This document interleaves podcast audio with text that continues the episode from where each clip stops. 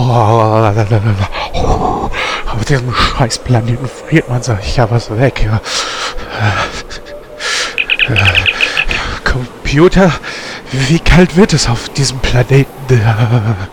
Während der achtstündigen Tagphase zwischen minus 12 und minus 17 Grad. In der Nachtphase erreichen die Temperaturen einen Spitzenwert von minus 120 Grad. Wow, wie lange dauert die Tagesphase denn noch an?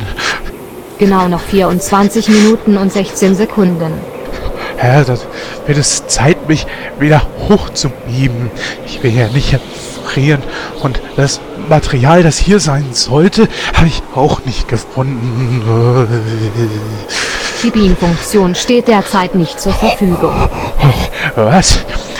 Warum nicht? Es fehlt die nötige Energie. Was? Wir haben deine Omega 2000 Batterien doch erst gerade erst aufladen lassen. Korrekt, Commander.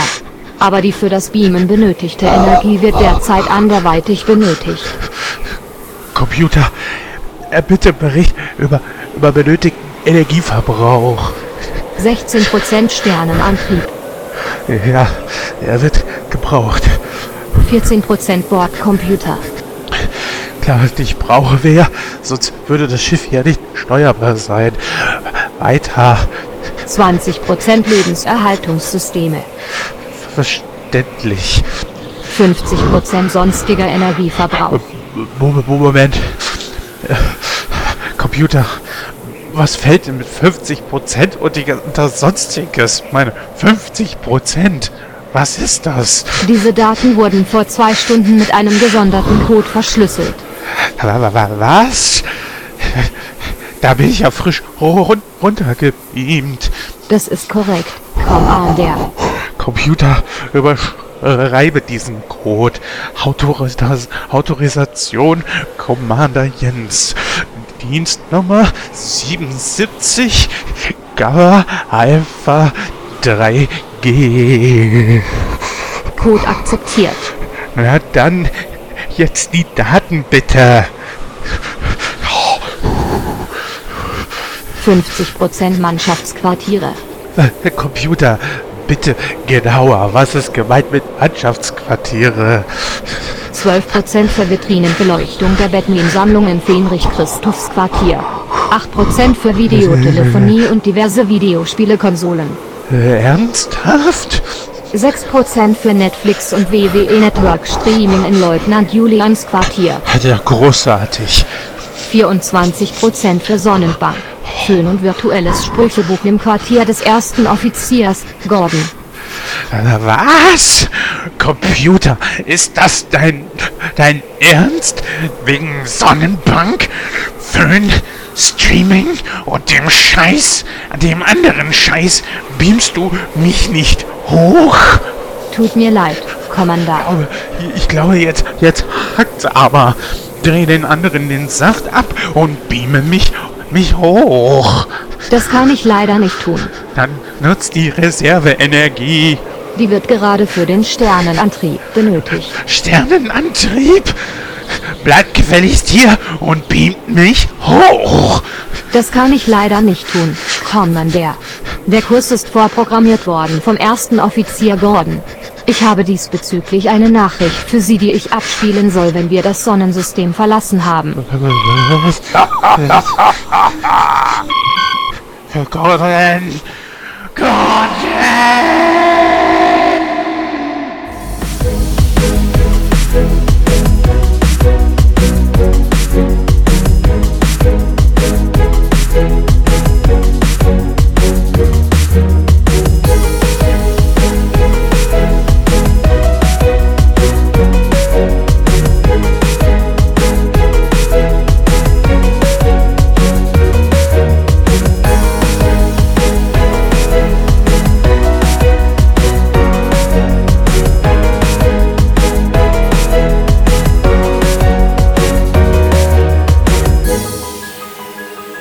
Ja, hallo, liebe Podcast-Freunde. Herzlich willkommen bei Nightcrow Nummer 95 und der ersten Ausgabe im Jahr 2018. Heute ist der 9.1. und ja, das ist zwar schon ein bisschen länger her, dass Weihnachten war und natürlich auch Neujahr bzw. Silvester, aber trotzdem wollen wir heute gerne, bevor wir mit unserem Hauptthema beginnen, darüber sprechen, ja, heute endlich nehmen wir unser Winterspecial auf. Es hat unglaublich lange gedauert, bis wir einen Termin gefunden haben, aber jetzt äh, soll es auch endlich sein und auch nach verschiedenen Problemen, die wir mit der Technik hatten, die konnten wir jetzt allerdings beheben. Vielleicht ist heute nicht alles ganz so perfekt wie beim letzten Mal. Bis auf eines endlich meine neue Internetleitung. Also das haben wir auch noch im alten Jahr abgehakt. So, jetzt aber erstmal genug von mir. Ich bin heute zum Glück nicht alleine. Zum einen möchte ich meinen Co-Host heute begrüßen, nämlich den Julian. Hallo und ein frohes neues Jahr. Ja, hallo, frohes Neues auch an dich und natürlich auch an alle Krähenfüße. Wieso Co-Host? Habe ich was verpasst? Wurde ich hier jetzt ja. äh, degradiert oder befördert? Ich weiß ja auch nicht, mit Admiral und Captain und hä, wer ist wer? Ich blick da nicht so ganz durch, aber werde ich mich schon mit zurechtfinden. Ja, es liegt natürlich daran, dass äh, sowohl der gute Gordon heute nicht dabei ist und auch der äh, Christoph hat äh, mit Star Trek nicht so viel am Hut. Wir allerdings heut, sind heute in ähnlicher Besetzung wie das letzte Mal am Start. Äh, ich glaube, letzte Mal allerdings war der Matthias mit dabei und äh, anstelle des Matthias, der nicht konnte, haben wir uns den Raphael dazu geholt, den ich jetzt auch gerne begrüßen möchte. Den Raphael, lieber Hörer, kennt ihr vielleicht schon aus äh, Nightcrow in Serie Nummer 11. Da ging es ja auch um Star Trek. Und da der Raphael ein wirklich sehr Star Trek kundiger äh, Fan ist, äh, habe ich mir gesagt, dann lade ich ihn doch hier einfach mal zu ein. Ja, hallo Raphael und äh, natürlich auch an dich ein frohes Neues. Hallo, ebenso frohes Neues und äh, egal ob Kapitän in, oder Admiral, in meiner Badewanne bin ich Kapitän. Ja, und ich äh, freue mich dass auf jeden Fall, dass es auf jeden Fall geklappt hat heute, trotz einiger Schwierigkeiten. Und äh, ja, deswegen sage ich heute mal wieder willkommen an Bord. Christian Genzel vom ja, seinen eigenen Podcast, den kann er selber ankündigen. Hallo und herzlich willkommen und natürlich auch an dich ein frohes Neues, Christian. Hallo, äh, herzlich willkommen in der Zukunft. Du hast genau. jetzt vergessen, was mein Podcast ist. Gibst nein, nein, nein, nein. Wir gehen das nämlich jetzt alles im Einzelnen mal so ein klein bisschen durch. Wir werden den Smalltalk trotz vier Leute versuchen, extrem kurz zu halten. Deswegen erstmal so die Reihe nach. Ähm, das haben Gordon und ich ja bereits schon so ein bisschen abgehakt. Das werd ich, deswegen werde ich mich bezüglich Weihnachten und Silvester gar nicht so großartig äußern. Außer Silvester, es war bei mir ruhig. Mehr gibt's dazu nichts zu sagen. Es war ein netter Abend. Ja, Mensch, äh, bei dir ist es ja schon etwas länger her, Julian. Ähm, wie war bei dir Silvester und Weihnachten? Bist du gut reingekommen ins neue Jahr? Ja, natürlich. Nö, es war relativ ruhig. Also gerade für Silvester muss man das ja immer noch mal extra erwähnen. Also es war war sehr entspannt in kleiner Runde bei den Schwiegereltern in Spee und ja, nee, war ganz nett. Also da haben wir dann das gesamte Wochenende auch verbracht. Was hast du so zu Weihnachten bekommen? Irgendwas Besonderes dabei? In deinem Fall muss man ja schon fragen, irgendwas mit Wrestling dabei? Ja, natürlich. äh, 2K18. Oh Gott. Bin ich noch nee. am mich reinfinden. Welche Version? Switch? PlayStation? Nein, Xbox? PlayStation natürlich. Ah. ja. ähm, ist ja sehr, sehr komplex, ne? Also allein mit den ganzen Möglichkeiten, die man da hat, Sachen zu erstellen und puh, ja, ich bin ja nicht so der große Zocker eigentlich. Ich gucke mir ja immer ganz gerne so fertige Shows an. Ich habe damit ja schon bei der PS2, habe ich ja schon bei etlichen Spielen mal angefangen, habe mir da irgendwas ausgedacht, habe äh, Shows geschrieben und habe die dann quasi auf den Bildschirm gebracht. also das, das macht auf jeden Fall Spaß und das ist ja wirklich das größte Roster aller Zeiten, ne? knapp 200 Leute und ja, das werde ich dann demnächst nochmal auskosten, denke ich.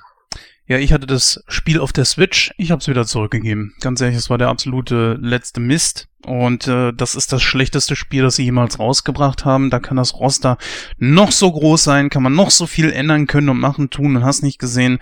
Oh, also ich habe gehört, es ist eigentlich auf jeder Plattform eine absolute Frechheit. Unglaubliche Ladezeiten, unglaubliche Bugs, die da drin sind. Und äh, von mir aus können sie das Spiel auch gerne behalten. Wie gesagt, ich habe es zurückgegeben.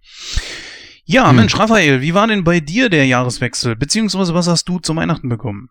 Äh, nichts. Weil ich habe mein Weihnachtsgeschenk schon vorher gekriegt. Ah. Äh, ich habe etwas Unterstützung für meinen neuen Großbildfernseher bekommen. Und ansonsten auch schön ruhig, bisschen mit Familie und Freundin. Silvester auch, ja, ganz ruhig eingegangen. Und ansonsten einfach nur für den eigenen Podcast ein bisschen vorproduziert, damit man jetzt mal so ein bisschen Ruhe hat und nichts Besonderes einfach. Einfach total chillig, mal ganz entspannt, keine große Freierei. Das war auch mal schön. Genau, du hast es nämlich schon erwähnt. Ähm, wird ja jetzt nicht jeder, der Nightcrow Nummer 95 jetzt hier hört, äh, ausgerechnet auch Nightcrow in Serie Nummer 11 gehört haben. Deswegen also auch nochmal bei dir die Frage, was genau für ein Podcast hast du? Mach ruhig ein bisschen Schleichwerbung. Ja, wunderbar. Also wie gesagt, ich bin ja der kreative Kopf ursprünglich hinter dem Popschutz-Podcast. Bei uns geht es um alles mögliche aus der Popkultur, Filme, Serien. Unsere letzte Folge ging jetzt um Verschwörungstheorien, unter anderem mit Schlümpfe in Dosen. ähm, das denn? ja, es ist doch das Normalste, was wir gefunden haben. Wir haben noch viel verstörende Sachen gefunden. Da gibt's noch weitere Teile. Letzten Sonntag haben wir jetzt den Konsolenkrieg aufgenommen, ein paar Tage vorher, warum, warum wir Weihnachten hassen oder zehn Dinge, die ich an dir Weihnachten hasse. Ähm, ja, bei uns wir haben jetzt noch nicht auf wirklich ein festes Thema festgelegt. Es geht einfach wirklich querbeet, Bücher, Spiele, Games, so ein bisschen Laber-Podcast mit ein paar kleinen Ausschweifungen. Wir sind auch mittlerweile offizielles Mitglied im Podcast Imperium, dem Imperium der guten Laune, wenn ich schon Schleichwerbung machen darf. Ähm, mit dem auch wunderbare andere Podcasts wie der Babylon 5 Podcast, der Graue Rat, vertreten ist. Hashtag superschwellige Werbung. Und äh, jetzt werde ich lieber aufhören, sonst schaltet mir Jens meinen Kanal ab. Nein, das werde ich natürlich nicht machen. Nein, also wie gesagt, wir sind auch gerade erst ganz frisch dabei und haben jetzt erstmal ein bisschen voraufgenommen, so einige Themen. Äh, demnächst wird auch noch ein Thema sein bei uns. Der berühmte Hype Train, warum teilweise einige Spiele, Filme gar nicht mehr den Erwartungen gerecht werden können, weil es die, die Erwartungen meistens schon so übersteigert sind, dass es unmöglich ist. Ja, das glaube ich wohl gerne. Ähm, wenn ich mich nicht täusche, war sogar, glaube ich, der Dennis bei euch, ne? Der bei uns ja auch ab und zu mitmischt. Genau, der war am Sonntag jetzt bei uns dabei und hat äh, kräftig mitgenördet. Der hat die Nintendo-Seite vertreten, die leider viel zu stark vertreten war. Nee, das kann nie genug sein. Doch, doch, doch, doch, das kann, das kann auch mal zu stark vertreten sein. Also. nee, nee, unser, unser äh, Sony-Beistand war ein wenig sehr ruhig. Erwartungsgemäß war keiner für die Xbox. Und ähm, ja, mein Co-Chaos-Theoretiker, der Basti, ist leider nicht erschienen, der musste spontan arbeiten. Da hätte ich mir sonst noch gewünscht, dass er noch ein bisschen Benzin ins Feuer gießt. So ist das mir viel zu friedlich abgelaufen. Wenn es da eine Fortsetzung gibt, dann möchte ich echt Blut und Gedärme spritzen sehen, aber oder hören. Naja, man wird sehen. Hättest du mich einladen sollen. Also ich bin ja sowieso immer so ein Typ, der sehr auf die Kacke haut. Aber nein, ist egal. Ich hab dich eingeladen. Nein. Ich habe nee, in die nee. Gruppe reingeschrieben. Ist Welche jetzt Gruppe? aber auch okay. Damals, da, wo ich auch Dennis angequatscht habe. Ich habe es in unseren Chat damals reingeschrieben. Dann muss das vollkommen an mir vorbeigegangen sein. Ja, dann an dieser Stelle natürlich äh, Entschuldigung, aber in naja. Folge 2. dann machen wir es irgendwo an anderer Stelle nochmal. Genau. Gut, aber natürlich äh, gerne Christian. Ähm, Christian hat auch einen eigenen Podcast, einen wirklich sehr, sehr schönen Podcast, der sogar artverwandt ist und über den kann er gerne selber noch was erzählen, während er uns dann auch noch erzählt, wie er denn selber ins neue Jahr gekommen ist, beziehungsweise auch zu Weihnachten gekriegt hat oder auch verschenkt hat. Das ist jetzt so ein Fragenpaket auf einmal, da weiß ich gar nicht, was ich zuerst auspacken soll. Aber Mach mal erst mit deinem Podcast. Ich, ich fange mit dem Podcast an. Genau. Das ist der Lichtspielplatz, den ich zusammen hier mit einem guten Freund in Salzburg äh, veranstalte. Äh, wir steigen immer sehr tief in die Filmgeschichte ein. Also wir haben Folgen zu Georges Méliès gemacht, wirklich über die Anfangstage des Kinos. Ähm, Im Moment sind wir ganz tief im New Hollywood Kino drin. Wir hatten jetzt gerade eine Folge über die Outlaws von New Hollywood, also Filme wie Bonnie und Clyde und äh, den letzten beißen die Hunde mit äh, Jeff Bridges, äh, Badlands und so weiter. Als nächstes kommt eine Folge über Peter Bogdanovich, ähm, Paper Moon, The Last Picture Show und so. Ähm, da sucht man also immer ein bestimmtes Thema. Manchmal ist es auch wirklich einfach nur ein ganz spezieller Film, in dem wir dann wirklich sehr, sehr tief einsteigen, wo wir uns Bücher schnappen und äh, Artikel dazu und halt auch versuchen, das Zeitgeschehen drumherum um den Film ein bisschen äh, festzuhalten und zu thematisieren. Ähm, ja, also wie gesagt, demnächst Peter Bogdanovich, das wird auch sehr spannend. Das ist ein Regisseur, den ich sehr, sehr liebe und der auch meine Arbeit recht beeinflusst hat, muss ich sagen. Ähm, aber der glaube ich, heutzutage also nur noch so in Cineastenkreisen wirklich bekannt ist. Ähm, leider. Und äh, auch immer Schwierigkeiten hat, neue Projekte finanziert zu kriegen. Ähm, ja, mir fällt keine schöne Überleitung vom Thema Podcast zum Thema Weihnachten ein. Wenn wir jetzt ein Weihnachtsspecial gehabt hätten, dann hätte das funktioniert. Wir haben tatsächlich mal über Star Wars Christmas Special, äh, also über das Holiday Special, eine Folge auch gemacht. Äh, unsere einzige Star Wars Folge. Ähm, aber ja, also mein Weihnachten war sehr schön. Vielen Dank der Nachfrage. ähm, meine Freundin und ich haben äh, sehr gemütlich die Tage verbracht. Ähm, Silvester haben wir ein paar Freunde eingeladen, haben auch netten Abend zusammen verbracht, über gute alte Retro-Games geredet, ähm, bei Track and Field geschwitzt haben oder bei Ultima probiert haben, Lord British umzubringen. Ähm, wer die betreffenden Spiele kennt, äh, nickt jetzt wissend. Und ja, geschenkemäßig, also natürlich, ich werde immer mit Sachen beschenkt, die irgendwas mit Filmen zu tun haben. Ähm, ich habe eine schöne Ingmar Bergmann-Box gekriegt und ein schönes Robert Altman-Buch. Ähm, aber ein paar Sachen, die nichts mit Film zu tun haben, tatsächlich. Eine, eine wunderschöne Biografie über Leonardo da Vinci, ähm, geschrieben von Walter Isaacson. ein fantastisches Buch. Also Walter Isaacson hat die, hat die Biografie von Steve Jobs geschrieben, ähm, die ja schon sehr, sehr üppig ist. Und jetzt hat er sich auf Da Vinci ge gestürzt. Ähm, das ist ein, ein richtig dickes Buch, was diese komplette Renaissancezeit halt wieder aufleben lässt mit allen möglichen Illustrationen und ganz, ganz tief in dieses Leben auch einsteigt. Das ist sehr, sehr faszinierend. Also ich äh, war bis jetzt nur drin geblättert, aber ich freue mich schon. Im Moment bin ich noch bei leichterer Lektüre.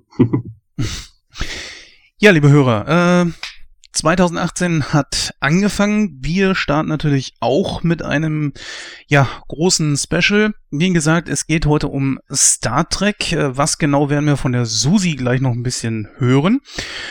Auch bei uns wird sich ein bisschen was ändern. Ein klein bisschen, nicht viel, aber ein bisschen schon. Wir werden die Show ein ganz klein bisschen ummodeln. Eine kleine Neuigkeit oder beziehungsweise etwas Neues wird sein, dass wir nicht jedes Mal die Outtakes mit drin haben. Denn äh, wir produzieren mittlerweile auf so eine Art und Weise, dass mittlerweile äh, wenig an Outtakes abfällt, so dass ich mir gesagt habe, das macht dann eigentlich natürlich auch keinen Sinn, damit Zwang versuchen, irgendwas reinzubringen. Deswegen werden sie ja alle paar Folgen mal irgendwo mit dabei sein, wenn sich genügend angesammelt haben, dass man sie auch bringen kann.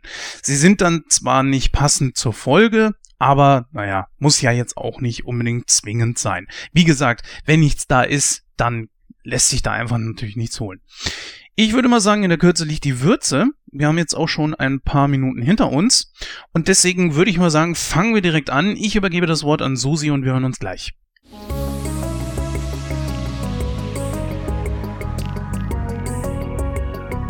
In diesem Winterspecial wird es mal wieder spacig. Denn Jens und Julian haben sich zusammen mit ihren beiden Gästen, Christian und Raphael, den dritten und vierten Teil von Star Trek vorgenommen. Diese beiden Teile schließen eine ungewollte Trilogie ab, welche mit Teil 2, der Zorn des Khan, begann. Die vier Talker sprechen über Hintergründe, die Plots der beiden Filme und natürlich die Schauspieler und deren Leistungen. Darüber hinaus sprechen sie noch über die Projekte von Raphael und Christian, aber das habt ihr ja bereits gehört. In diesem Sinne wünsche ich euch viel Spaß beim Hören.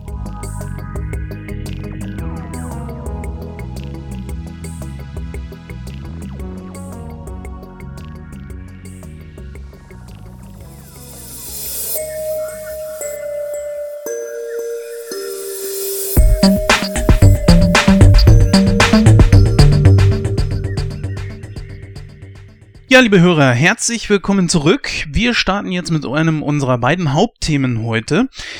Wie gesagt, es geht um Star Trek und wie ihr schon gehört habt von der guten Susi, geht es um Star Trek 3 und 4. Wir beginnen natürlich mit Auf der Suche nach Mr. Spock.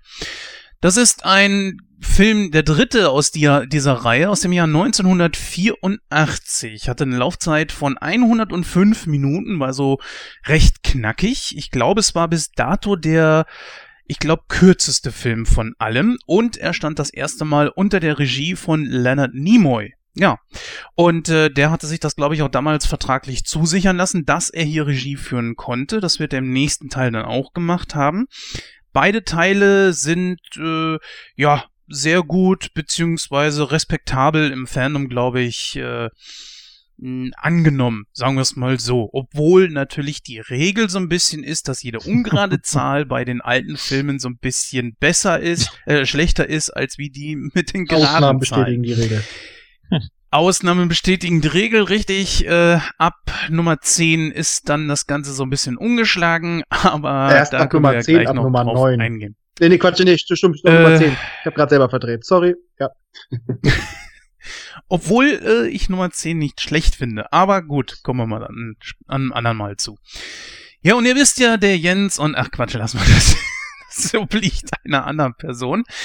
Ich würde gerne heute mal einen von euch dazu bitten, dann nochmal vorzulesen, was die Inhaltsangabe so vorgibt von dem Film. Wer von euch würde es denn gerne übernehmen? Ja, da sind sie mal wieder alle in vorderster Reihe. Ja, keiner möchte auf die, auf die Bühne Ja, also gezogen ich, ich werden. kann dir gerne eine Ähm, Zusammenfassung vom Film geben, aber willst du wirklich, dass ich das vorlese, was da auf Wikipedia steht? Nein, nein, du hast eine Zusammenfassung Ja, im genau, Skript die, stehen. du willst, dass ich die vorlese. Mit einer erotischen Stimme. Richtig. Findest du nicht, dass diese Zusammenfassung so ziemlich die unpoetischste Form ist, äh, an diesen Film heranzugehen? Nein. Na gut, also dann überlasse Nein. ich euch gerne den Vortritt. Ähm, ich ich würde es in Freiform zusammenfassen, worum es geht, aber gut. Gut, Hm. dann bitte ich doch einfach mal äh, den Julian, wenn sich keiner freiwillig meldet, dann muss der Zauberer eben einen auf die Hm, Bühne ziehen. schön. Julian, mach du doch mal bitte mit deiner Oh, wunderschönen danke. Stimme. Ich versuche es auch ein bisschen poetisch. Äh, sind aber auch ein paar schöne Sachen drin, muss ich schon sagen. Ähm, gut, also, der dritte Teil, Star Trek 3 auf der Suche nach Mr. Spock. The Search for Spock, einfach nur im Original. nach, was? Was ist das? Nachdem der verheerenden Schlacht. Ach so. Gut, ich versuch's nochmal. Nach der, ja, Da nach sind noch der ein paar Klopper drin. Also es- Ja. na- nachdem jetzt gesagt wurde, dass zu wenig Outtakes produziert worden sind, extra ein paar Fehler im Text drin, oder? ah, Genau. das Ist die verstehe ich. Ja, Enterprise- genau. ja, das ist ja genau das Enterprise Problem, da wir nicht mehr schneiden, ne, großartig, dann nachdem wir nicht mehr schneiden, großartig, fällt da wirklich nicht mehr viel ab. Das ist das Soll ich Problem. mal so, soll ich's mal so vorlesen, Aber wie es hier gut. steht? Ich mach das. Doch. Nein, mach, mach ruhig. Ich habe das die letzten fünf Minuten, bevor wir angefangen haben, äh, Sieht aus wie geschrieben fünf Sekunden. neben Telefon ich ich so lese mal so vor, wie es hier steht. Nachdem, mit all nachdem der verheerenden Schlacht der Enterprise gegen den Tyrannen Khan ist die Enterprise schwer beschädigt auf die Enterprise zurückgekehrt. Neben der Nachricht, Ja, dass geil, die ne? Enterprise außer Dienst gestellt werden soll, taucht Botschafter Sarek bei Admiral Kirk auf und gibt ihm zu verstehen, dass die unsterbliche Seele seines Sohnes in Gefahr ist und Kirk den Leichnam Spocks, welchen er auf dem neuen Planeten Genesis zurückgelassen hat, unbedingt nach Vulkan geschafft werden muss. Da Kirk keine Freigabe bekommt, zu Genesis zurückzukehren, kapert er zusammen mit McCoy mit K, Scotty, Check Off und Zulu die halbwegs zusammengeflickte Enterprise und fliegt los. Was er aber nicht weiß, ist, dass der klingonische Commander, wie, wie hieß er eigentlich? Crouch. Crouch, ja, an die Genesis-Daten gekommen ist und auch auf dem Weg ist nach Genesis. Hier treffen die beiden Schiffe aufeinander und nur durch einen Trick gelingt es Kirk, die Klingonen zu überwältigen. Dabei kommt aber sein Sohn David ums Leben und er musste die Enterprise opfern. Unverhofft finden die Freunde aber auf dem Planeten einen vulkanischen Knaben, welcher wie der Planet Genesis selbst rasend schnell altert. Kirk beschließt den Jungen und seinen Freund McCoy, jetzt wieder mit C, welcher Spocks Wissen in seinem Kopf hat, nach Vulkan zu bringen, um dort Körper und Geist wieder miteinander vereinen zu lassen. Dazu kapert er das klingonische Raumschiff und fliegt nach Vulkan. Hier kann sowohl Spock als auch McCoy geholfen werden. Ja, Das ist du. Es geht Toll. doch. Kollegenschwein. ja, ich alles jetzt so. extra, wenn du dir schon diese Mühe machst, das da alles mit einzubauen, diese ganzen Easter Eggs nenne ich es mal, dann äh, werde ich das natürlich auch Machst entsprechend alles, um die Zuhörer zufriedenzustellen. Das ist doch echt bewundernswert. Genau. Das ist so schön, weil Julian hat diese sehr beruhigende Stimme, finde Ja. ich. Da, ähm, Ja, der darf mir gerne ein paar Hörbücher einlesen. Okay, ein paar gleich, oh Gott.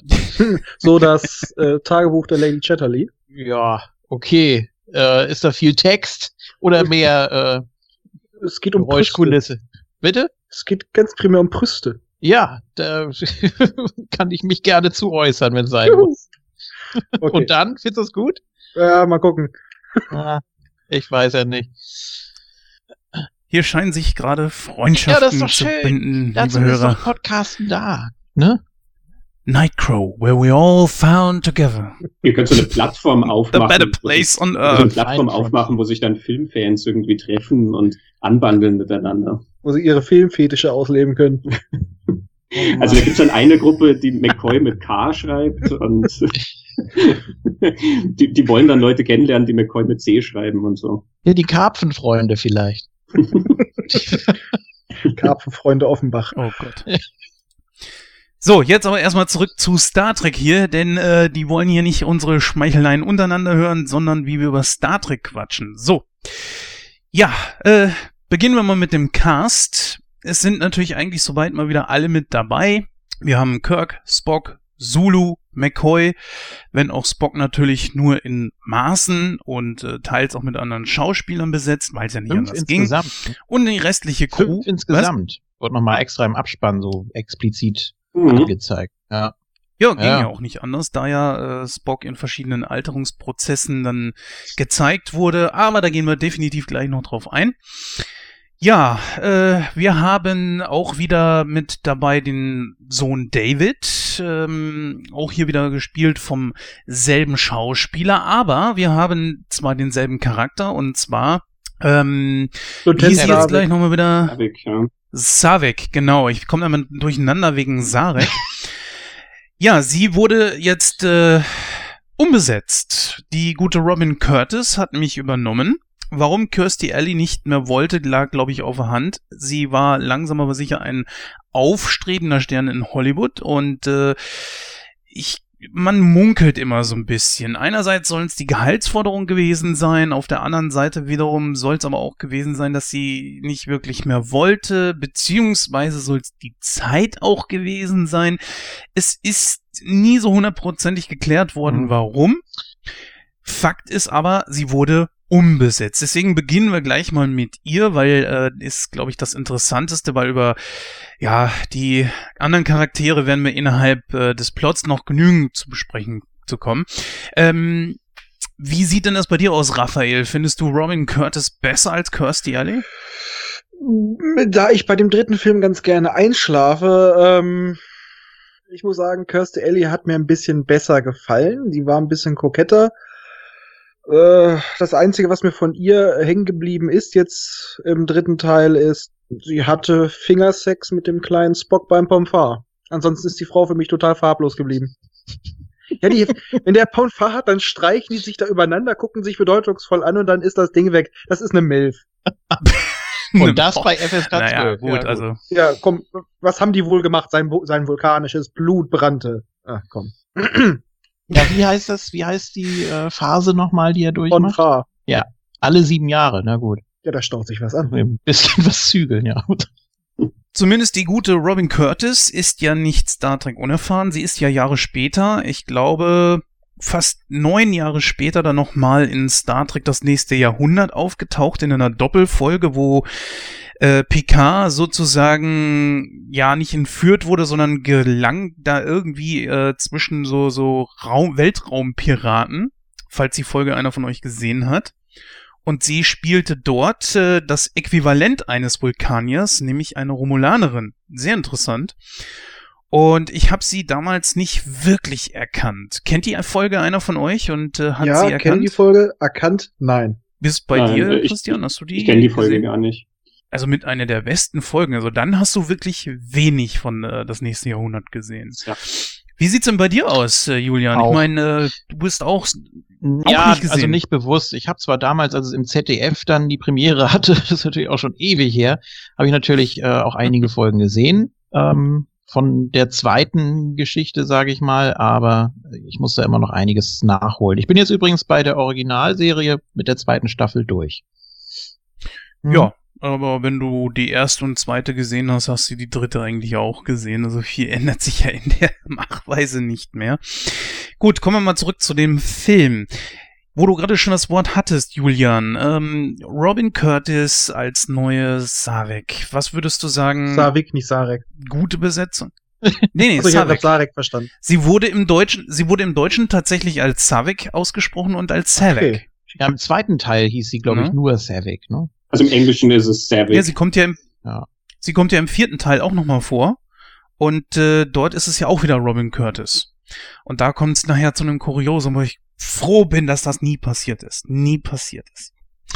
Naja, aber dazu später mehr. So, ja, was hast du, Julian? Äh, besser als Kirstie Alley oder Ähm, gar kein Unterschied? ja, also wir haben ja schon eine gewisse Ähnlichkeit. Klar, das liegt natürlich auch an der aufwendigen Maske.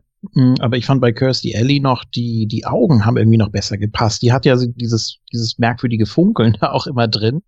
Und Mhm. äh, das kam dann natürlich Das viel stimmt. besser zur Geltung. Ne? Und hier wirkte sie so ein bisschen, ja, ich will nicht sagen farblos, aber schon eine, schon eine Nummer schwächer irgendwie von der Ausstrahlung. Ich finde auch generell, dass äh, Robin Curtis nicht wirklich die allerbeste Schauspielerin vor dem Herrn ist. Ich kann es verstehen, warum man sie genommen hat, bis auf eine Ausnahme und das sind die Haare. Warum hat man nicht versucht, ihr die Haare irgendwie zu glätten, sodass sie näher an Kirstie Alley drankommt? Das finde ich als ganz, ganz großen Bruch. Natürlich, äh, Savik kann ihre Haare während äh, Teil 2 und 3 dazwischen irgendwo natürlich äh, verändert Ja, haben. dir Uhura an, ne? meinetwegen. Ich meine, vielleicht war sie neidisch auf die Locken von David. Ja, aber ich bin immer so der Meinung, Julian, ich weiß nicht, wie du das siehst, ich bin aber der Meinung, wenn ich jetzt so wirklich die Notwendigkeit habe, einen Schauspieler oder eine Schauspielerin neu besetzen zu müssen, oder besser gesagt, einen Charakter neu besetzen zu müssen, dann versuche ich doch irgendwelche Merkmale mit rüberzunehmen. Und wie du schon sagtest, sie kommt schon relativ gut nah an, dem, an das Aussehen von Kirstie Alley ran, aber ähm, es ist was anderes, wenn eine Schauspielerin wie, wie Nichelle Nichols sich die Haare verändert, irgendwie neu macht, färbt, keine Ahnung. Aber dann habe ich auf jeden Fall das Gesicht, wo ich sage, jawohl, das ist Uhura, das ist Nichelle Nichols. Und Nichelle Nichols wird immer Uhura sein, kein Problem. Die erkenne ich. Aber wenn ich dann dahergehe und muss eine Savick neu besetzen, hol mir die Robin Curtis ran, die ja vom Aussehen her anders ist, wo sich jeder erstmal fragen würde, hä, wer ist das? Dann versuche ich doch wenigstens an den Dingen, wo ich es machen kann, wie die Haare, zumindest an das vorherige anzuknüpfen. Ja, Verstehst also du, nach was ich genau meine? der Argumentation kann man ja eben, nachdem es jetzt schon anders ausschaut, kann man sie ja doch einfach anders aussehen lassen. Also man braucht ja dann nicht so zu tun, als wäre das dieselbe Figur, also ähm, als wäre das dieselbe Schauspielerin, indem man sie dann wirklich fast genauso aussehen lässt. Ja, ich finde auch, Sondern die- es ist eine neue und dann schaut die halt einfach anders aus. Also ja, ich finde auch, dass man sie lebt ja ihr, trotzdem. ich finde auch, dass sie ihr wirklich in keiner Weise ähnlich sieht. Äh, Kirstie Alley hat Kurven, die Frau ist ziemlich schmal. Das Gesicht ist anders, auch Kirstie Alley hat ein etwas runderes Gesicht. Die sieht einfach in jeder Hinsicht anders aus, bis auf die spitzen Ohren. Also ich Also- muss jetzt meine Lanze für, für Robin Ja. Curtis brechen. Ich mochte Robin Curtis nämlich immer sehr gern. Also Kirstie Alley mag ähm, die bessere Schauspielerin sein. Ähm, die sehe ich in anderen Sachen schon sehr gern, ja. Aber ähm, in dieser Figur, da habe ich Robin Curtis einfach immer lieber gemocht, einfach weil ich Robin Curtis vom Aussehen her attraktiver finde. Ob sie schauspielern kann oder nicht, kannst du bei dem, wie die Figur geschrieben ist, nicht beurteilen, denn die Rolle ist extrem undankbar in Star Trek 3. Und im Vierer ist es ja sowieso nur noch ein, wie ein Gastauftritt quasi, um, um das nochmal reinzuholen. Ähm, ich habe auch gelesen, dass Kirstie Alley aufgrund von Gagenforderungen das nicht machen wollte. Ähm, aber mich würde es auch nicht wundern, wenn sie einen Blick ins Skript geworfen hätte und gesagt hat, also die paar Stichworte, die ich da zu geben habe, ähm, da habe ich bessere Angebote. Ja, das vielleicht, war glaube ich ihre, sofort. vielleicht war ihre Rolle auch vor ein bisschen größer noch. Nicht nach dem, was ich gelesen habe. Also es wurde ja sogar dann überlegt, ob nachdem Kirstie Alley nicht mehr wollte, ob man die Figur rausstreicht. Aber dann hieß es halt, ja, aber die Figur ist halt dann schon so integriert jetzt auf dieser Handlung auf dem Genesis-Planeten. Also lässt man sie drin und besetzt sie halt um. Ähm, aber also sie steht ja wirklich nur da und wie du gesagt hast, sie kümmert sich dann halt da um den jungen Spock, ja, mit in, in diesem Ritual. Ähm, aber sie gerät ja auch völlig ins Hintertreffen. Es ist ja auch, wenn du schaust, im zweiten Film äh, wird aufgesetzt, dass sie ein Mischling ist aus Romulaner und Vulkaner, also eine ganz besondere Verbindung irgendwie und deswegen sehr interessanten Background und auch sehr interessante Emotionen und so hat, ähm, die quasi mit der vulkanischen Seite dann wieder äh, in Konflikt geraten. Das ist ja hier alles weg. Sie ist hier einfach Vulkanierin und fertig. Sie hat einfach nichts zu spielen, die Frau. Also von daher weiß ich nicht, ob sie spielen kann oder nicht. Aber fesch fand ich sie immer. Naja, ich finde, da hätte man definitiv anders handeln können. Man hätte zum Beispiel sie ja zum einen komplett rausstreichen können. Wozu brauchte man diesen Charakter überhaupt? Man hatte David noch, äh, der sehr gut da in diese ganze Szenerie reinpasste und vor allen Dingen auch, wo war denn seine Mutter? Ich meine, die muss doch irgendwo, ja, wie soll ich sagen, ähm, die muss doch irgendwo auch abgeblieben worden, äh, abgeblieben sein, weil sie ist Sie einfach wartet weg. immer noch auf den Anruf. Ich meine,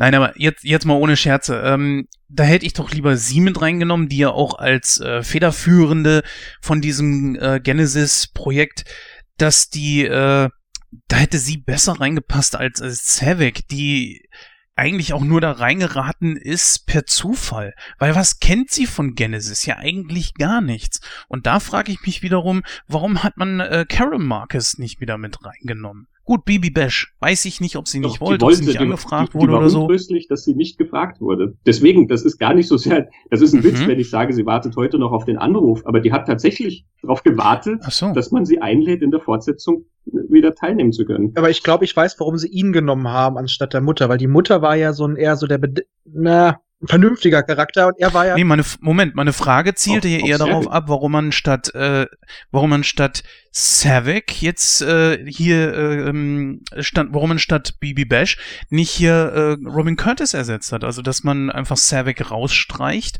und die Ach so, Mutter da ah. mit reinpackt. Also Carol Marcus. Ich, warum? ich stimme, Das ich stimme. Jens total zu, ähm, dass diese Mutter da wirklich was reingebracht hätte, zumal es ja dann irgendwie um die Beziehung zwischen Kirk und seinem Sohn geht, die ja dann auch, wenn da werden wir sicher noch zu kommen, einfach auch nicht sehr viel hergibt, so wie sie gehandhabt ist. Und das hätte sich ja verdichtet, wenn dann auch noch die Mutter irgendwie dabei gewesen wäre. Das ist leider so ein grundsätzliches Problem, finde ich. Also das hat man auch in den anderen Filmen, im Einser und im Zweier schon gemerkt und auch in späteren, dass immer diese, diese neu hinzugekommenen Figuren, die werden einfach sehr, sehr stiefmütterlich behandelt und die schaffen das nie, die wirklich in die Handlung so zu integrieren, dass sie Sinn ergeben und dir dann auch nahe gehen. Wir haben im ersten Teil ja auch drüber geredet, wie dieser, weiß nicht mehr wie er hieß, der, der von Stephen Collins gespielt wurde, ähm, dieser neue Captain, der dann von Kirk rausgeschasst wird und die äh, Frau mit der Glatze, wie die halt auch eigentlich Ach so, du meinst ja, Decker. genau, genau Decker. wie die ja Genau. auch quasi so irgendwie nebenher gehen und ob es die überhaupt gebraucht hätte und so weiter. Und im zweiten ist dann auch diese Geschichte mit Kirks Sohn.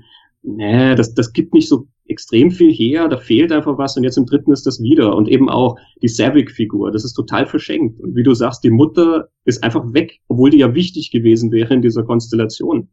Das hätte mit Sicherheit äh, Davids Tod, auf den wir auch noch eingehen werden, bestimmt noch viel emotionaler Ja. gestaltet. Aber man muss schon zur Ehrenrettung bei den beiden Figuren, bei Elia und äh, Lieutenant Decker beziehungsweise Captain Decker, ganz klar zur Ehrenrettung sagen, das fußte ja noch auf der, äh, der Serie. Man wollte ja eine neue Serie machen und da waren diese beiden ja eigentlich großer Bestandteil bei. Nur als das dann umgemünzt wurde, dass man gesagt hat, nee, wir machen jetzt keine Serie mehr, sondern Film, und dann auch noch Leonard Nimoy dazu kam, waren die beiden eigentlich überflüssig. Sie sollten ja eigentlich nur mit den Weggang von äh, Spock kompensieren. Und das, jetzt brauchte man sie nicht mehr. Deswegen hat man sie auch so leichtfertig dann äh, über den Jordan Genau, es gibt ja immer Gründe, warum Ja. sich das so ergibt, aber das ist ja genau der Punkt eben. Also Ja. sie hätten das ja dann auch umschreiben können, genauso wie es hier beim Dreier alle Gründe dafür gibt, warum das Robin Curtis ist und warum Bibi Bash nicht mehr drin ist und so weiter und so fort. Irgendjemand kann dir das ganz plausibel erklären. Aber es ändert ja nichts dran, dass es im Film, und das ist das, worüber wir reden, dann letzten Endes nicht so funktioniert, wie es eigentlich sollte. Ich habe auch mal ein Gerücht gehört, wie gesagt, nur ein Gerücht, könnt ihr gerne abstempeln als Urban Legend, dass man sogar innerhalb dieses Plots darüber nachgedacht hat, aus Savik und äh, David etwas, äh, ja, dass die beiden etwas irgendwie miteinander am Laufen haben. Nur Anleihen daraus sehe ich ehrlich gesagt nicht. Ich habe dieses Gerücht nie irgendwie für mich als äh, wahr sehen können, weil äh, du hast ja immer noch bestimmte Punkte in dem Plot, die dann noch so ein bisschen darauf hinweisen, was dann ursprünglich gewesen ist. Aber gut, lassen wir das mal äh, dahin Frage, sein. Gab es nicht auch noch sowas Ja. ursprünglich, dass äh, Savik nach dem, also am Ende, nach dem Ende des Films und dem kurz nach dem Beginn des nächsten, dass die einen Braten in der Röhre hatte von jemandem? Ja, ja, es, es war Äh, da Ah, kommen wir ich gleich noch das drauf. Gerücht, da, ich das hatte ich Gerücht bewusst gehört, dass es zurückgestellt. mit Spock quasi, also dass sie und Spock irgendwie dann was miteinander gehabt hätten. Und das Aha. wäre dann im vierten zum Ja, Tragen. Christian, lass uns, lass uns das für den vierten zurückstellen. Lass uns das für den Na vierten gut. zurückstellen. Ich habe es abs absichtlich äh, bei weggelassen, ähm, denn das ist ja tatsächlich so für den vierten auch äh, konzipiert gewesen und gedacht gewesen. Dann aber ist das jetzt der äh, wir sind ja perfekte jetzt Teaser, dass die. Leute bis ganz hinten zuhören müssen, weil jetzt jeder wissen will, was da passiert. Richtig, und genau so war es geplant, liebe Hörer. Nein. Gehen wir mal auf den nächsten. Ähm, David, wir werden jetzt auch gleich die Plots, äh, was dann halt eben mit diesen äh, Leuten passiert, dann aus dem Film auch rausnehmen und den Film auf diese Art und Weise besprechen und dann hinterher noch so, was uns so ein bisschen fehlt, äh, dann da rauspicken. So, gehen wir dann einfach mal auf Merritt Bartrack, der hier wieder Dr. David Marcus spielt immer noch so hölzern wie beim letzten Mal, finde ich. Immer noch genauso untalentiert wie beim letzten Mal. Er ist wieder mit dabei.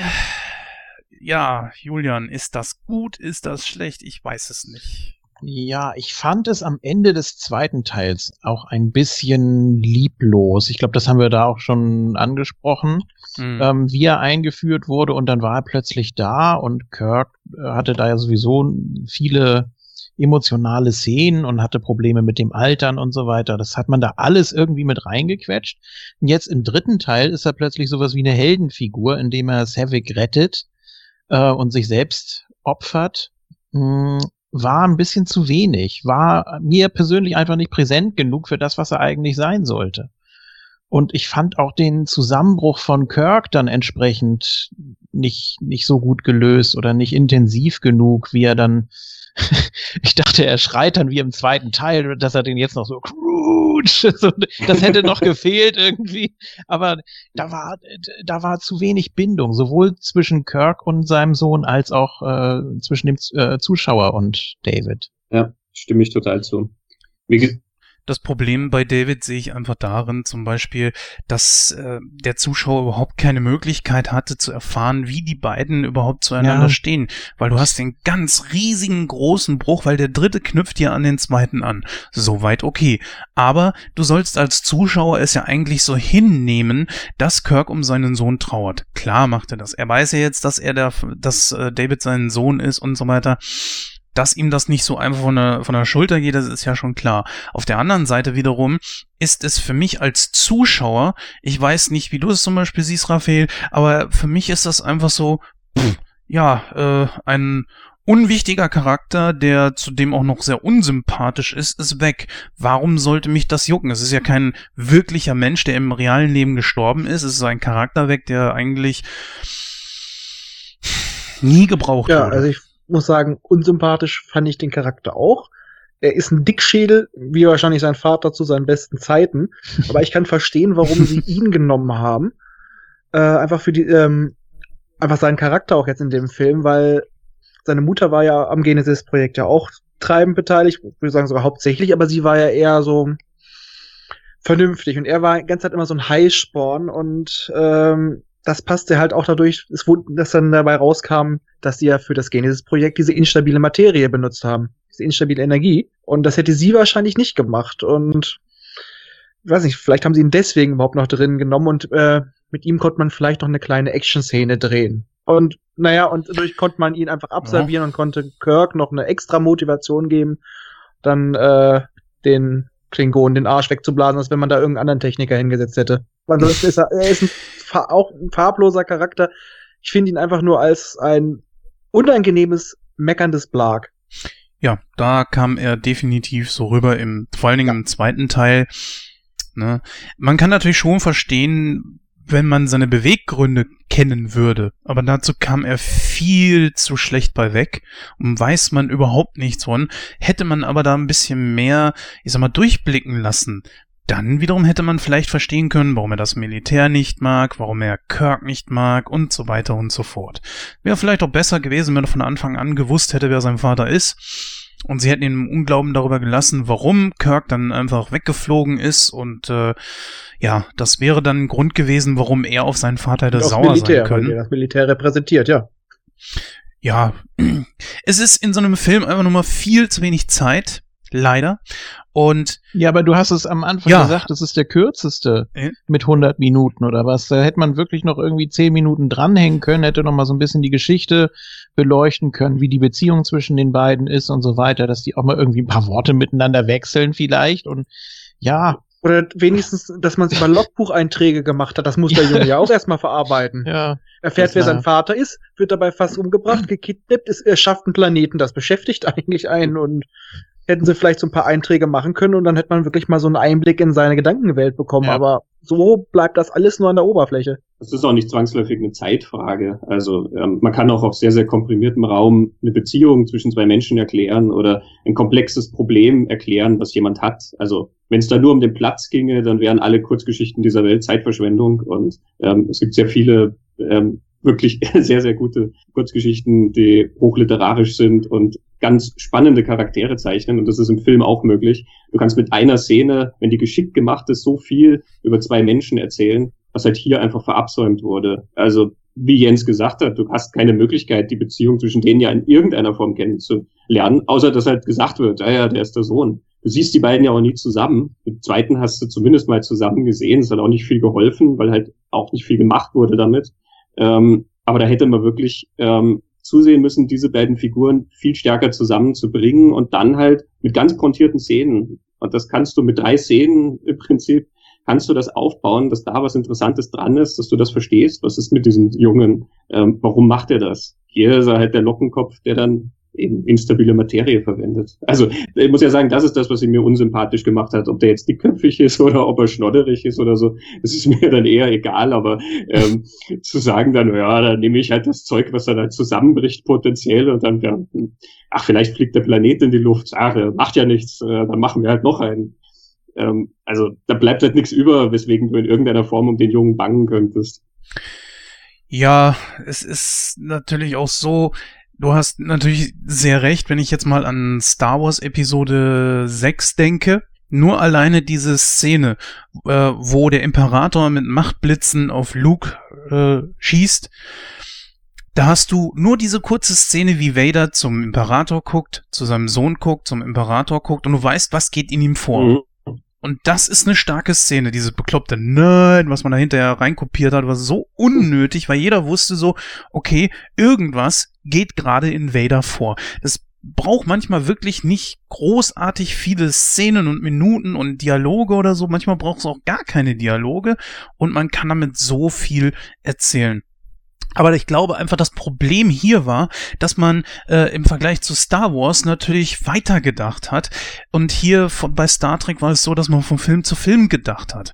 Man hat ja nie da großartig drüber nachgedacht, okay, was passiert jetzt nach äh, Star Trek 2? Weil für viele, glaube ich, auch der Drops gelutscht war, nachdem Leonard Nimoy ausgestiegen ist, der ein sehr, sehr tragender, vielleicht sogar der tragende Keil neben Spock, äh, neben, neben Spock natürlich, neben ähm, äh, Kirk ist der Star Trek einfach repräsentiert hat. Ne, welche Figuren von Star Trek fallen dir als erstes ein, wenn dich jemand auf Star Trek anspricht? Sind das Kirk und äh, Spock? Allen voran Spock. Ich könnte mir vorstellen, dass da dann auch das so gewesen ist, dass keiner wirklich mehr an den, an den dritten Teil geglaubt das glaub ich, hat. Das glaube ich nicht, weil du hast im zweiten diese Remember-Szene, kurz bevor Spock stirbt. Und mhm. ähm, da haben zwar damals alle behauptet, das war nur so was Spontanes, was sie halt irgendwie reingemacht haben, aber das kann mir ja keiner erzählen. Also nachdem die das so aufgesetzt haben, ähm, ist klar, dass sie zumindest irgendwas sich überlegt haben, ähm, was könnten wir in einem potenziellen dritten Teil machen. Und dann hat Nimoy ja auch eben seine Rückkehr mhm. sozusagen dafür eingesetzt, dass er dann diesen Film auch inszenieren darf und so weiter. Also ähm, ich meine, natürlich ist es so, dass es nicht in der Dichte glaube ich, überlegt ist, wie das heute der Fall ist, wo die dann schon überlegen, ja, das, das setzen wir jetzt auf und in The Fast and the Furious Teil 15, dann lösen wir das dann auf, ähm, die Figuren, Bestes die wir vor sieben Filmen gemacht haben. ähm, ja, aber die, die planen das ja dann wirklich schon immer für die nächste Trilogie und für ich weiß nicht was voraus, ja, das haben sie sicherlich noch nicht gemacht. Aber natürlich haben sie sich überlegt, was machen wir im nächsten Film. Sie haben sich nur immer auf diese Kerncrew verlassen. Ich glaube, sie haben halt damals noch nicht diese Perspektive gehabt, dass sie sagen, wir gehen irgendwann mal weg von denen. Sie hatten immer die Crew, die halt aus der Serie Enterprise bekannt ist. Deswegen haben sie ja auch so ein schlechtes Händchen mit all diesen Nebenfiguren. Offensichtlich wollen sie ja gar nicht an den Nebenfiguren festhalten. Also nicht in dem Sinne, dass die zur, zur Stammbesetzung dann irgendwann gehören würden. So wie es ja in anderen Filmserien dann durchaus möglich wäre, ja. Servic taucht ab Teil 2 auf und oder ab Teil 3 äh, und wird dann zu einem ganz wichtigen Mitglied äh, über die nächsten sechs Filme oder so. Sehr denkbar. Das, das haben die nie gemacht. Es war immer Kirk und Co. und alle anderen sind nur diese Tagesspieler sozusagen. Ja, bei äh, Spock muss ich da kurz nochmal drauf eingehen. Damals war das große Problem ja, er wollte unbedingt raus. Und deswegen haben sie ihn ja, äh, weil, ich weiß gar nicht mehr, war das die Bedingung, dass er Regie führen durfte? Ich weiß es nicht mehr. Auf jeden Fall war es so, dass sie ihm den Tod dann auch gewährt haben. Ich glaube, das war, nee, der Grund, dass er für Teil 2 mitgemacht hat, war, dass man eben zugesagt hat, ja, Spock kann Mhm. sterben. So. Und dann war es so, dass äh, bei dem, wo sie das vorgeführt haben, an dem Testpublikum vorgeführt haben, hat Nimoy gesehen, wie emotional begriffen die, äh, äh, ergriffen die Leute waren durch diese Szene zwischen äh, Spock und Kirk, so dass es ihm hinterher sogar leid getan hat. Sogar die Leute am Set haben eine ganz, ganz merkwürdige Stimmung an den Tag gelegt.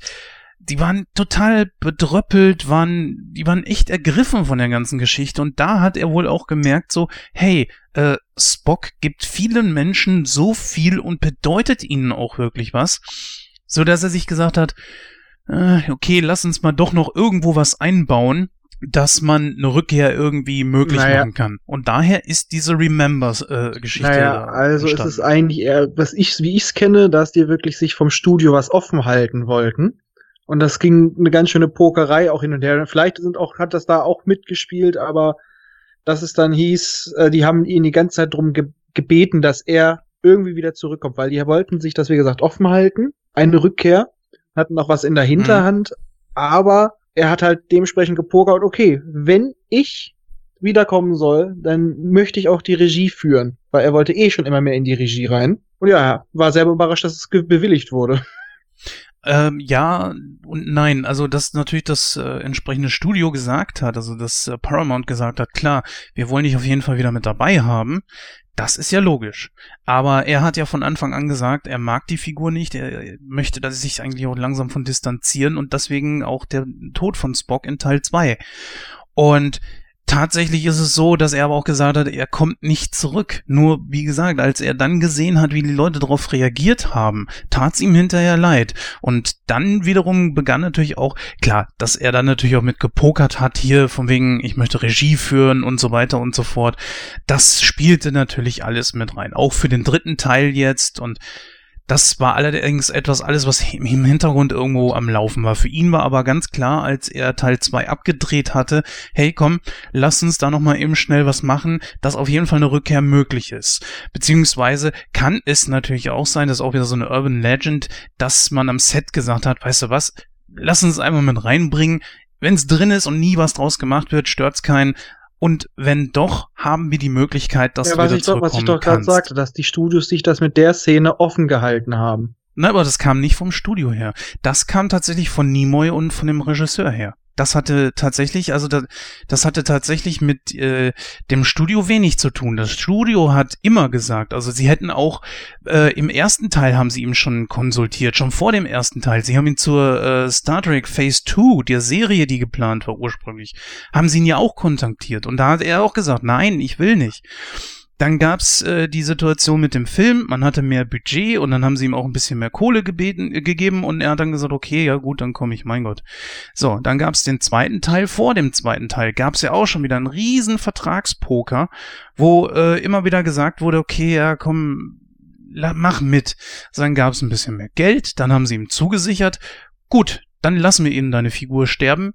Und man hat ja auch gar nicht mit einem dritten Teil irgendwie so wirklich geplant. Und Natürlich hat Paramount immer im Hintergrund gehabt, ja, ey, das ist unser Baby, da können wir noch was mitmachen und bestimmt haben viele Leute die Idee gehabt, Teil 3 und so weiter. Und man hat auch überlegt, natürlich ohne Leonard Nimoy weiterzumachen. Nur was dann dabei rausgekommen ist, das haben wir bei diesem Film hier gesehen, der, äh, ach nee, da kommen wir dann doch ein bisschen später an einem anderen Gerüchten Punkt zu folgen zu, sollte ja, wenn er wirklich sehen. tot bleibt, Savik seinen Platz mehr oder weniger einnehmen. Na, Das weiß ich zum Beispiel nicht, aber warum nicht? Weil Wäre natürlich eine Wir haben halt eine Situation. Schülerin, geistige Schülerin von ihm eingebaut, die auch vulkanisch ist, aber auch nicht so rein logisch, wie genau wie er und Mhm. hätte eigentlich gepasst. Also ich kenne halt auch das Gerücht, dass wenn er wirklich ausgeschieden wäre, sie dann diese Art Rolle übernommen hätte. Wäre natürlich eine Möglichkeit Fall. gewesen, klar. Sie war schon durch einen Film etabliert und bekannt. Ja, Hat warum nicht? Dann wäre nur halt eben der, ja, wäre nur halt eben der Schauspielerwechsel irgendwie im Wege gestanden, weil, naja, ein Schauspieler bringt nun mal seine eigene Gestik und Mimik mit, äh, seinen, seinen eigenen Charakter, ob er selber irgendwie Ja, das, gut ist als Schauspieler oder nicht. Und Kirstie Alley ist schon ein bisschen ja, besser ich, als ich denke mal, wäre das auch eine große als- Hauptrolle geblieben, hätten sie auch mehr Geld geboten und so weiter. Also ich glaube, das, also ich glaube nicht, dass sie am Ende von Star Trek 2 schon gedacht hat, nee, das mache ich nicht nochmal. Ja, wer weiß, aber äh, Ja, das ist, alles wie gesagt, die. Urban Legend. Ja. Genau. Gehen wir mal zum nächsten über, nämlich, äh, ja, ist es Commander Cruise, ist es, äh, ja, mein Lord, keine Ahnung. Auf jeden Fall äh, Cruge, dem, ja, ist es jetzt Cruge oder Krug? Cruge. Ich glaube, in- der deutschen Übersetzung kommt das irgendwie ganz komisch rüber, oder? Cruge. Also im Englischen nennen sie ihn immer Cruge. Dann bleiben wir auch bei Cruge. Genau. Also, er ist der klingonische Captain, hiermit der Antagonist von Kirk und Spo äh, Spock und so weiter. Und, naja, natürlich auch von einem zumindest damaligen Zeitpunkt schon sehr bekannten Schauspieler. Und zwar Christopher Lloyd. Sollte jeder von uns eigentlich kennen. Ganz besonders natürlich aus äh, der Serie Taxi oder halt eben den Zurück in die Zukunft Filmen, wo er den Dr. Brown gespielt hat. Ja, ich übergebe das Wort mal an Julian. Julian, eine gute Besetzung. Wie findest du den Charakter an sich? Ähm, die Klingonen, ist das eine gute Wahl gewesen für den Film? Brauchte man überhaupt eigentlich einen Antagonisten? Was denkst Ja, du? man wollte das natürlich auch so ein bisschen ziehen, glaube ich, auch dadurch. Ne? Also es wäre sonst ein bisschen langweilig gewesen. Okay, wir fliegen da auf den Planeten, holen Spock und das klappt alles so wie vorhergesehen, vorherbestimmt. Ähm, und so hat man natürlich auch gleich die Klingonen noch mal ein bisschen präsenter dargestellt. Ich fand auch, dass er das sehr gut gemacht hat. Also ich, ich kannte ihn jetzt nicht so unbedingt als Bösewicht, ähm, aber ja, war, war auf jeden Fall mal was anderes. War, war ganz erfrischend. Ich muss ja gestehen, dass ich diesen Charakter äh, Valkyris, ne, das ist scheinbar wohl seine Frau, die ihm die Genesis-Daten irgendwie besorgt hat. Wie genau wissen wir nicht, das ist aber auch unerheblich für den Plot.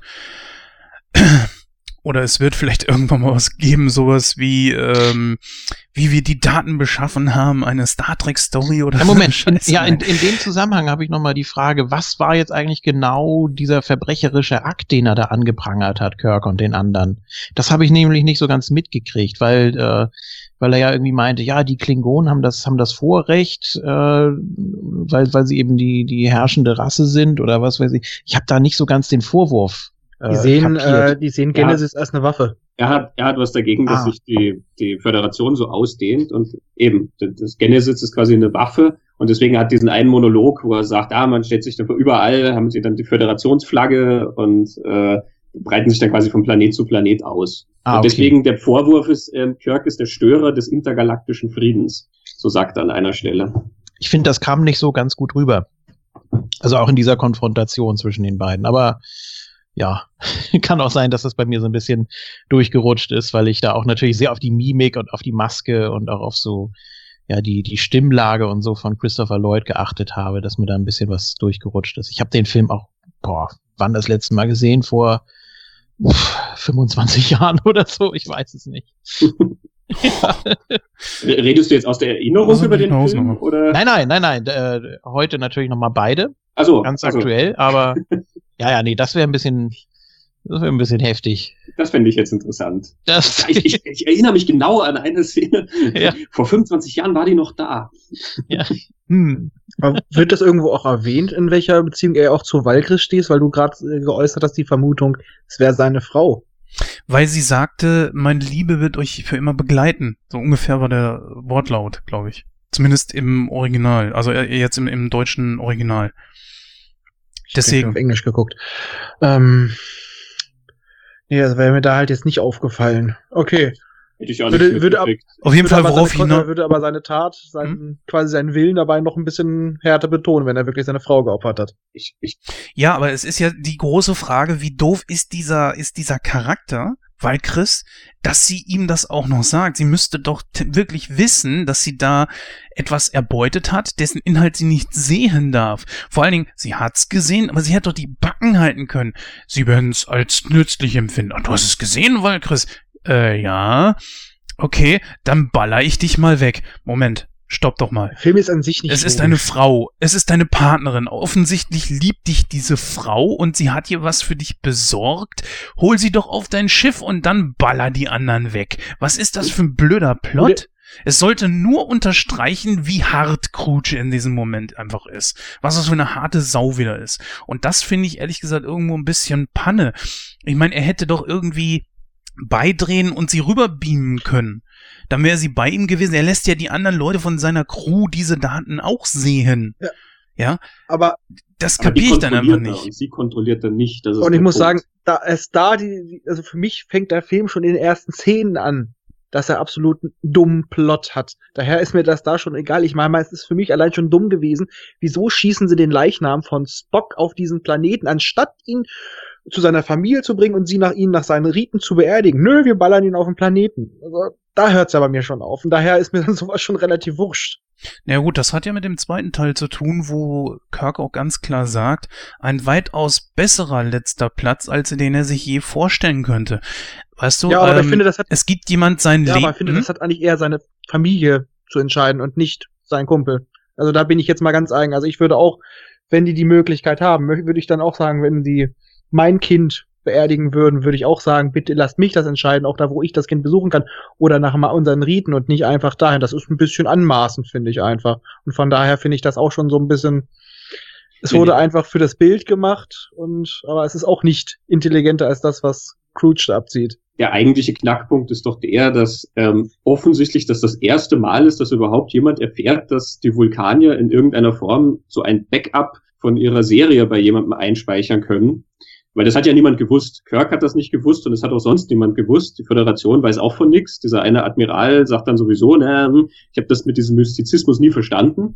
Ähm, also man möchte ja aber eigentlich meinen, dass im, im Laufe dieser Zusammenarbeit zwischen Föderation und also den Menschen und den Vulkaniern, dass da schon mal irgendein Vulkanier gestorben ist und irgendjemand dann schon mal darauf hingewiesen hat, da gibt's dieses Ritual bei uns und deswegen bitte ähm, so und so handhaben. Man könnte ja auch davon ausgehen, dass jemand, der irgendwo auf so einem Schiff arbeitet, dass der vielleicht ein Testament oder irgendwie sowas hat, in dem das verfügt Ja, wird. stimmt.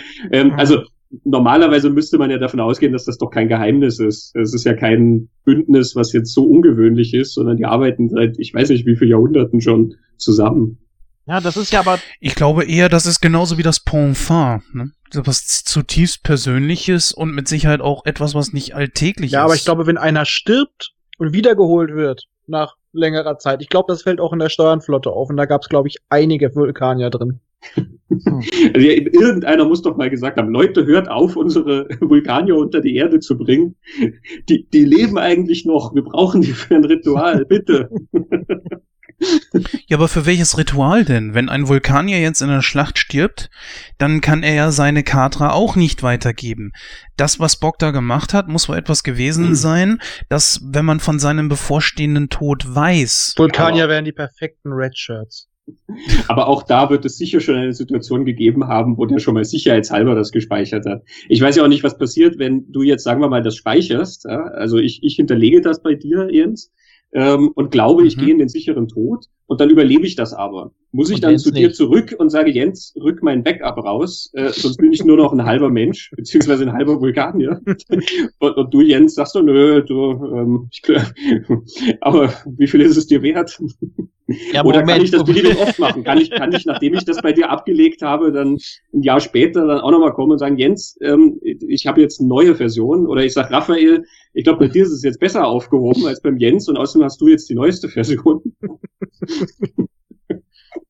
Ja, es ist ja die große Frage, wie das vonstatten geht. Also es ist definitiv ja nicht, also dieses äh, Weitergeben der, ich bleib jetzt einfach mal bei der Definition Katra, dient ja scheinbar wohl nicht dazu, um irgendeinen Vulkanier jemals wieder zurückzuholen. Das ist ja nicht alltäglich. Es ist nur in diesem Fall ein großer Zufall gewesen, dass der Körper von Spock wieder regeneriert wurde. Das ist aber auf Vulkan nicht üblich. Ich meine, ich kenne nicht jeden einzelnen kleinen äh, Fetzen aus Star Trek, aber das ist mir auf jeden Fall geläufig, dass es so etwas auf Vulkan Ja, nicht aber, das- Sa aber Sarek, geht ja zu Kirk und die, er hat ja das Video definitiv vorher nicht gesehen, die Sicherheitsaufzeichnung. Die gucken sich ja da erst an. Mhm. Und er geht definitiv davon aus, dass sein Sohn ein Backup gemacht hat. Ja. Also scheint das Abgesehen nicht davon, so selten zu sein. Er will auf jeden Fall den Körper haben. Also auch wenn du den Mann sozusagen nicht zurückholen kannst, aber um sozusagen dem die unsterbliche Seele oder ich weiß nicht was zu geben, brauchst du trotzdem den Körper, damit er nach diesem vulkanischen Ritual beerdigt werden kann. Denn ansonsten wäre ihm der Körper von Spock ja wurscht. Ansonsten müsste er nur hinkommen und sagen, Kirk, hast du das Backup oder hat jemand anders? Ähm, und wo der Körper ist, ist egal. Du brauchst auf jeden Fall den Körper.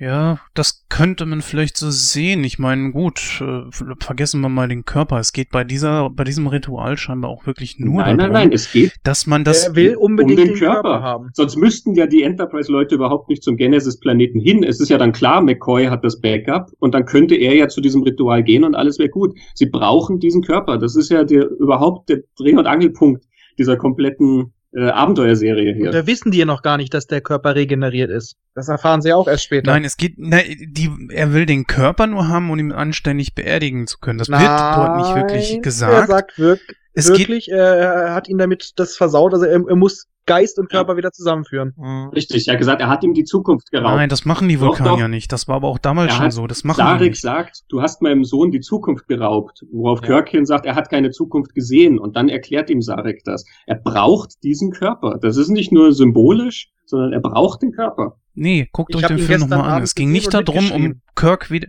Ich habe gestern äh, den geguckt und habe das auch aufgeschrieben. Ich habe ihn heute geguckt. Sagt ja, die wollen den Körper wieder haben, richtig, aber es geht ja nicht um darum, um eine Reinkarnation zu vollziehen. Der Körper ist ja tot. Was wollen sie damit machen?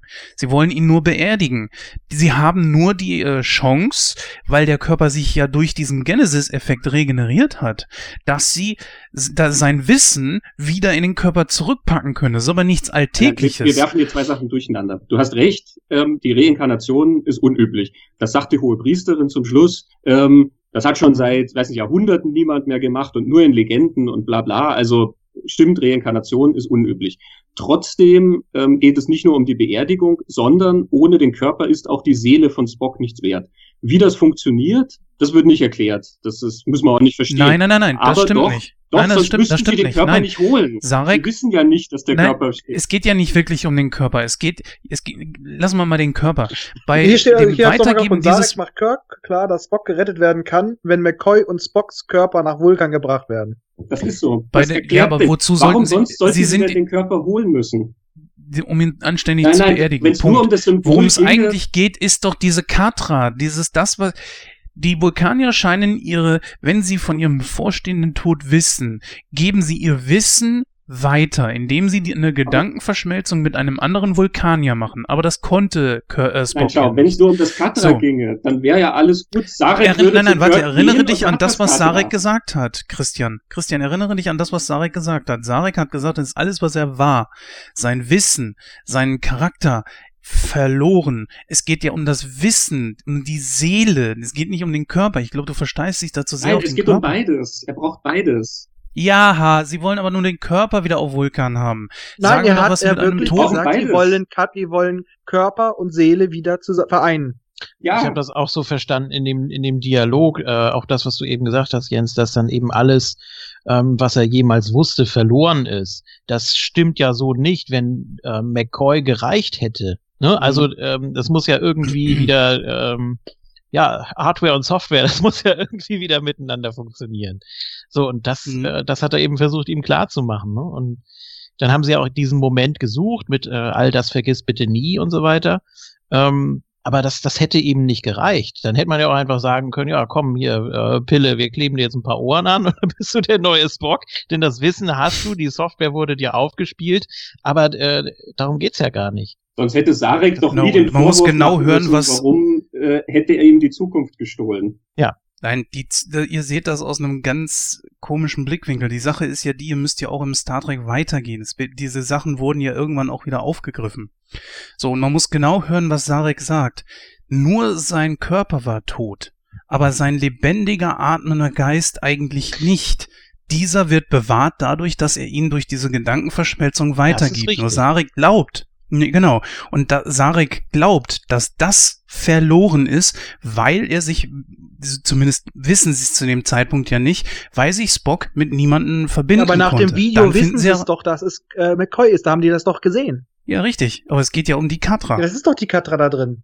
Es gibt doch diesen Moment, da äh, geht doch Kirk da in, in ähm, den Gang lang und dann hört er da aus dem Dunkeln da die Stimme von McCoy und dann spricht ja quasi Spock durch ihn. Warum hast du mich auf Genesis zurückgelassen und so weiter und in dieser irre Blick und ja, ab dem Moment weiß man doch auch als Zuschauer, dass, dass das irgendwie funktioniert hat oder dass da irgendwie noch eine Verbindung besteht. Also Ich glaube, wir kommen auch langsam zusammen. Äh, ihr habt schon auf, einen gewissen Art und, auf eine gewisse Art und Weise recht, weil sie brauchen schon den Körper. Nur das Problem ist, äh, was mir jetzt gerade so bewusst ist, wir wissen gar nicht warum. Sie können mit dem Körper an sich nichts mehr anfangen. Der ist tot. Es wird auch kein Vulkanier in der äh, vulkanischen Tradition irgendwie wiederbelebt. Das gibt es nicht. Es ist nur, dass sie ihren Geist und das Wissen auf die Art und Weise weitergeben. Wofür sie allerdings den Körper haben wollen, das ist ein Plothole. Denn sie müssen ja irgendwie dafür sorgen, also es soll ja beides nach Vulkan gebracht werden, damit McCoy geholfen werden kann. Aber es wird auch die ganze Zeit so geredet, als würde Spock noch irgendwie leben, damit beiden geholfen wird. Nur es ist einfach, da muss man das, glaube ich, ein bisschen psychologisch und medizinisch sehen. Äh, auf der Festplatte von McCoy sind zwei verschiedene Betriebssysteme, wobei das ursprüngliche langsam aber sicher Probleme bekommt mit dem Betriebssystem von Spock. Das heißt, die müssen das Wissen aus ihm wieder entfernen. Was damit passiert, das wissen wir nicht. Irgendwas machen die Vulkanier damit. Ich bin mir auch sicher, dass es in keiner weiteren Serie oder Film irgendwo erwähnt wurde, was damit weiter passiert. Es ist einfach nur Sitte. So. Äh, und was die mit dem Körper wollen, das ist, glaube ich, überhaupt nicht wirklich durchdacht worden, sondern man hat einfach einen Grund gesucht, warum man nicht einfach nur äh, sagen konnte, okay, scheiß auf den Körper, lass den da. Wichtig ist doch die Katra, die ja in dem Hirn von McCoy ist, bringen McCoy nach Vulkan, dort helfen sie ihm und gut war's das. Warum aber den Körper? Ich glaube, das hat man in dem Plot nicht so wirklich ausgearbeitet und sich nicht großartig Gedanken gemacht. Weil gehen wir mal vom Logischen aus, ja, eben. was sollen sie mit einem toten Körper? Ich glaube, es geht hier nur um ein Ritual. Nur um ein Ritual, um beides irgendwie der Ewigkeit zu übergeben. Ich weiß es nicht. Also ganz ehrlich. Also ich würde mal sagen, wir haben schon irgendwo beide recht. Oder alle irgendwo auf eine gewisse Art. Oder?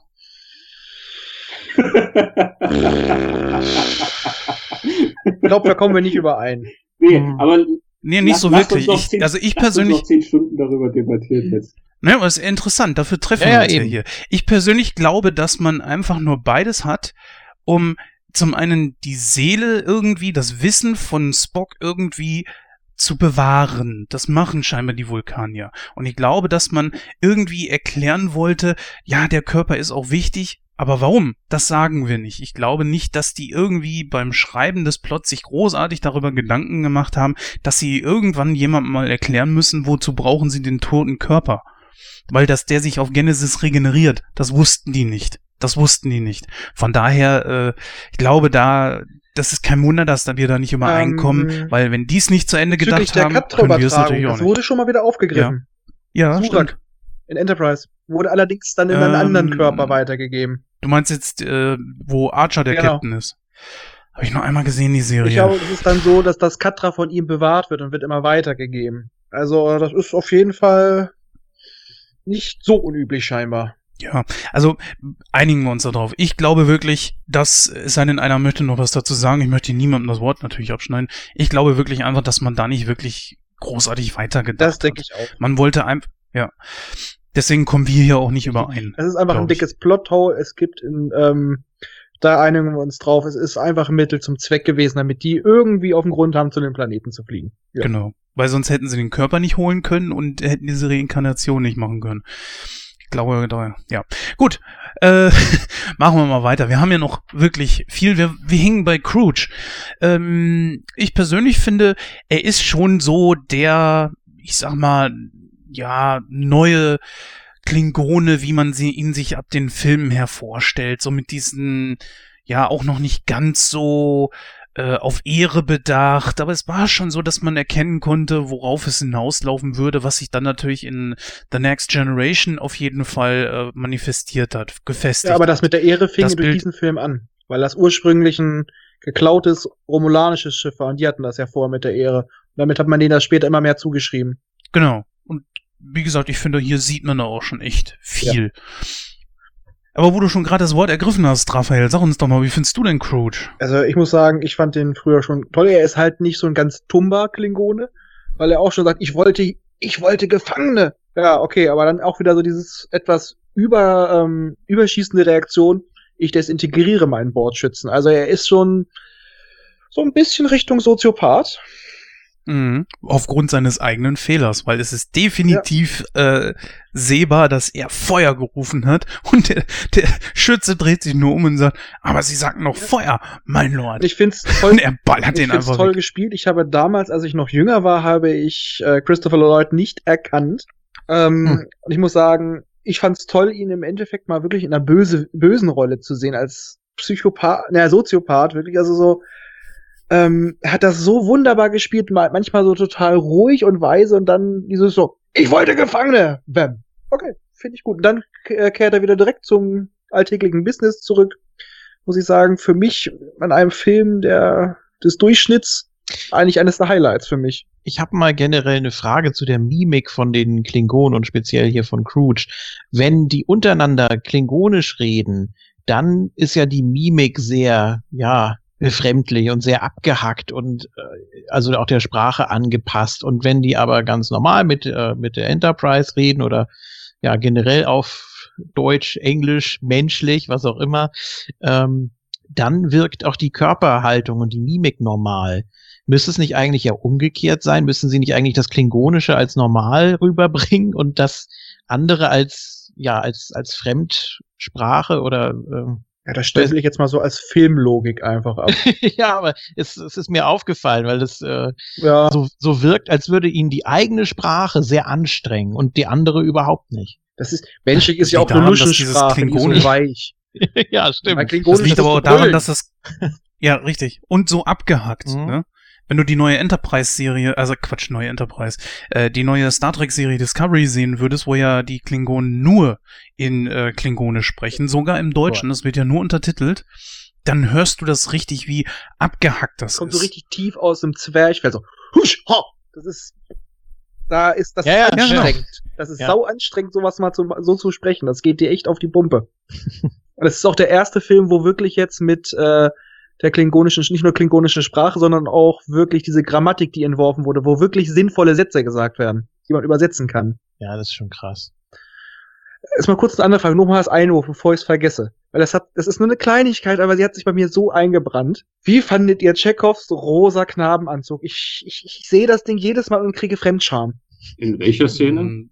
Wenn sie das Schiff klauen, dann steht er in so einem komischen ro rosa Anzug da, der sieht so ein bisschen aus wie so ein äh, Gründerväter-Anzug mit diesem hohen weißen Kragen und in altrosa. Ich, die Mode des 24. Jahrhunderts. Hab ich jetzt gar nicht so vor Augen. Hier brennt sich das Ding immer ein. Ich schicke gleich Oh. mal ein Bild. Ja, mal. Ich hab's aber auch nicht vor Augen, ganz ehrlich. Also ich habe ihn auch heute gesehen, aber gerade keine Ahnung. Das muss ich übersehen haben. Ich war wahrscheinlich in der Action so drin, dass ich nicht Ja, auf die Fashion so, ich, geachtet habe. ich sehe das und ja, direkt das erste Bild. Auf was du alles achtest? Ich achte ich eher bei den Frauen auf die Mode als bei den Männern. Nee, bei den Frauen achte ich auf die Brüste. Nein, das habe ich jetzt nicht gesagt. Ähm, ihr wisst, was ich meine. Und Nein, sonst aber nichts. so, Moment. Das ist der Link. Nein, aber das ist so dieses, die, diese Farbgebung, die brennt, das brennt sich sowas von ein bei mir. Wo ist denn hier Textnachrichten? Gut, die äh, Hörer können das natürlich jetzt gerade nicht nachvollziehen, was wir jetzt hier mit im Die Hintergrund können das machen. selber nochmal nach. Deswegen, So. genau, ja. Ja, jetzt äh, sehe ich, was du meinst. Oh, okay. Äh, hat mich nie gestört, ehrlich Ich, weiß gesagt. nicht, ich, ich, mich überhaupt nie ich, gestört. stört mich bei mir hängt immer der, der Blick dran fest. Tja, gut. Ähm, das ist irgendwie noch so ein bisschen Überbleibsel von äh, dem ersten Teil, kann das sein? Weiß ich nicht. Ah, auf jeden Fall habe ich jetzt auch den Namen für das äh, Ritual mit Spock, Fall Torpan. Ah, Falls es jemand interessiert. Mhm. Gut, kommen wir mal wieder zurück zum Plot. Ich finde, die ganz großen äh, Nebencharaktere haben wir jetzt auch soweit mal durch. Gehen wir mal auf die Eckpfeiler des Films. Einer der Eckpfeiler ist natürlich die äh, gleich zu Beginn. Der Film schließt ja direkt an den zweiten an. Ist das was, wo du sagen würdest, äh, Julian, das fandst du gut? Weil man hat ja hier auch sozusagen einen indirekten Dreiteiler geschaffen, denn Teil 4 hat ja auch was damit zu tun. Also du meinst zwei, drei und vier sind zusammenhängend. Mhm, ja, genau. gut, wenn man sich davor immer äh, anguckt, diese tollen Einspieler, da wo alles nochmal erklärt wird. Ähm, ja, ist es, ist, es ist komplett nahtlos, oder? Kann man sagen. Es ist ja, jetzt kein, fast. kein, kein äh, großer, kein großer Zwischenraum. Ähm, ja, habe immer die ganze Zeit gedacht, was, warum, warum macht man das so? Und dann habe ich auch gedacht, so mit, mit Genesis und wieso, wieso macht man da jetzt ein Reboot von Spock? habe ich irgendwie so gedacht, okay, wenn der zweite wirklich der letzte gewesen wäre, ähm, dann wäre das so ein versöhnlicher Abschluss gewesen, dass äh, Spock eben seine menschliche Seite nochmal so richtig rauskehrt und dass er von Freundschaft spricht und dass das wirklich sehr emotionale Szenen sind da mit Kirk, da mit der, mit der Glasscheibe. Ähm, und dann habe ich gedacht, okay, wenn man Spock jetzt wieder zurückbringt, dann bleibt das ja so im Hinterkopf bei den Zuschauern und das wollen die vielleicht gar nicht. Vielleicht wollen die den alten Spock wieder haben. Und deshalb hat man, glaube ich, diesen Reboot gemacht, dass er auch am Ende nicht wusste, äh, was eigentlich Sache ist und, und, und äh, eben auch Kirk nicht gleich ganz erkannt hat. Er wusste nur, dass er Jim heißt und so. Ähm, ja, also von daher hat man die Verbindung, glaube ich, auch ganz gut hingekriegt. Ja, wo man ja im zweiten Teil echt versucht hat, da äh, das zu verbergen, was letzten Endes passieren wird, dass nämlich jemand stirbt äh, haben sie ja hier besonders durch den Titel ja überhaupt gar keinen Hehl draus gemacht. Dann hat ja wirklich auch damit geworben, dass er wieder zurückkommt. Unglaublich auch die Leute A, versöhnlich damit zu stimmen und auch ins Kino zu locken, damit die dann ja wahrscheinlich auch gerne sehen wollen, wie er zurückkommt weil das ein so unglaublich beliebter Charakter war. Deswegen, äh, naja, du sprichst von einem Reboot, ist es ja nicht wirklich. Es ist ja eher, man bringt einfach den Charakter wieder zurück. Nee, nee, ich meine auch die Frage, nicht den vom, hm? vom Ende des zweiten Teils. Ich glaube, den wollte man gar nicht unbedingt sehen, wenn er denn wieder zurückkommt. So meinte ich das. Also diesen äh, doch sehr emotionalen, dachte ich. Und dann auch noch diese Szene da mit der, ja, mit der Trauerfeier für ihn, mit der Rede dann auch von Kirk und so. Ähm, da hätte man, glaube ich, schlecht anknüpfen können. Und deshalb hat man diese Genesis, dieses Genesis-Stilmittel, glaube ich, gewählt. Kann das sein? Hm, tja, das könnte möglicherweise sein, ja. Würde ich nicht ausschließen. Was sagen die anderen beiden denn dazu? Raphael. Oh, damit du wirklich so einen komplett, so einen komplett leeren Spock einfach hast, ne, der nur so langsam sich entwickelt, ähm, dann irgendwann wieder so aussieht wie der, wie der alte und dann eben auch, ja, so redet wie der ursprüngliche. Beziehungsweise hätte halt auch Nimoy auch äh, Möglichkeiten zu einer Neuinterpretation gegeben, hätte er Lust gehabt. Das auf jeden Fall, ja. Hätte man machen können. Wobei natürlich äh, das nicht ja, weiß ich nicht, ob das möglich gewesen wäre. Wir wissen natürlich nicht, was bei so einer Reinkarnation, ich weiß gar nicht, wie hieß der, hieß dieses Ritual, was du gesagt hast? Oh, jetzt habe ich das, hab ich schon wieder zugemacht. Wie? Okay, auf jeden Fall diese Reinkarnation von äh, den Vulkaniern. Man weiß ja nicht, was dann da mit einem passiert. Das muss ja auch ein unglaubliches, ja eine unglaubliche Anstrengung auch für den Körper sein. Das Hirn wird auf einmal mit den Informationen eines ganzen Lebens gefüttert. Wer, wer weiß, wie sich das auf so einen, so einen gerade neuen, jungen Körper auswirkt. Ist ja auch so eine Sache. Auf jeden Fall. Müssen wir mal kurz um vorzugreifen. Ja. Auf den vierten Film, da sieht man ja auch, er musste eigentlich alles neu lernen. Also er hatte noch ein bisschen Grundwissen, aber das meiste Wissen war ja weg. Er hat ja auch dann ähm, Kirk immer nur Admiral genannt und nicht mehr Jim. Und er war, es hieß dann ja auch von seiner Mutter, er wäre jetzt ja nur noch komplett vulkanisch erzogen und das Menschliche fehlte. Er, dieses, ich sag's leicht verschmitzte aus der Serie und den vorigen Film war ja auch anfangs bei ihm weg. Ja, na, das habe ich ein bisschen anders gesehen, muss ich gestehen. Ich habe eigentlich so gedacht, dass das Spock in der Serie versuchte ja immer vulkanischer zu sein als der vulkanische Papst selber. Und äh, um einfach das von sich selber, was er, er mochte seine menschliche Seite ja nie und hat sie ja immer versucht zu verleugnen, was ja nie wirklich ging. Und für mich war er ab dem dritten Teil, beziehungsweise reden wir eher vom vierten Teil, menschlicher denn je zuvor. Wir haben ja jetzt im dritten Teil nicht wirklich was von ihm gesehen. Ja, ich meine, ich ähm, erinnere mich nur noch an die Frage, äh, als er da vor diesen drei Gerätschaften steht, das ist ja halt auch im vierten, Mhm. oder die Fragen beantwortet und dann hat seine Mutter ja die Frage eingeschmuggelt, wie geht es Ihnen? Und die konnte er nicht beantworten. Mhm. Ja, ich glaube aber auch eher, dass das ein bisschen fingiert von ihm war. Auch die Vulkanier reden natürlich über Traurigkeiten, Schmerzen und so weiter. Sie haben diese Gefühle in sich, auch wenn sie versuchen, das so weit wie es geht zu unterdrücken. Es hat ja auch einen Grund, warum sie so sind, wie sie Ja, sind. aber es hat auch wirklich seine ja Mutter immer- gesagt, in diesem Fall fehlt, Mhm. hat bei dieser seiner Neuerziehung quasi die menschliche Komponente gefehlt. Und da, das hat sie auch wirklich im vierten Teil gesagt. Trotzdem trägt er sie ja in sich, ne? Und sie sagt ja auch tatsächlich, als äh, mein Sohn trägst du diese Gefühle natürlich Ja, aber es hat auch dir. erstmal wieder gedauert, bis das zum Tragen kam. Das stimmt, das ja. ich. Also das wer- stimmt. Darum machen sie auch keinen genau, das, meint, ja. das meinte ich ja. Er war anfangs nach dieser, diesem Transfer, er war quasi auf Basis zurückgesetzt. Er hatte, also das, wir haben ja vorhin gesagt, das ganze Wissen und so weiter wurde bewahrt, aber er musste ja eigentlich alles neu lernen. Ja. Also eigentlich widersprechen sich da Teil, Teil 3 und 4. Oder das hat das Ritual hat nicht so geklappt, wie sie sich erhofft haben. Gehen wir mal auf das nächste ein, und zwar etwas, was in Star Trek dann in den späteren Serien noch ein bisschen Rolle spielen sollte und für viele Verwirrungen gesorgt hat. Es ist nämlich, es gibt ein neues Schiff, das sogar Transwarp hat. Äh, wie hieß es gleich noch? Anna? Excelsior. Genau, die Excelsior, was später ja auch 2000. von Zulu, genau, was später ja auch von Zulu dann kommentiert wird. Aber davon ist ja dann später in den späteren Filmen, sie taucht ja nochmal auf, gar keine Rede mehr, beziehungsweise wurde dieser Transwarp ja auch sowas von, ja, immer wieder anders interpretiert. Eigentlich heißt es ja in der späteren, ich glaube, Voyager-Serie, dass man, wenn du Warp 10 überschreitest, was du mit Transwarp hier kannst, dass du überall im Universum auftauchen kannst, wo du willst. Praktisch durch ein Wurmloch und du bist Nein, da. äh, da wird gesagt, bei Transwarp bist du zu jeder Zeit an jedem Ort gleichzeitig. Wo war das? In Voyager, Voyager? als sie die Transwarp-Schwelle durchbrochen haben. Deswegen mutieren doch auch Janeway und äh, Paris komplett, wo sie dann äh, unterschiedliche Entwicklungsstadien haben. Genau. Und End, äh, äh, The Next Generation mit der allerletzten Folge, wo die Enterprise ja sogar diese Zusatzgondel hat, kann ja Warp 13. Das heißt, wenn ich mit Warp 10 überall hinkomme, innerhalb eines Augenblicks, ist ja die große Frage, wozu brauche ich dann Warp 13? Aber bitteschön. Ja, das ist äh, Sei es drum. inkonsequent, aber so die offizielle Erklärung ist, dass äh, die Warp-Geschwindigkeiten in der TOS, in der TNG-Zeit und später immer wieder war, immer wieder anders gestuft und gestaffelt wurden. Ich meine, in den ersten Folgen hieß es ja noch Sol-Geschwindigkeit. Mhm. Das ist aber nur in der Synchro. Das stimmt. Das ist, ja, habe ich auch neulich gelesen, dass es in der deutschen Fassung einfach anders genannt wurde. Ach so, ja, okay. äh, die TNG hab, also Quatsch, TNG, also Classic habe ich wirklich nie auf Englisch gesehen. Ja, ja, das war einfach nur Warp Also- halt übersetzt. Bei Ja, uns hieß es okay. halt Sol. War irgendwas wahrscheinlich Solar oder so, ich weiß es nicht. Ja, Solarantrieb, ja, wer weiß, ne? Nein. Ähm, genau. Ja, gut, haben wir das schon abgefrühstückt. Äh, es sei denn, dass Christian da gerne noch was zu ergänzen möchte. Äh, zu welchem Punkt jetzt genau? Dem Äh, Transwarp-Antrieb. dazu habe ich überhaupt nichts beizusteuern.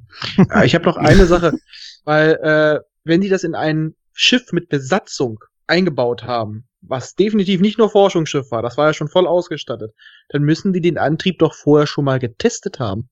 Ja, aber Scotty hat ihm doch eine Banane in den Auspuff gesteckt. Ja, der aber dann, hätte, schon dann, hätte, normalerweise, aber aber, dann hätten sie ja vorher schon einmal Transflock äh, Warp fliegen müssen. Und dann hätte es doch Effekte gegeben. Also so wie es, also eigentlich denke ich, müssten sie das auch gemacht haben. aber danach wurde das äh, Transwarp-Projekt ja aufgegeben. Und das nur, weil sie aber einmal die Enterprise sich abgehängt hat. es ist einfach, weil die Kontinuität halt da nicht so stark Ja. ist, dass sie das dann in jedem neuen Film weitergeführt haben. Das ist einfach, oh, wir haben jetzt irgendwas reingeschrieben. Hm, scheiße.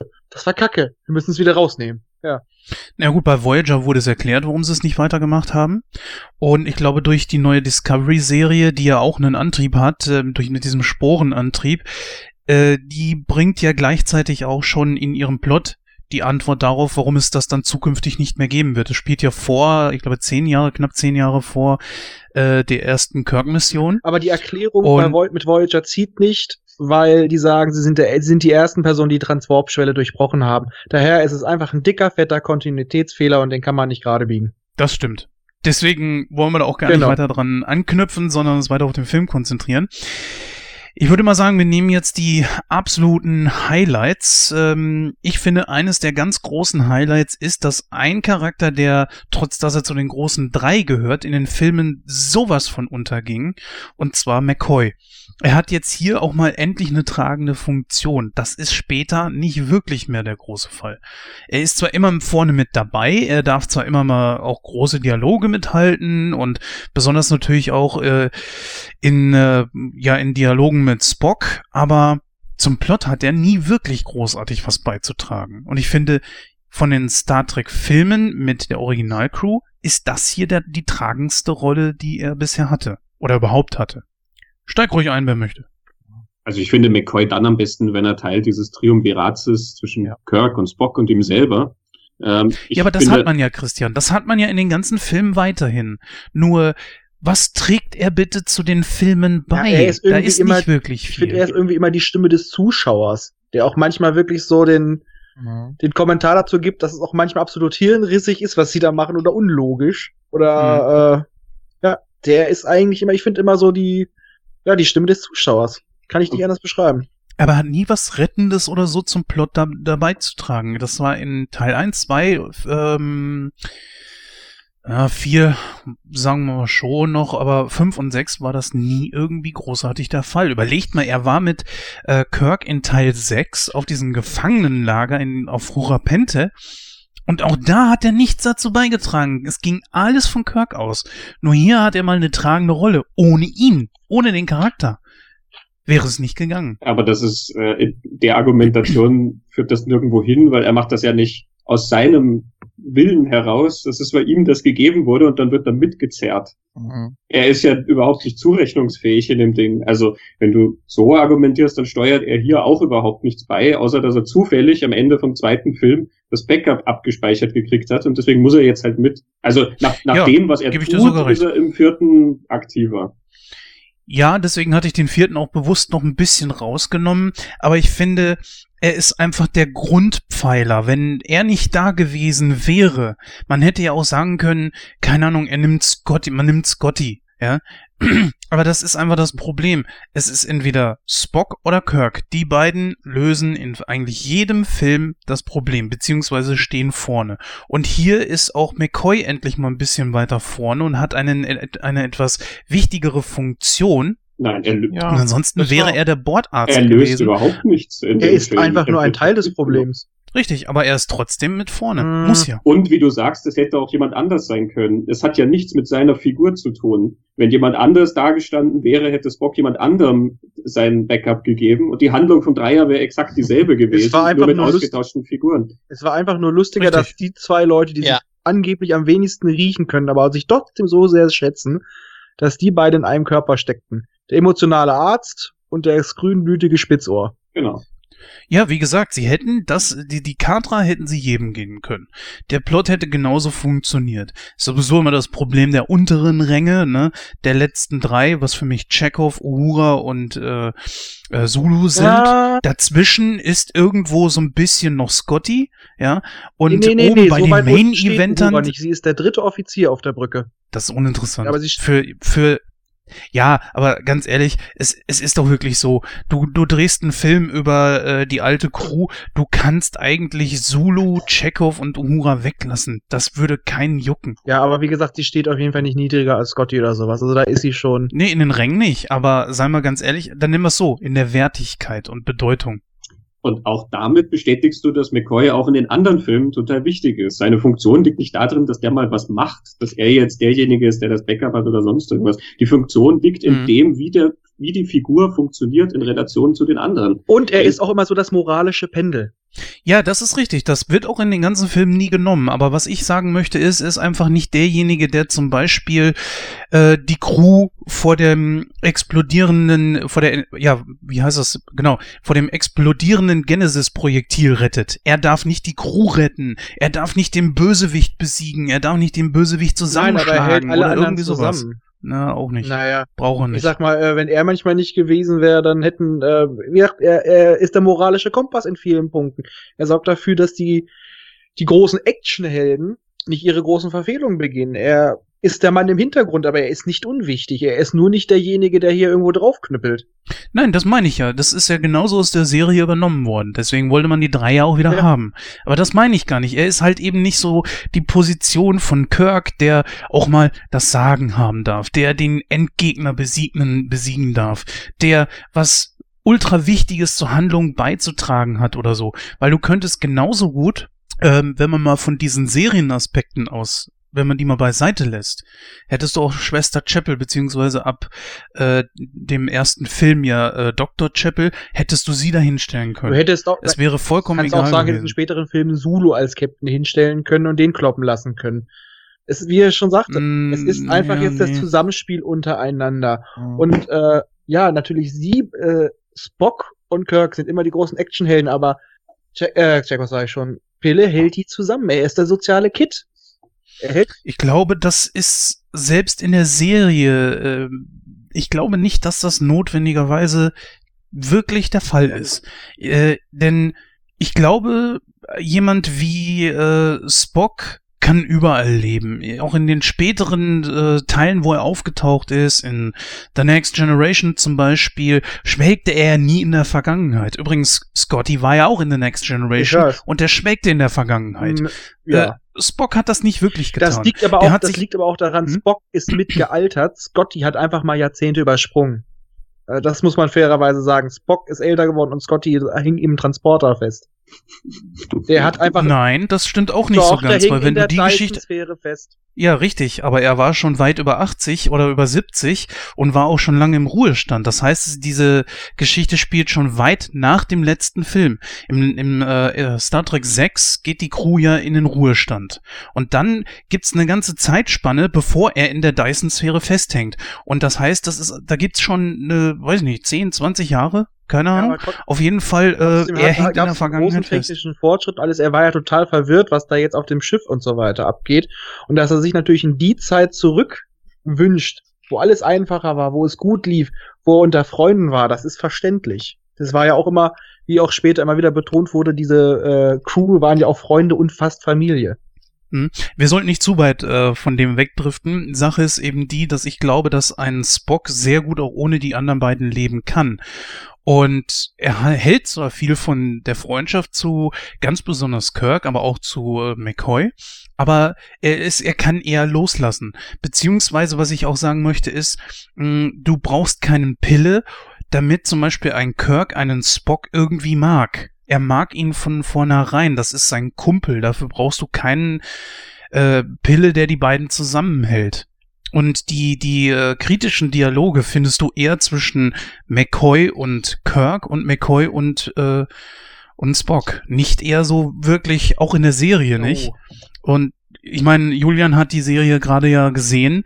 Du siehst kaum irgendwie richtige Streitereien zwischen den beiden, wenn sie sich mal nicht prügeln. Zwischen, aber zwischen Pille und Spock? nein, zwischen äh, Kirk und Spock. Nein, aber ähm, ich habe jetzt, wie gesagt, bin gerade mit der zweiten Staffel durch. Die vorletzte Folge, zumindest nach der Netflix-Reihenfolge, war Brot und Spiele, da wo sie auch zusammen gefangen genommen werden und zusammen äh, kämpfen müssen. Und da gibt's auch nochmal eine sehr ruhige Szene da, als Spock versucht auszubrechen und dann kommt Pille so an und so, ja, ich weiß, wir kriegen uns immer wieder in die Haare, aber eigentlich mögen wir uns doch, oder? Also da sieht man schon, dass äh, sie können einfach nicht ohne einander. Sie, sie, sie brauchen das auch so ein bisschen. Und ich glaube auch, dass äh, Spock das braucht. Denn gerade so bei diesen Abschlussdialogen immer, wenn noch mal so ein kleiner Gag am Ende der Folge kommt, irgendwie, ich glaube auch, dass Spock damit kokettiert äh, und dass er, äh, dass er auch damit spielt und dann äh, Kirk sitzt ja meistens dann so in der Mitte und muss da vermitteln irgendwie und Spock mag das, glaube ich, auch, wenn Pille so so ausrastet und sich über ihn aufregt. Ja, Und die beiden sind sich so, äh, sehen sich so ein bisschen als würdige Gegner untereinander. Ja. Und ähm, die necken sich untereinander. Ja. Also den, wenn wir noch jetzt noch ex quasi noch Bücher und so weiter dazuziehen wollen, da sieht man das noch mehr, aber ich finde auch in der Serie, die beiden, das ist immer so, so ein Sticheln untereinander unter Kollegen und ich möchte nicht zugeben, dass ich dich mag, aber ich mag dich. Ja, genau. Und das wissen eigentlich alle drei. Und derjenige, der so ein bisschen auf dem hohen Ross sitzt, ist in dem Moment dann immer Pille, weil der irgendwie sich, sich nicht so, ähm, ja, der will sich das nicht so anmerken lassen irgendwie, ne? Und, und Spock ist ja sowieso, dadurch, dass er, dadurch, dass er kaum Emotionen zeigt, ähm, treibt er ihn natürlich auch in den Wahnsinn. Also, ja, und das, und das weiß er auch wiederum. Ne? Und das ist ein schönes Zusammenspiel einfach immer. Ja. Die funktionieren einfach am besten, wenn sie wirklich zusammen sind. Ja. Die funktionieren am besten als Dreiergespann. Gut, gehen wir mal zum nächsten über.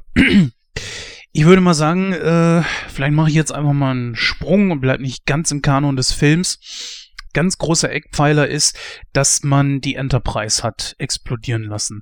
Ich würde mal sagen, nach äh, Kirks äh, Kirk, Pille und Spock ist es der Hauptcharakter in dem Hm. in der Serie gewesen und in den Filmen vorher.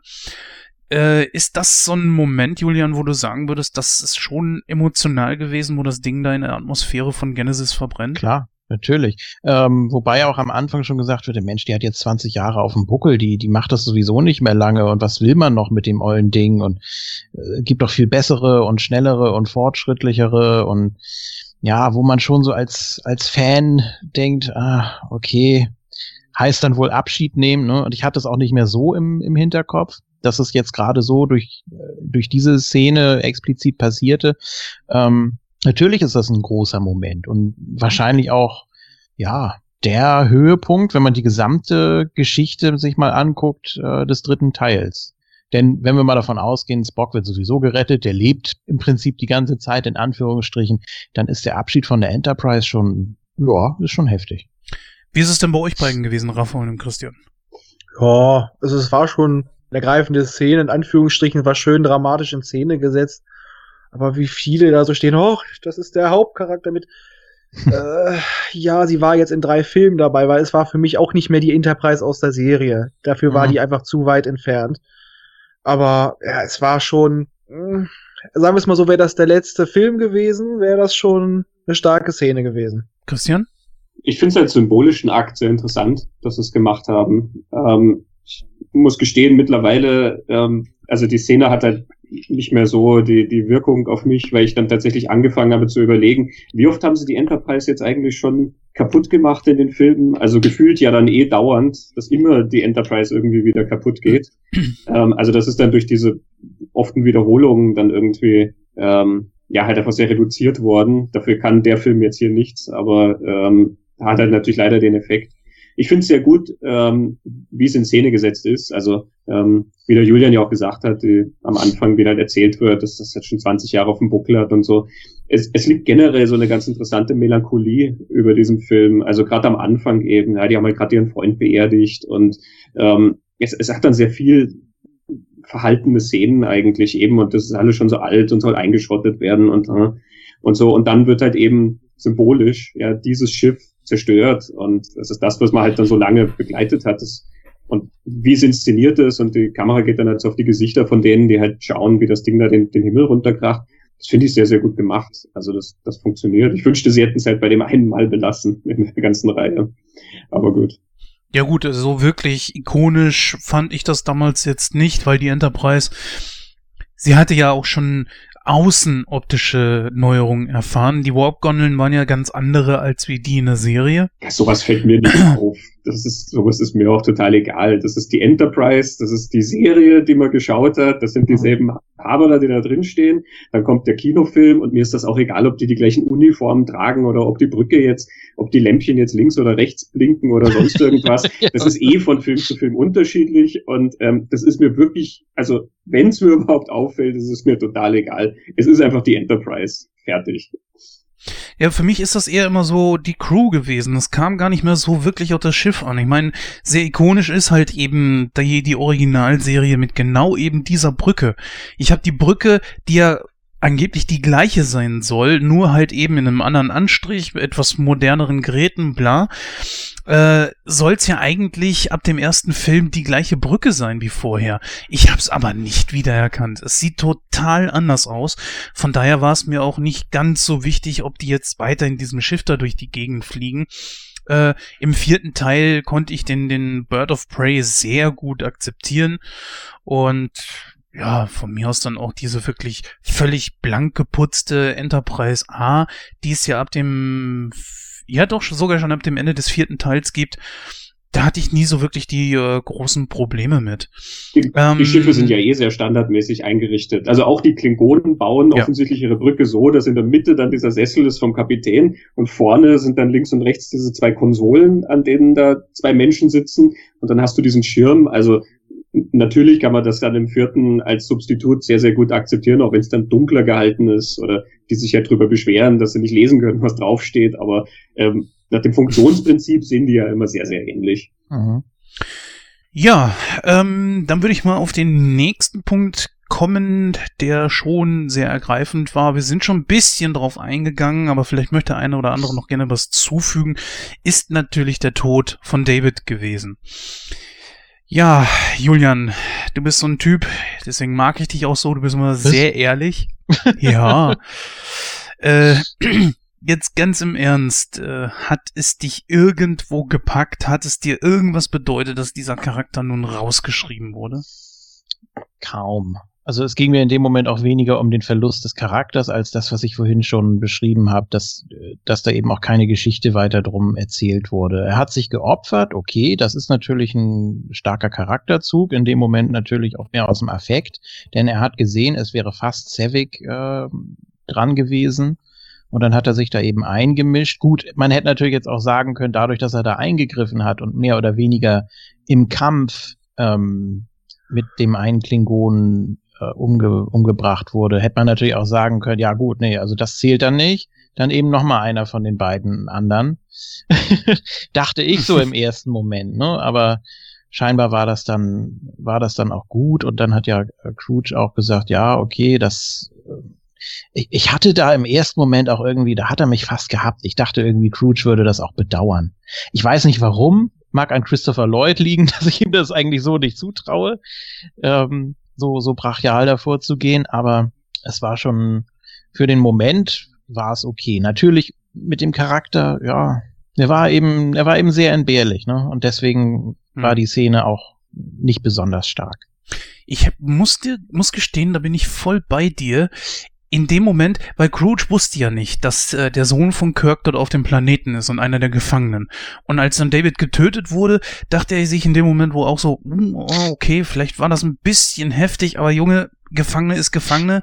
Aber er, er ging dann auch so ein bisschen in eine etwas mh, hm, gemächlicheren Ton runter, mhm. indem er sagte so, ich, ich gebe ihnen sogar zwei Minuten für ihn und ihre tapfere Ja, ja, das war nochmal so richtig schön äh, aus Butterbrot. Aber äh, ganz kurz, um da nochmal reinzugrätschen. Es gibt ja vorhin nochmal mhm. diese, diese Funk-Konversation ähm, da, und dann hat er doch irgendwie gesagt, ich wusste, dass du kommen würdest. Das gibt's natürlich nur im Deutschen. Das gibt's, das gibt's ja im Englischen nicht. Und dann sagt er ja auch ein paar Mal Sir. Also daraus hätte man es eigentlich nicht erkennen können.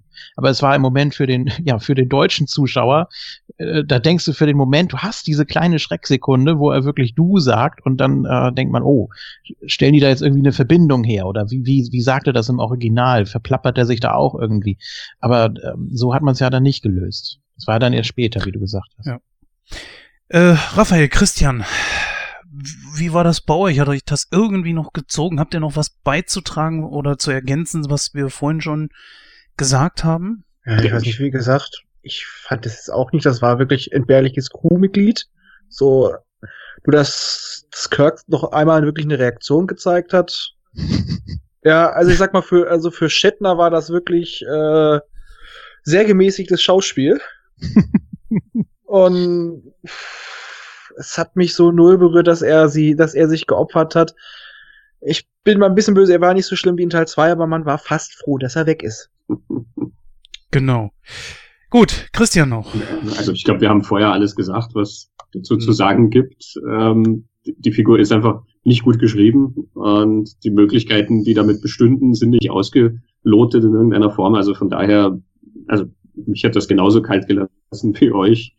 Ähm, ja. Wir haben jetzt schon wirklich viel rausgeholt und sind jetzt auch schon gut in der Zeit vorangeschritten. Deswegen würde ich mal zum letzten Punkt kommen auf meiner Agenda, was äh, Star Trek 3 betrifft. Und zwar ist das natürlich das, worum es eigentlich ging. Spock ist wieder da. Er wurde auf eine bestimmte Art und Weise wiedergeholt. Die Frage für mich ist natürlich bei euch, fandet ihr das gut oder nicht? Ihr habt schon ein bisschen was dazu gesagt. Äh, auch hier wieder nur die Frage, wollt ihr ergänzend dort irgendwie noch was dranhängen? Wie hat dieser Moment für euch gewirkt? Äh, wart ihr auch froh, dass er wieder da war? Hättet ihr euch ein Star Trek, also das Original Star Trek, ohne einen Spock vorstellen können? Ich würde mal sagen, äh, Christian, fang du doch einfach mal an. Naja, ich meine, dass Star Trek ohne Spock funktioniert, sieht man die meiste Laufzeit des Films über eigentlich ganz gut. Natürlich funktioniert das. Also der, der, der Film funktioniert ja auch. Das passt. Ähm, natürlich ist es schön, dass er zum Schluss wieder da ist. Ähm, mein Gott, aber das ist auch, weil das natürlich ja das Ziel des Films ist. Also für mich wäre es auch okay gewesen, sie würden weggehen davon und dann irgendwie die Konstellationen anders ausloten. Ähm, natürlich mag ich Spock und das ist dann schön. Es ist auch als, äh, weil es ja im Thema um die Freundschaft geht, beziehungsweise darum, was Freunde füreinander tun. Ja, also die setzen ja alle ihre Karriere aufs Spiel und äh, keine Ahnung, mögliche, ja, also nicht nur, dass sie nie wieder ein Raumschiff fliegen dürfen, sondern weiß nicht, was dann an Strafen vielleicht da es hageln könnte, dafür, dass die so viele Befehle missachten und das Raumschiff klauen und ich weiß nicht was alles. Ähm, das mhm. tun die ja alles für diesen Freund. Und ähm, das finde ich sehr, das, das, das ist ein schöner, schöner Gedanke, der zu Star Trek auch sehr passt und der dem Film dann halt natürlich auch eine sehr schöne Endnote gibt. Ähm, also so ist diese Reunion von den Figuren dann natürlich auch sehr schön. Ähm, wie gesagt, wenn Leonard Nimoy gesagt hätte, na, das passt so und sie hätten dann sich in eine andere Richtung entwickelt. Man sieht ja auch, dass Star Trek ohne Spock funktioniert an allen Spin-off-Serien, weil ähm, die Next Generation hat auch ohne Spock funktioniert. Der hat auch ohne Kirk und ohne alle anderen funktioniert. Also so sehr hängt es dann nicht an den Figuren, dass du wirklich immer exakt diese brauchst, um mhm. das erzählen zu können. Ja gut, man hat dann immer ein Pendant, und wenn du jetzt ein Data nimmst oder so, das, also der das soll dann schon eigenen, dabei sein, ne? Ja, klar. Klar, der kommt dann aber ja. mit eigenen Problemen sozusagen und eigener Geschichte und so. Ja. Also es ist nicht eins zu eins dann umgesetzt, aber klar, du hast halt gewisse Archetypen, das liegt aber auch einfach in der Natur des Storytellings, ähm, dass du halt die Mannschaft zusammenwürfelst aus verschiedenen Typen ähm, die in dem und dem Zusammenspiel halt sind. Und natürlich, Science Fiction beschäftigt sich immer total viel auch mit der Frage, was ist der Mensch oder was heißt es menschlich zu sein. Ähm, und deswegen findest du in Science Fiction ja nicht nur in Star Trek auch immer wieder diese Figuren, die eben keine Menschen sind, ähm, aber entweder gern welche wären oder uns dann diesen Spiegel vorhalten. Ähm, Spock und Data sind das bei Star Trek beispielsweise oder ähm, wie heißt der Hologrammdoktor? Ähm, der Doktor. Heißt wirklich nur Doktor. Okay, ähm, kein Wunder, dass ich mir das nicht gemerkt habe. ähm, aber eben bei, bei 2001 hast du Hell und ähm, keine Ahnung, selbst Pinocchio ähm, erzählt uns ja was über das Bedürfnis, menschlich zu sein. Ähm, nicht Nummer umsonst fünf. hat Data ja auch diese, genau, Nummer 5. Also das, das ist ein sehr, sehr großes äh, Science-Fiction-Thema. Von daher wundert mich das nicht, dass das immer wieder auch in den Star Trek-Figuren dann auftaucht. Dem hat man nichts hinzuzufügen. Mhm. Perfekt. Offenbar. Gut, dann würde ich mal sagen, kommen wir jetzt auch mal zum Fazit. In diesem Fall würde ich sagen, fängt Julian einfach mal an mit seiner Bewertung für den Film und ich sage, nimm dir die Zeit, die du brauchst. das ist sehr nett. äh, ja, so ausschweifend. Nee, ich mag dir da gerne, nein, ich mag dir da gerne zuhören. Also manchen ist das vielleicht ein bisschen zu lang, aber ich finde das gut. Du gehst immer sehr gut auf die Situation ein. Ich finde das toll. Mach ruhig ich, ich versuche es mal nicht ganz so ausschweifen. Ich glaube, ich kann, ich kann da auch gar nicht so viel zu erzählen, weil mich der Film insgesamt jetzt gar nicht so bewegt hat, bin ich ganz ehrlich. Also ich glaube nicht, dass es an der Länge lag. Es war für mich einfach die, die Handlung ein bisschen zu dünn einfach. Es war, ja, ich fand ihn, fand ihn nicht so toll. Natürlich, Christopher Lloyd hat einiges rausgerissen, klar. Allein dafür äh, packe ich schon mal 20 Prozent obendrauf. Aber insgesamt kommt er, glaube ich, für mich nicht über 70, sage ich mal. Ähm, ja, da war, da war einfach zu wenig drin. Ich fand das eine ganz schöne Geschichte, die da erzählt wurde, auch mit den verschiedenen äh, Alterungsstufen von Spock, sage ich mal. Aber auch, auch die Idee mit, mit Genesis, mit den unterschiedlichen Klimazonen, wie die sich da alle miteinander vermischen und dann auch äh, ja trotzdem nebeneinander her existieren können und dass Genesis dann stirbt und so. Also da hat man eigentlich schon was ganz Nettes erzählt, aber das war mir insgesamt doch zu dünn. Ähm, ja, auch die, auch die Effekte mal wieder. Es ist, ja, es ist, es ist komisch, weil äh, ich glaube, da als, als McCoy da in diese Kneipe da geht, weiß nicht, sollte das irgendwie so eine Moss Eisley-Kopie sein oder so, wo sie da auch irgendwie so dieses Spiel da gespielt haben mit diesen zwei äh, Flugkörpern oder so. Das, ja, das sah schon ein bisschen komisch aus. Oder als äh, Scrooge da in die, in die Lava fällt und wie das immer so ist. Wenn der Fall zu lange dauert, dann siehst du deutlich, wie das da hin und her rutscht auf dem Greenscreen, wo es dann auch mal so ein bisschen hin und her wackelt und nicht genau gerade fällt. Ist immer ein bisschen, man achtet da heutzutage natürlich ein bisschen mehr drauf, klar. Ähm, ja, ansonsten Aber du bleibst Also, bei 70 Prozent. ja, würde ich jetzt so 70, 72 höchstens. Also, Na, leg, leg dich fest. Wir brauchen ja eine na Endbewertung. gut, 72, weil ich äh, gute Laune habe. 72. Und ähm, ja, auch im, im Vergleich zum vierten. Der vierte ist ja komplett anders, erzählt ja eine ganz andere Geschichte. Der dritte ist natürlich sehr düster. Ja, da kommen wir gleich drauf. Aber ja, nee, das, nur um das mal so zu, so zu vergleichen. Ne? Und jetzt habe ich heute Mhm. wirklich beide direkt hintereinander gesehen. Und das ist schon ein ziemlicher Kontrast, ne? Also ansonsten die Darstellung, ja, hat mir, hat mir ganz gut gefallen. Gut. Von dem Mann, der schon öfter bei uns war und äh, eigentlich sehr, sehr ungern, wie wir wissen, äh, bei uns Filme bewertet anhand einer Prozentzahl, möchte ich ihn doch bitten, dass er uns zum einen seinen Standpunkt sagt und zum anderen bitte eine konkrete Zahl. Christian, bitte deine Meinung zu. Ja, wir wollen gerne eine Endbewertung äh, geben, dann das dann auch ausrechnen. Deswegen Ja, ich, äh, natürlich, ich weise immer darauf hin, ich, ich mag die Bewertungen nicht, ähm, weil Filme keine Olympiade sind.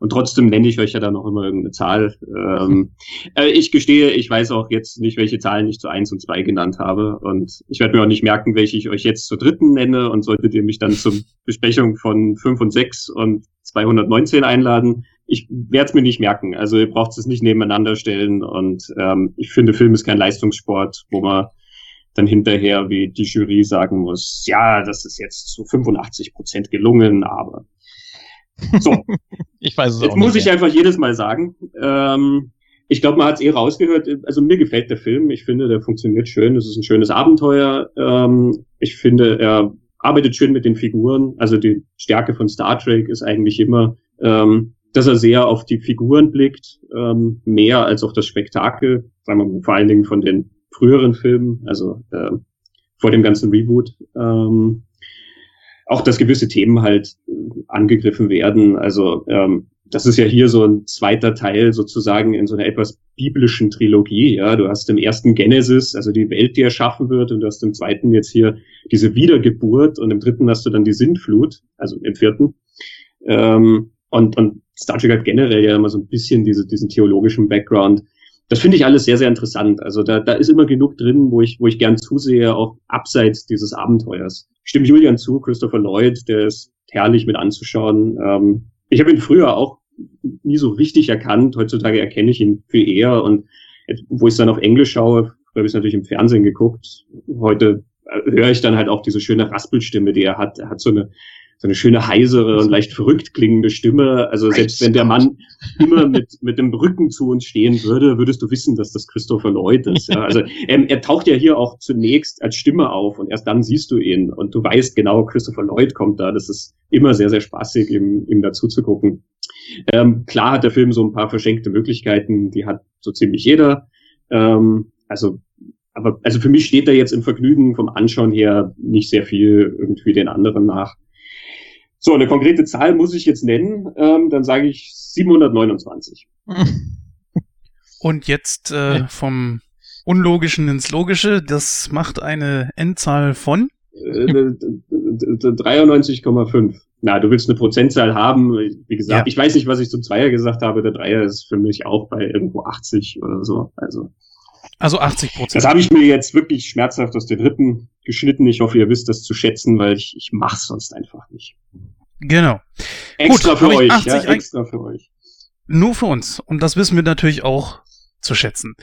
Gut. Raphael hatte, glaube ich, ein bisschen weniger Probleme mit. Nenn uns doch bitte mal dein Fazit zum Film. So, ich sag mal, der Film, also die Geschichte wäre als Doppelfolge in der Serie überdurchschnittlich. Als Film empfinde ich ihn wirklich als Durchschnitt, weil die Story in vielen Punkten schlecht durchdacht ist. Äh, weil es im Endeffekt nur, ist es nur, um ja, Spock zurückholen. Es ist, passiert nicht viel, es ist künstlich aufgebauscht. Äh, Christopher Lloyd hebt's ein bisschen raus, wie gesagt. Und für mich ist es ein Film, den ich gucke, weil er in die Reihe dazu gehört und den ich aber auch mehr oder weniger nebenbei laufen lasse. Und wie ich am Anfang auch gesagt habe, beim Versuch, den zu gucken, bin ich bisher dreimal eingeschlafen. Der kriegt von mir wohlwollende 60 Prozent. Wow, und ich dachte schon, ich gehe tief. Ich wollte Äh. tiefer gehen, aber Christopher Lloyd hat's, ja, es ist ein Argument. Der Mann holt noch Ja, ein bisschen eben. was raus. Ihr habt im Grunde genommen schon alles gesagt und ich würde mich eigentlich jetzt mal so bei euch mit anschließen und mein Fazit dahingehend auch, äh, ja, ich würde einfach mal sagen, ich gehe genauso wie ihr an diesen Film dran. Ich wollte eigentlich auch nur, ich wollte schon unter 60 gehen, aber ich sag mal, der Film hat gute Momente. Deswegen, deswegen gehe ich so auf 65 Prozent und äh, damit kommen wir dann auf eine Durchschnittswertung von 79,25 Prozent. Gehen wir runter auf 69. Ich glaube, das ist ganz okay für einen Film, der eigentlich nur eine Lücke schließen soll. Gut, liebe Hörer, wir haben noch äh, unglaublich viel vor uns, noch einen ganzen Film. Deswegen hören wir uns gleich.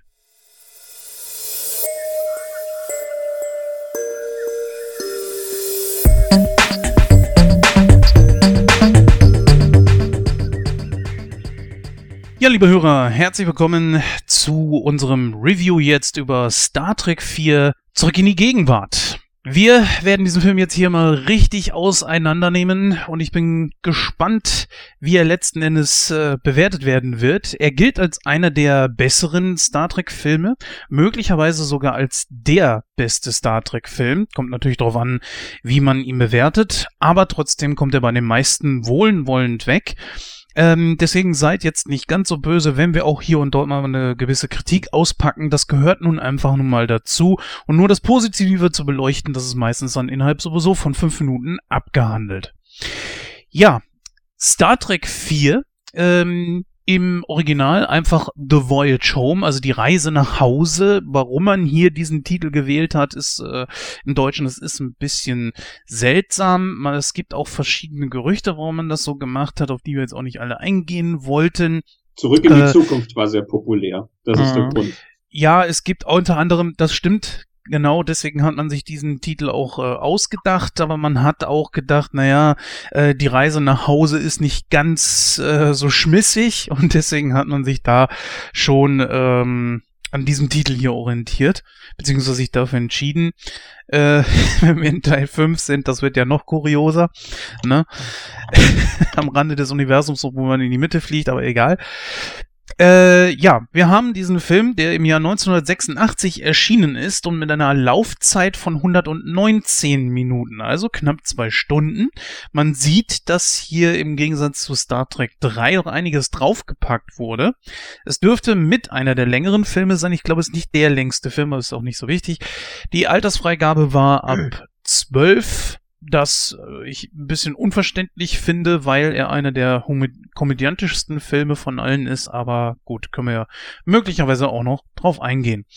Der Film knüpft natürlich mit seinen Ereignissen, ja, kann man sagen, fast direkt an die von äh, Teil 3 an. Auch wieder sind nur ja, Tage oder Monate. Ja, nee, es wird sogar explizit genannt. Äh, Sie sind das, den dritten Monat in ihrem Exil auf, auf äh, Vulkan. Und was genau in Star Trek 4 vorkam, das bitte ich den Julian mit seiner wohlwollenden Stimme Ach komm. doch noch einmal vorzulesen. Na schön, nützt ja nix. ja, wie du schon gesagt hast, The Voyage Home, da geht es um Folgendes. Zwar konnten Kirk und seine Crew, oh je, nein, äh, ihren Freund Mr. Spock retten, doch nun müssen sie sich auf der Erde für ihre Befehlsverweigerung verantworten. Auf halber Strecke jedoch erhalten sie eine Warnung der Föderation, den Planeten Erde zu meiden. Eine fremde Sonde mit großer Macht ist in der Umlaufbahn der Erde aufgetaucht und verdampft die Meere. Eine fremde Rasse will mit den längst ausgestorbenen Buckelwalen Kontakt aufnehmen, doch ihre Rufe bleiben natürlich unbeantwortet. Kirk beschließt mit dem gekaperten Bird of Prey einen Zeitsprung zu wagen. Er will in die zweite Hälfte des 20. Jahrhunderts reisen, um dort ein paar Buckelwale in die eigene Zeit zu bringen. Die Reise in die Vergangenheit verläuft zwar reibungslos, aber die Suche nach den Walen gestaltet sich schwieriger, als Kirk sich das gedacht hat.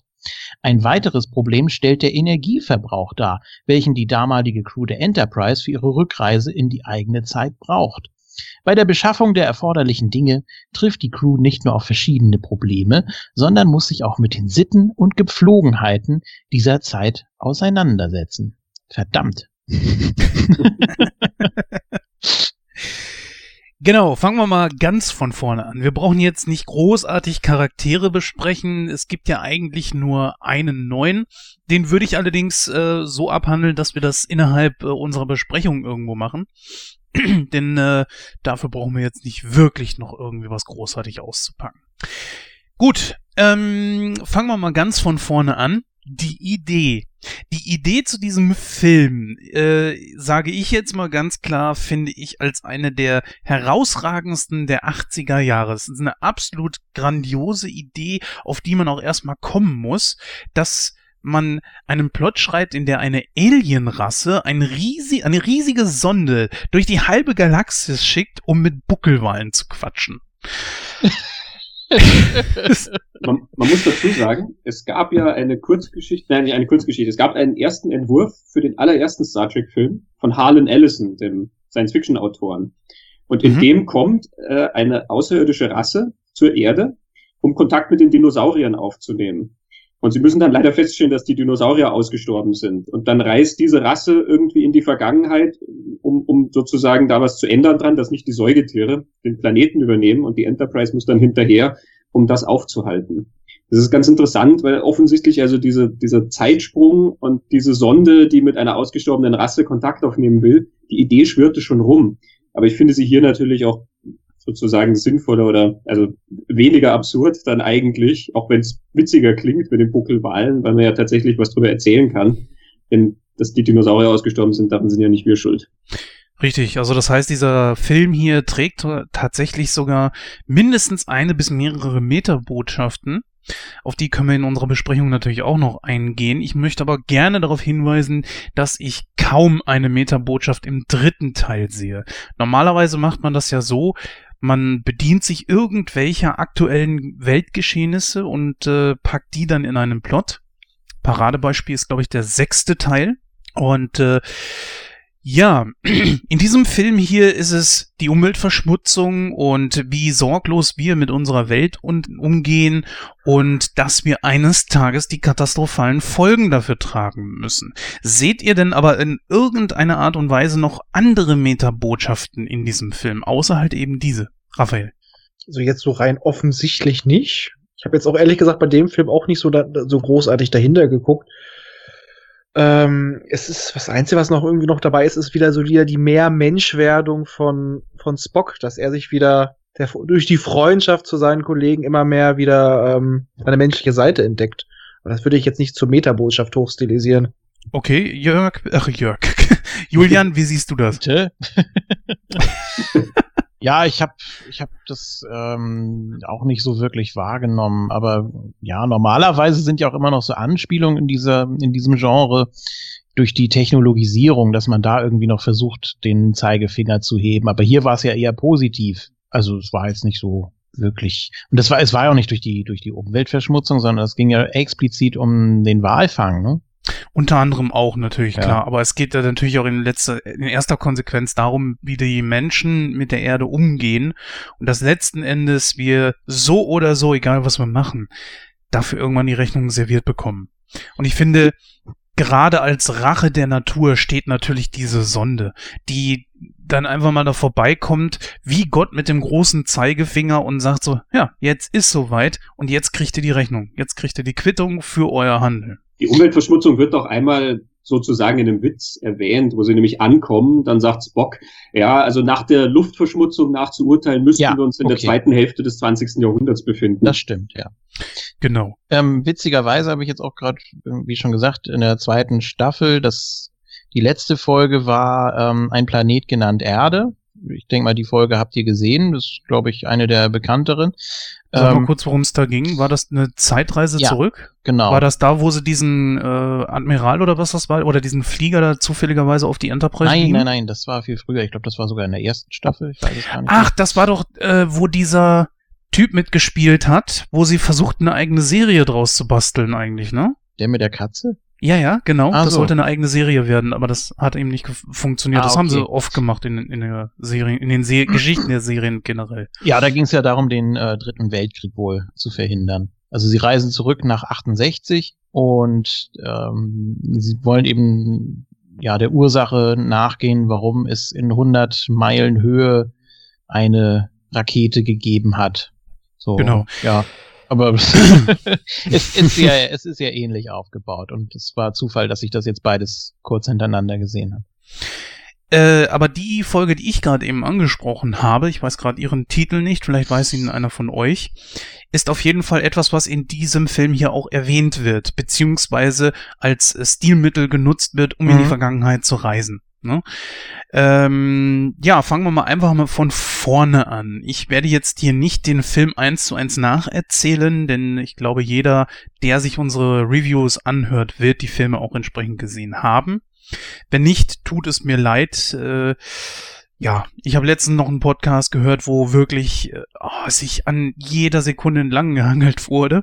Und das war mir, äh, es war mir ehrlich gesagt viel zu viel. Deswegen nehme ich Welcher nur war ganz das? Möchte ich gerne hören. Äh, ich werde ihn die, ich werde ihn natürlich aus ähm, bestimmten Gründen, ne, ich möchte hier nicht pietätlos sein, deswegen, äh, ich nenne ihn dir gerne danach. Oh. Ne? Genau. So, aber um einfach jetzt auch mal ein bisschen voranzukommen, ähm, fangen wir doch einfach mal mit dem, ja, mit dem Beginn an.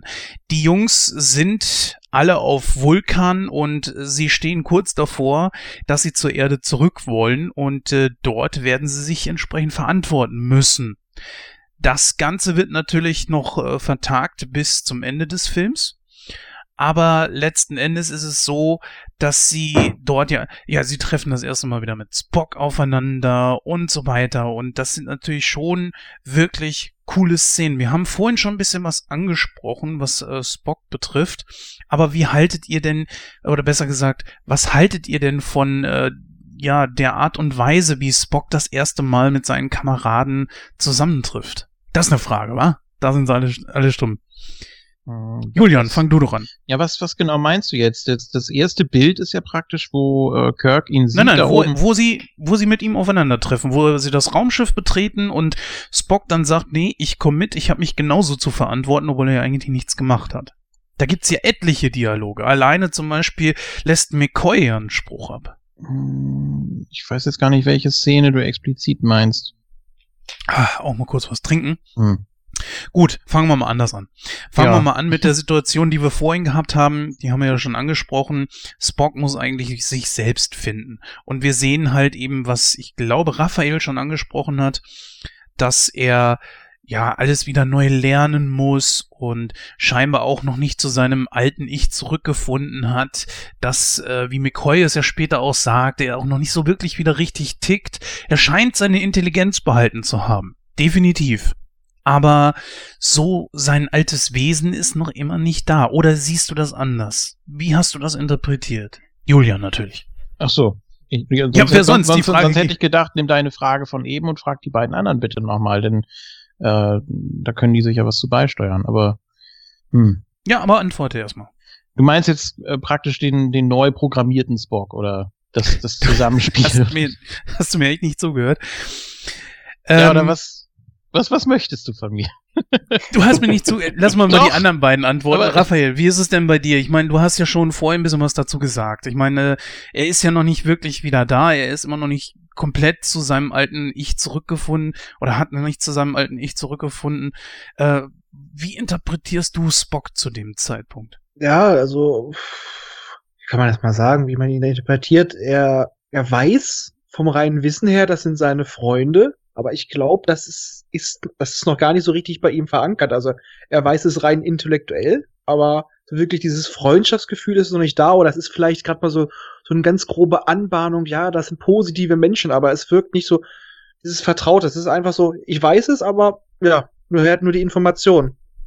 Das wirkt, Wenn ich- dafür, hm? Ja, äh, wenn ich dich jetzt fragen würde, du als Zuschauer, interpretierst du das in ihn rein? Oder hast du wirklich das Gefühl, dass er immer noch nicht der ist, der er ist, dass das anders angesetzt wurde, anders gespielt wurde?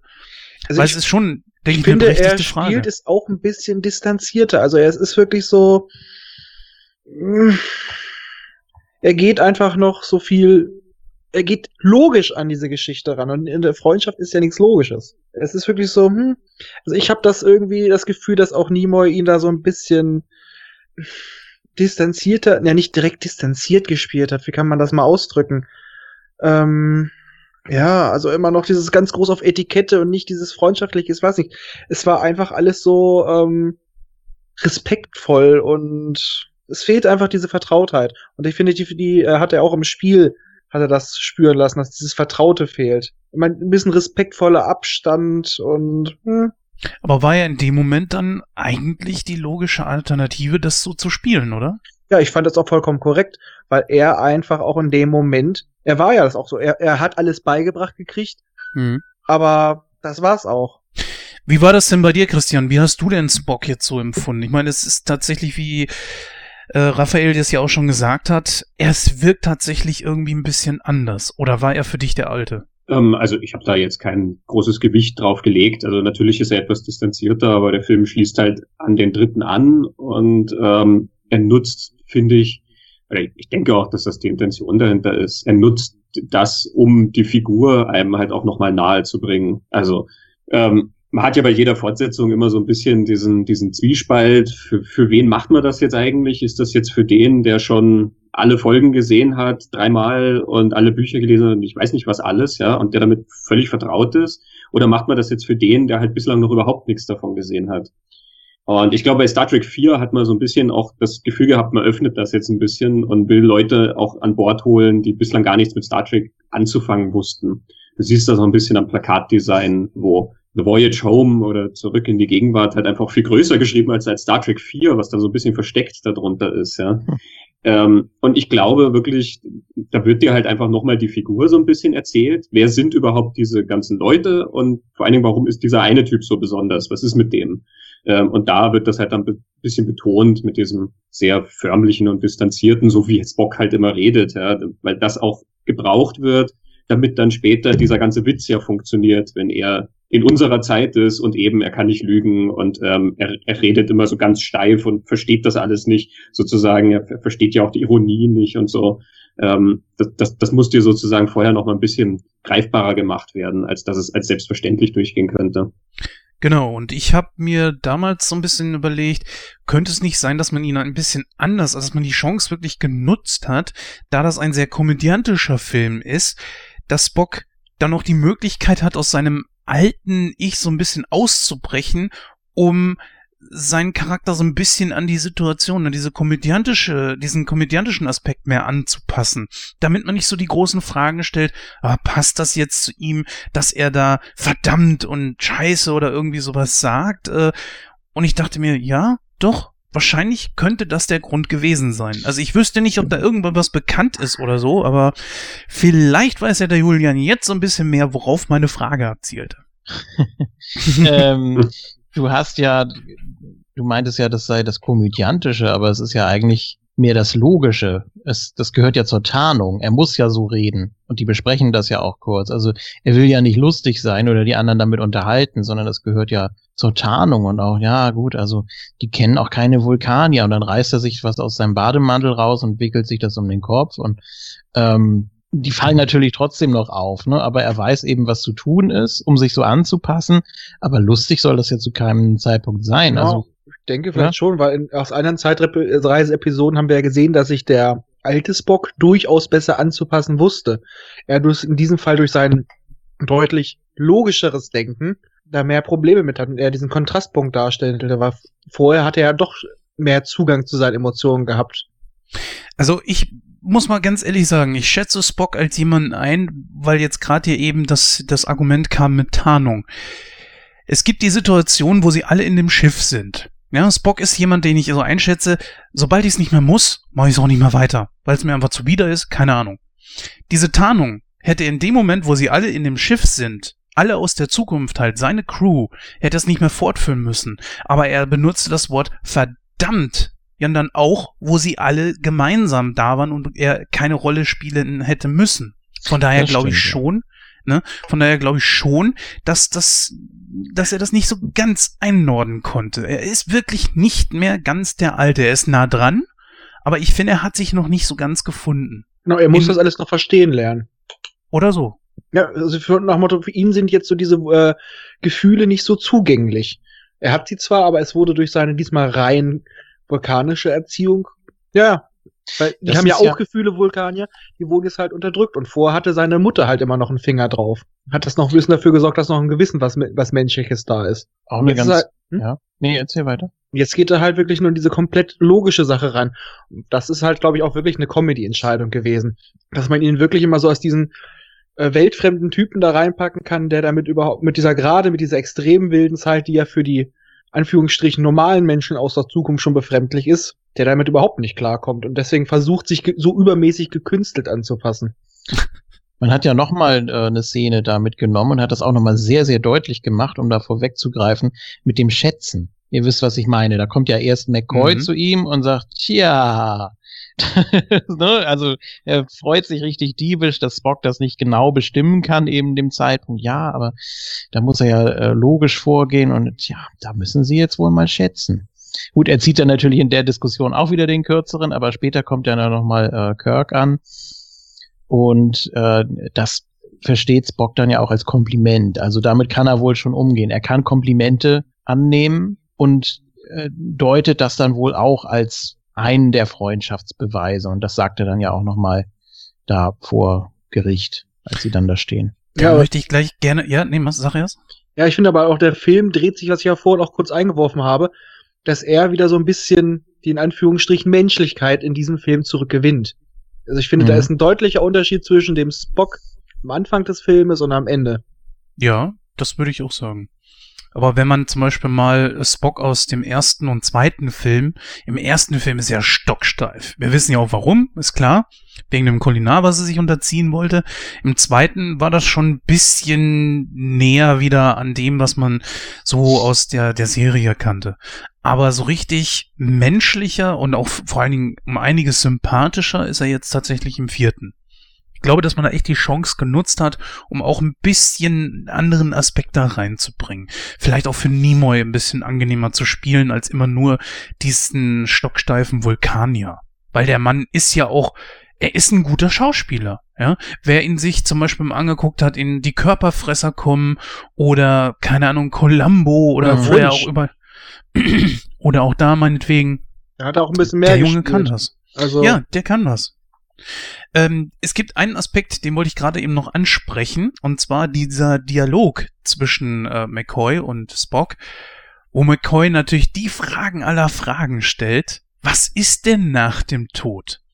Und Spock watscht das so dermaßen einfach ab, so nach dem Motto, ich kann da nur mit jemandem drüber sprechen, der das auch schon mal erlebt hat. Ich glaube, jeder hätte sich wirklich die Frage gestellt, wie stellen sich die Autoren den Tod, ne, äh, ja, das Leben nach dem Tod vor, sofern es überhaupt ein Leben danach gibt.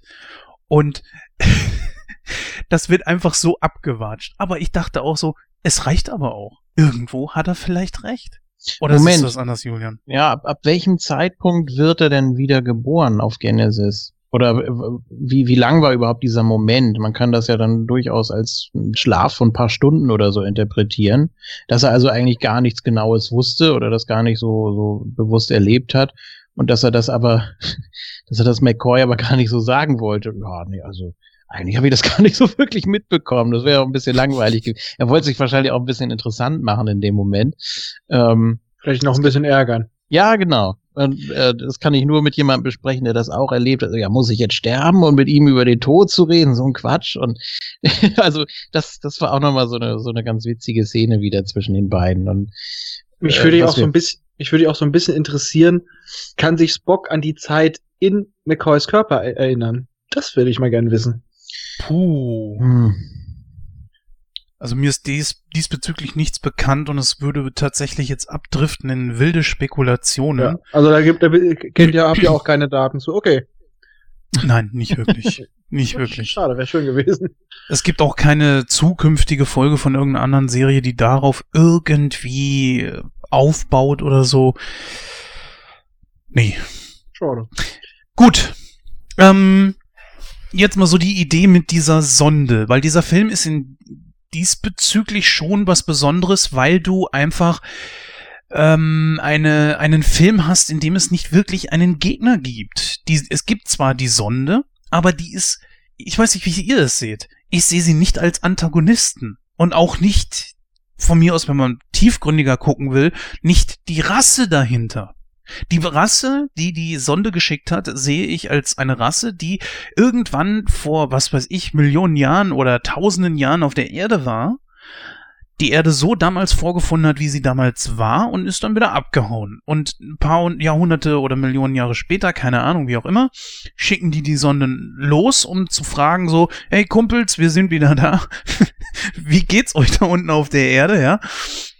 Und haben überhaupt keine böse Absicht dahinter. Aber die Sonde verursacht verheerende Schäden.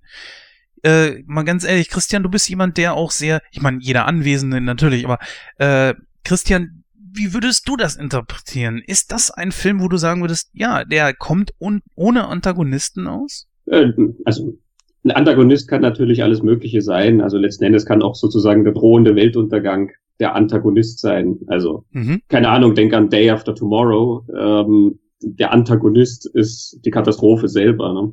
Ähm, also hier ist das natürlich auch so ein bisschen der Fall und dann verteilt sich das sozusagen auf einzelne Schwierigkeiten. Ähm, aber es gibt jetzt nicht den großen Gegenspieler in irgendeiner Form und natürlich ist dieser Weltuntergang ja auch einfach nur sozusagen angesetzt, aber du siehst dann den kompletten Film über ja nicht die Konsequenzen. Also in Day After Tomorrow kämpfen die sich die ganze Zeit durch den Weltuntergang, ähm, während hier wird das am Anfang gezeigt und dann sind sie in einer anderen Zeit und dann zum Schluss siehst du halt nochmal wie das jetzt aussieht mit dieser Sintflut. Ähm, von daher ist er natürlich auch nicht e extrem präsent oder so. Er ist einfach nur als sozusagen Startschuss für dieses Abenteuer dann letzten Endes da oder als, als Grund dann auch drin. Was ich auch absolut okay finde. Also Star Trek 4 ist ähm, wesentlich stärker auf den komödiantischen Aspekt betont. Also meine, die, die Serie hatte auch immer mal wieder so Folgen, wo halt einfach stärker dieser, dieser komische Aspekt betont wurde, was das Zwischenspiel zwischen denen anging, aber auch was die Absurdität der Handlung anging. Also keine Ahnung, die Tribbles-Folge ist natürlich eine sehr, sehr witzige Folge. Ähm, und da brauchst du dann in dem Sinne nicht jetzt jemanden wie Khan, der da reinkommt und großen Rabatz macht, sondern du brauchst einfach nur einen Grund, warum die das machen müssen. Und dann haben sie halt alle möglichen Probleme und es geht halt schief und schief und schief. Also so wie zurück in die Zukunft, dann bestenfalls in Biff einen Antagonisten hat, aber der Antagonist ist auch eigentlich nur ein Stolperstein und ähm, hat jetzt nichts theoretisch mit dem Ziel zu tun, was Martin McFly erfüllen muss. So funktioniert das hier genauso. Mhm. Julian, wie siehst du das denn? Wenn man mal ganz ehrlich sagt, äh, Zeitreisen sind ja generell eigentlich immer ein sehr, sehr beliebtes Mittel und kommen auch generell ziemlich gut an.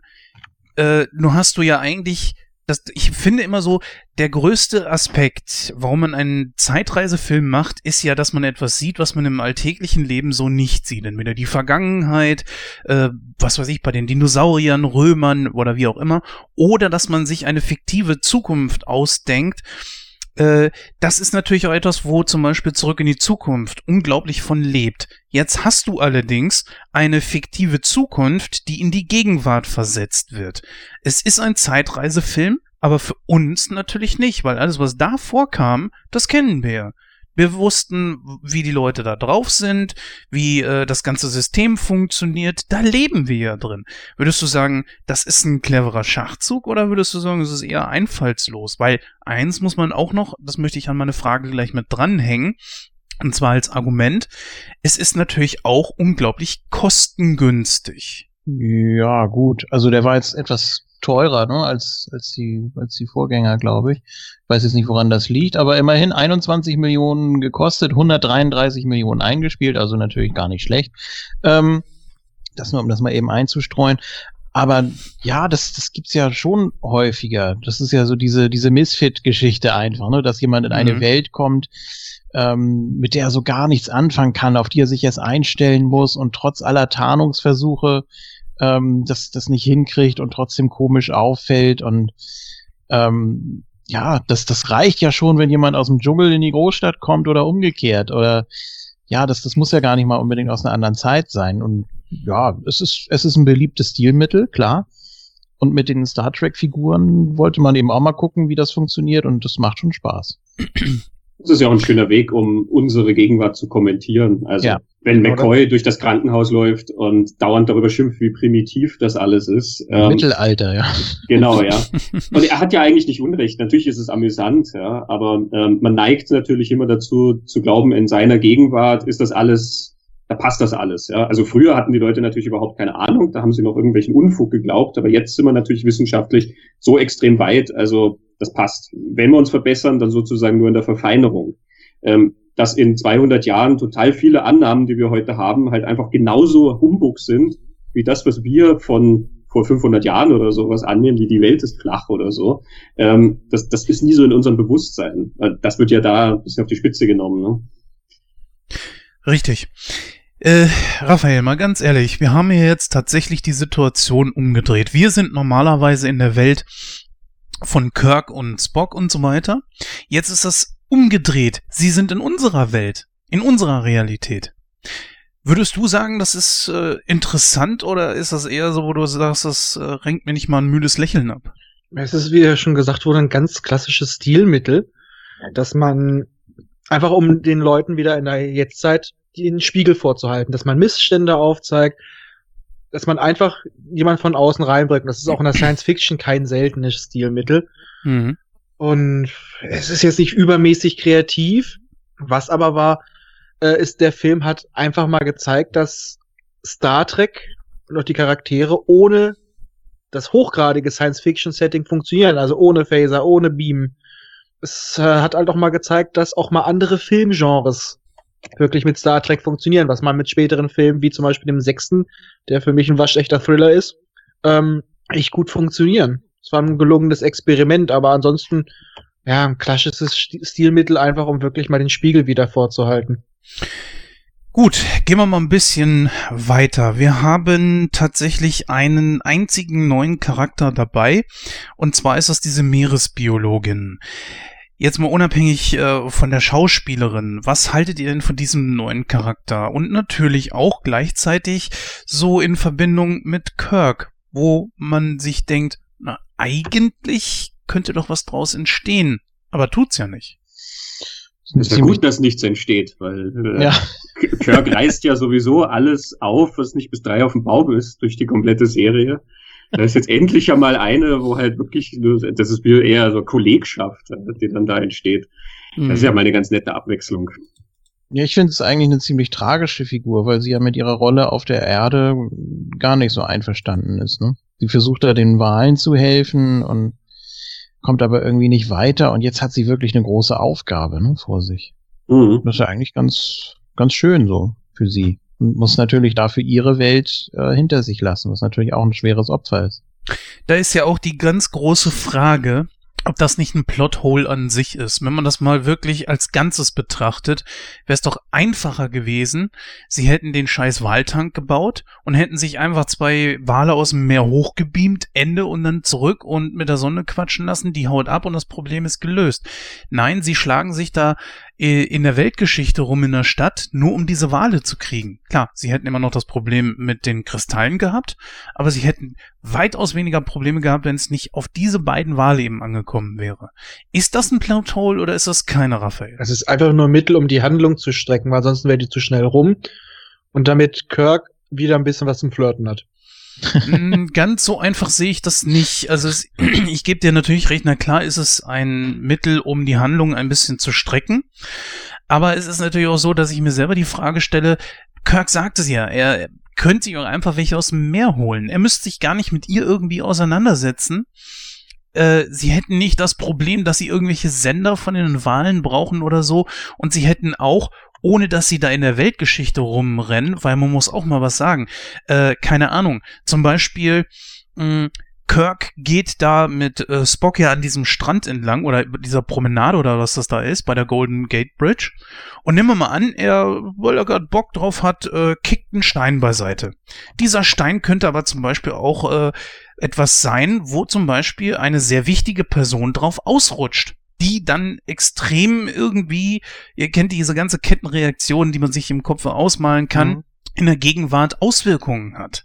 Und stattdessen rennen sie da durch die Gegend und machen dieses, machen jenes und machen sich auch gar nicht so wirklich Gedanken über die zeitliche Auswirkung. Auch dass sie äh, diese Meeresbiologin einfach mit in die Gegenwart, äh, in ihre, ja, in ihre Gegenwart äh, genommen haben. Es hat mich sehr an Zurück in die Zukunft 3 erinnert. Auch vor allem diese Szene, als Kirk ihr sagen will, woher er eigentlich kommt und dass sie das natürlich erst nicht glaubt. Das ist äh, genau die gleiche Szene fast schon wie mit äh, Doc und Clara.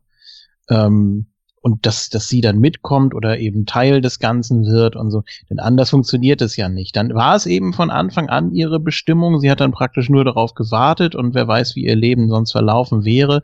Du kannst ja verschiedene Möglichkeiten anwenden. Du kannst ja einmal ähm, ich weiß jetzt gar nicht, wie die, wie die Fachbegriffe dafür sind, aber die gibt es, dass es entweder abgeschlossen ist, egal was du tust, es ist so passiert, war immer Eine so Zeitschleife. gedacht. Hm, ja, ist, ist das die, ist es das ist die so Schleife? passiert, weil es schon immer so passiert ist. Ja, das war irgendwie, ach, das war irgendwie mal, so- mal so, so grafisch dargestellt. Ich glaube, das eine ist ein Quadrat und das andere ist ein Kegel oder ich weiß es nicht genau. Ich muss mir das nochmal angucken. Ähm, ja, oder du greifst eben ein und veränderst dadurch alles. So, dass dann eben alles aus den Fugen gerät, aber man existiert trotzdem irgendwie weiter, nur eben anders. So, man weiß jetzt eben nicht, äh, wie haben die sich darüber Gedanken gemacht. Natürlich, der, der Butterfly-Effekt kann eintreten, äh, wie, wie Jens gesagt hat. Mhm. Ähm, hat man jetzt aber nicht, nicht drüber nachgedacht. Deswegen gehen wir mal davon aus, dass es von Anfang an so gedacht war, okay, die Wale, äh, weiß man nicht, ob die trotzdem aussterben, ob jetzt der Walfang komplett eingestellt wird, nur weil da einmal eine Harpune gegen ein unsichtbares Klingonenschiff knallt oder sowas. Ähm, das ist natürlich, das ist ja nicht gesagt, das ist ja nicht garantiert, das ist, äh, sonst, sonst wäre ja auch der erhobene Zeigefinger unnötig, wenn man sagen würde, ja gut, alles klar, wir müssen uns nicht weiter drum kümmern. Ähm, so ist es ja nicht gedacht. Ne? Es Also ist einfach auch müßig drüber nachzudenken, weil keiner weiß, wie Zeitreisen funktionieren. Es gibt die Theorien, dass man in der Vergangenheit nichts ändern kann. Es kann natürlich aber auch sein, dass es sich dadurch verändert hat. Aber das vielleicht war sie auch einfach so unwichtig, dass der Rest der Zeit das quasi kompensiert hat. Das ist, ist Genau. da waren andere größere Triebkräfte. Ja. Es ist einfach müßig, ja, sich darüber ähm, Gedanken zu machen, weil keiner weiß, ob sowas überhaupt möglich ist. Das ist alles nur Spekulationen und ähm, Stilmittel für Storytelling. Also von daher, ich glaube, da könnten wir stundenlang drüber reden und würden nicht einen Konsens finden. Man spricht glaube, ja es ist Richtig, ja. Ich glaube, es ist recht offensichtlich, dass es in dem, wie Star Trek 4 angegangen wird, halt einfach nicht als sehr großes Problem angesehen wird. Ähm, der Film ist halt nun mal sehr leicht aufgezogen und eben komödiantisch und ähm, wenn Kirk dann diese Brille verkauft und das heißt, ja, aber die hat ihn McCoy geschenkt und dann sagt er, ja, und der wird es wieder tun. Also ich finde, damit wird relativ deutlich gezeigt, ähm, wir wollen uns da jetzt nicht mit eben genau diesen Fragen auseinandersetzen, was wäre jetzt wenn und wenn dieser Kiesel bewegt wird und Ich nicht, glaube, in sondern der eben wir, Regie, ich glaube, in den Regiekommentaren wird, glaube ich, sogar erwähnt, dass die Brille, die McCoy später kauft, sogar diese Brille ist, die er verkauft hat. Also, dass die mhm. da auch Ja. drin rumkreiselt. Ja, gut, okay. Ähm, was man noch ansprechen kann, natürlich wäre das Erfinderparadoxon, dass du äh, äh, mit dem mit dem durchsichtigen Aluminium und so, dann wird ja auch die Frage gestellt, ähm, ja, aber was was ist, wenn er das eben erfunden hat oder äh, das zumindest angeregt hat oder so? Ich meine, klar, das, das, das wird dann eben äh, rückwirkend zweimal erfunden, wenn du so willst. Ne? Also die die Idee gab es später und dann ähm, ja schaffst du eben dadurch erst die Ursache für die Erfindung. Und das gibt's ja auch etliche Male. Was Also- natürlich auch so eine Sache ist, das wird auch sehr leicht abgetan. Ich finde, das ist sogar der größte Griff in die Geschichte und der leichtfertigste. Wenn du einen Menschen, der ja, so wie du oder ich nicht wirklich in der Weltgeschichte die große Rolle gespielt hat, nichts erfunden hat oder was auch immer, Ja, warte mal ab. ja, ne? ja, aber dann, dann ist es ja, glaube ich, das Risiko sehr gering, dass sich da irgendetwas ändert, was nicht rückgängig zu machen ist, beziehungsweise so große Auswirkungen hat. Das glaube ich nicht. Ja, Ne? Bei Zurück in die Zukunft 3 war es scheißegal, ob sie sie mitgenommen haben oder nicht, weil die eigentlich ja auch hätte sterben sollen. Das heißt, in dem Moment, wo sie sie mitgenommen haben, war es vollkommen egal, weil der Charakter in dem Moment ja eigentlich in der Zeit schon hätte tot sein müssen. Deswegen war es egal, ob sie sie mitnehmen oder nicht. Sogar Ja. besser gewesen, dass Doc sie mitgenommen hat. Naja, nach solchen Überlegungen ist es nie egal, weil es kommt ja dann noch, noch an, was für Kinder jemand hat. Und wenn du jetzt sie in eine Zukunft zum Beispiel holst, in der es sie sonst nicht gegeben hätte, veränderst du ja nicht nur diese Zeit, aus der du sie geholt hast, sondern auch die, wo sie hinkommt und so weiter und so fort. Also eigentlich, darauf zielt ja dieser Butterfly-Effekt ab, dass diese Kette eigentlich potenziell unendlich gehen kann ähm, von den Mm, Auswirkungen. Nicht ganz. Ich glaube eher, dass die Zukunft etwas ist, dass wenn sie in die Zukunft reisen, egal in welchem Film, ist das immer nur ein Teil einer möglichen Zukunft. Die, nehmen wir mal an, ein Computer. Paralleluniversen, ja. Na, nee, kein Paralleluniversum, sondern nehmen wir einfach mal an, du gibst eine bestimmte Zahl in Excel ein. Du gibst aber ganz, ganz weit unten in Zeile 200 irgendwas ein, von wegen, so, gleich Zelle 1 bis 200 und in 201 soll er dir ausspucken, was. Jetzt gibst du in Zelle 1 ein 1. Und dann wird unterm Strich die 1 stehen. Jetzt gibst du in Zelle 2 ein, äh, keine Ahnung, 199. Dann steht aber 200 unter dem Strich. Das heißt, das, was unter dem Strich steht, ist immer genau das, was bis zu dem Zeitpunkt berechenbar ist. Und ich glaube, dass das die Zukunft dann einem auch zeigt. Und deswegen auch eigentlich eher wie so ein Fluss ist, nicht feststehend. Und für mich persönlich ist die Vergangenheit feststehend. Eigentlich kannst du sie nicht ändern. Aber die Zukunft ist, wie Yoda das schon gesagt hat, in ständiger Bewegung. So sehe ich das. Aber da betrachtest du es von der Position aus, wo du jetzt bist, und da gibt es eine Vergangenheit und eine Zukunft. Und dann, dann würde das quasi so wie in Zurück in die Zukunft 2 funktionieren. Es gibt dann einfach mehrere Zukunften, ähm, die dann alle irgendwie parallel existieren. Weil Mhm. ansonsten hakt diese Theorie daran, dass du ja nicht darüber entscheidest, was Vergangenheit und Zukunft ist, sondern du bist ja einfach nur irgendein Mitglied in diesem Zeitstrahl. Und wenn jetzt plötzlich jemand aus der Zukunft zu dir reisen würde, dann gäbe es diese Zukunft ja schon. Also es muss eine Zukunft geben, aus der jemand zu dir reisen kann. Okay, Ja. theoretische Physiker, Ja. die sich mit diesem Thema auskennen, bitte meldet euch bei uns, sonst dauert die Diskussion noch Tage. ja, genau. Entfernen wir uns da mal wieder davon und gehen wieder Oh. zurück zum Film. Ja, ich, ganz im Ernst, wir sollten tatsächlich mal einen eigenen Podcast machen, so nach dem Motto Free for All und dann können wir darüber gerne quatschen.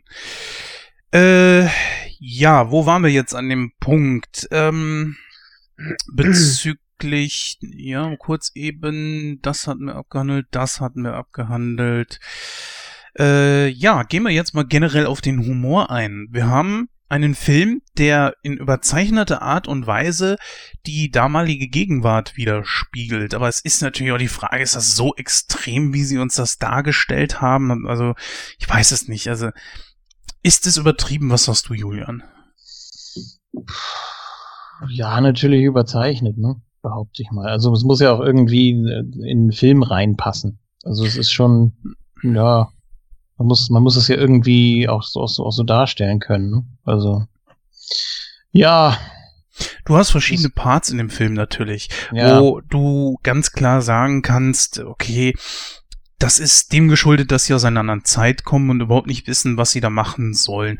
Aber äh, was weiß ich, den Punk zum Beispiel im Bus, ja, der dann plötzlich von äh, Spock da äh, eingeschläfert wird. Übrigens eine geile Szene auch. Mhm. Und aber äh, ich weiß nicht, also vielleicht ist Amerika da anders gewesen. Bei uns wäre das, glaube ich, hätte das nicht funktioniert, oder doch? du meinst jetzt, dass, äh, ähm, dass dann alle applaudieren, wenn man, wenn man ihm da den Ghetto Blaster ausmacht oder was. Ähm, Nein, das zum Ja. Beispiel, ja, natürlich gibt's irgendwo Randalierer, äh, das nicht heißt, dass Punks Rebellierer sind, aber äh, obwohl in gewisser Art und Weise natürlich schon. Aber ich denke mir immer so, naja, wenn das mein Alltag ist, ist das wirklich so, dass ich von einem Extrem ins andere schlitter und äh, von einer peinlichen Situation in die nächste und das ist bei denen ja eigentlich ständig so. Ich meine, du Ja. hast äh, zum Beispiel das Das Ja. ist ja auch wirklich so das Filmding. Ein Film ist das, Ja. ist das Leben ohne die langweiligen Stellen. Genau. Okay, kann man damit natürlich auch gerne Ja. abtun. Aber bleiben wir immer bei dem äh, komödiantischen Aspekt. Ich meine, ich, in, in vielen Punkten finde ich mich an diesem Film einfach auch wieder. Um einfach mal was aufzumachen, ist es die Szene, wo äh, Chekhov dann nachfragt, wo ist denn diese, dieser Stützpunkt von Alameda? Wo sind diese atomgetriebenen U-Boote? Er steht da vor diesem Polizisten, der Ja. Typ steht da wie der Terminator, sagt gar nichts und man denkt sich eigentlich, äh, okay, er ist zwar nicht die Verkehrsinfo, aber eigentlich äh, ist es ja dein Freund und Helfer und könnte doch mal sagen, ja, da und da lang. Und ich meine, so ungewöhnlich ist das ja nicht. Du willst einfach zu einem Hafen hin Und er weiß ja gar nicht, warum will Chekhov das überhaupt wissen. Er fragt ihn ja gar nicht. So. Er guckt ihn an, als wollte er ihn für irgendwas bestrafen. Und Chekhov steht da nur doof und guckt sich doof um. Fragt eine Passantin. Ist übrigens auch eine schöne Geschichte mit dieser Passantin die, äh, wo er fragt, ja, wo sind denn die Atom, atomgetroben, äh, wo sind denn die atomgetroben, leck mich doch, die atomgetriebenen Kriegsschiffe in Alameda. Also ich habe keine Ahnung, aber die müssen irgendwo in Alameda sein. Und vor allem ein zu Zeiten des Kalten Krieges ein Russe fragt. Mhm. Das Deswegen, kommt noch dazu. Ja, okay, aber äh, ich weiß nicht, würdet ihr deswegen einen Polizisten überhaupt nichts antworten lassen? Ich meine, es ist Situationskomik, ganz klar, aber wenn man das mal versucht aufzudröseln, was soll mir die Szene da sagen? Mal abgesehen davon, dass sie witzig sein soll, was sie ist, finde ich, aber was soll sie mir sagen? Ich glaube, der Polizist war geschockt ob der Dreistigkeit, ne? Dass das eigentlich, oder er geht ja davon aus, dass der aus unserer Zeit kommt. Und der, was? Das hat er mich jetzt nicht gerade wirklich gefragt oder so habe ich das interpretiert. Es geht ganz klar darum, dass das ein Russe ist und der fragt ja quasi ja. nach Staatsgeheimnissen. Ja. Schön, ja. Und der geht ja nicht undercover vor oder sonst was, sondern der redet dann Polizisten auf der Straße an. Ah, entschuldigen Sie, wo verstecken Sie Ihre geheimen U-Boote? Also, das ist halt der Witz da drin. Vor allen Dingen, ähm, das ist, glaube ich, auch eine nette Anekdote, dass diese Passantin, die da vorbeikommt, die mit den langen Haaren, dass das eine sehr inter, äh, improvisierte Szene war. Den, dies, das war tatsächlich nur eine Passantin, die da vorbeikam. Was? Und ja, ja, und Chekhov, also der, der Walter König wusste das gar nicht, dachte, sie wäre da irgendwie, das war ja alles drumherum abgesperrt, ne? Und äh, einige sind aber doch durchgekommen und sind dann da vorbeigegangen und sie wusste gar nicht, dass da gedreht wird. Und Chekhov, beziehungsweise Walter König wusste nicht, dass es gar keine, äh, ähm, na, wie heißt es? Keine Darstellerin ist. Nein, hier, äh, ne, ne, ne, ähm, Komparsin. Danke, genau, dass das eine Komparsin ist. Äh, er dachte, es wäre eine Komparsin und spricht sie dann halt eben an. Und sie antwortet auf diese Art und Weise. Und da das so geil war, sind die dann hinterhergerannt und haben dann sich die Erlaubnis von ihr geholt, dass sie das verwenden dürfen. Das ist eine sehr, sehr coole Geschichte, finde ich. Hm. Ja, weil sie ihm ja eigentlich auch nur sagt, was er schon weiß. Er sagt ja, ja, ja, ja sage ich doch. Aber wie kommen wir denn da hin? Ja, was ist das denn für eine Antwort, ne, so ungefähr. Aber es passt ja auch so gut mit diesem merkwürdigen Bullen zusammen, was ja keine, also kein Zufall war. Das war ja so geplant. Das sollte ja so gedreht werden. Und das finde ich halt eben so richtig klasse an der ganzen Geschichte, dass es auch so gut zusammenpasst. Aber wir haben ja etliche äh, Dinge darunter. Ich meine, ähm, zum Beispiel, äh, wo sie alle drei im Auto sitzen und äh, dann, ich, ich weiß gar nicht mehr, was äh, Kirk dann da über die Geschichte von Spock gesagt hat, von wegen er wäre ein Blumenkind gewesen oder so. Und so viel LDS. LDS. Sie meinen LSD. Genau. Ja.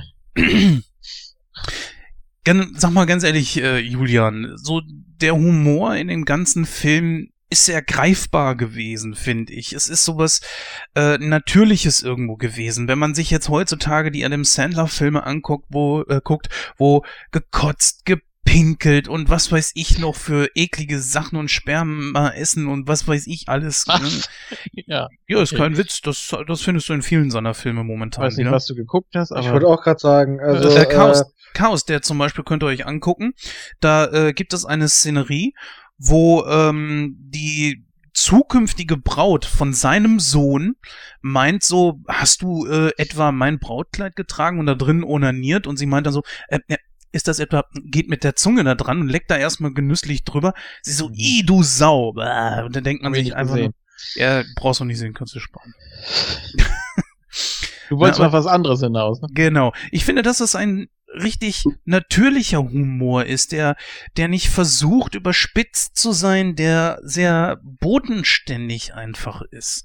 Und ich finde, er passt in diesen Film auch wirklich gut rein. Oder siehst du das anders? Es funktioniert sehr leicht, ne?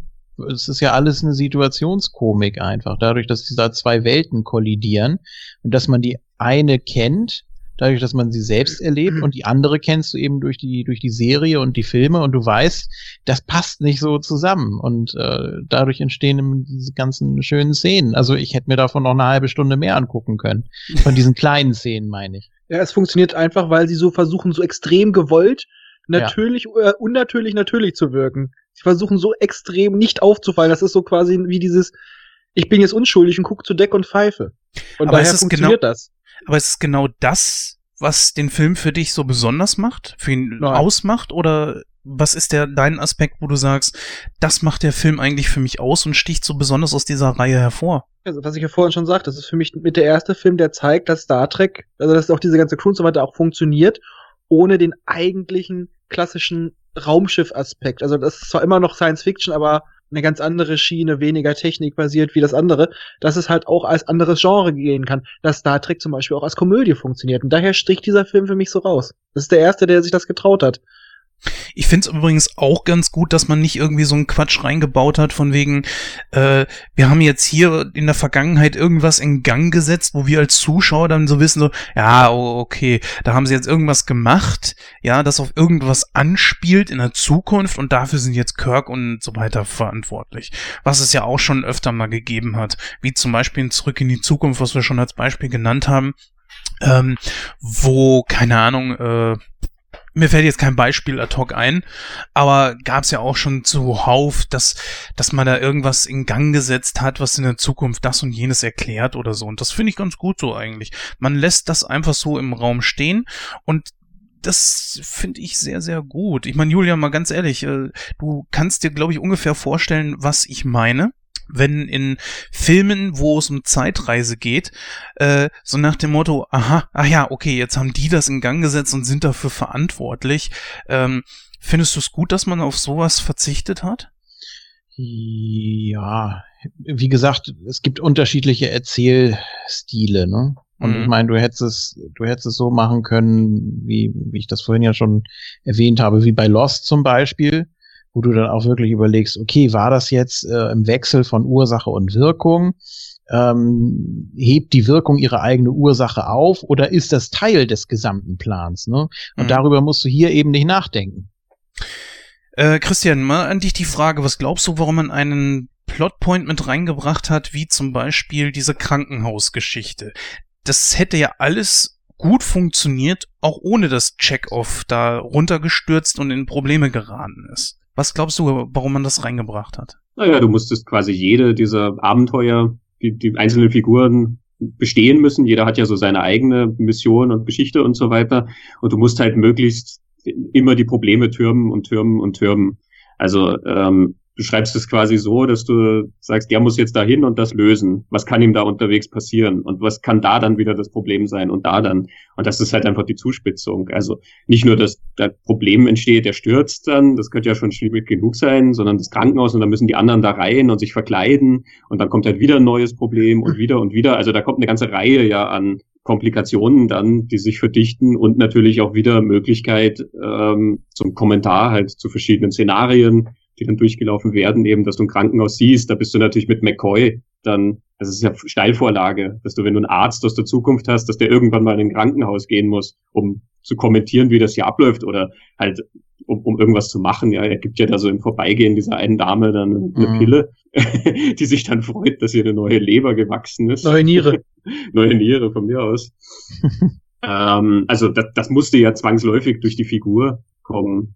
Äh, ganz generell, ich finde ja vieles von den, der Humor ähm, kommt ja sehr viel aus den Figuren raus. Das ist ja auch eine große Stärke aus dem. Das ist auch das, was du meinst mit dem, dass das sehr eine, eine sehr bodenständige Version der Komik ist, ja. Weil die hat was mit diesen Figuren zu tun, denen wir ja auch schon so oft gefolgt sind. So viel aus diesem, von diesem Humor existiert ja auch eben, weil Spock sich überhaupt nicht anpassen kann, weil er nur glaubt, dass er sich anpassen kann.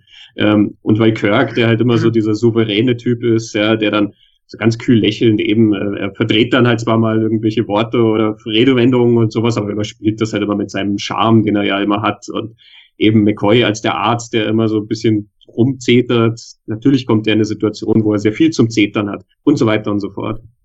Jetzt generell mal auch an euch beide die Frage, Julian und äh, Raphael.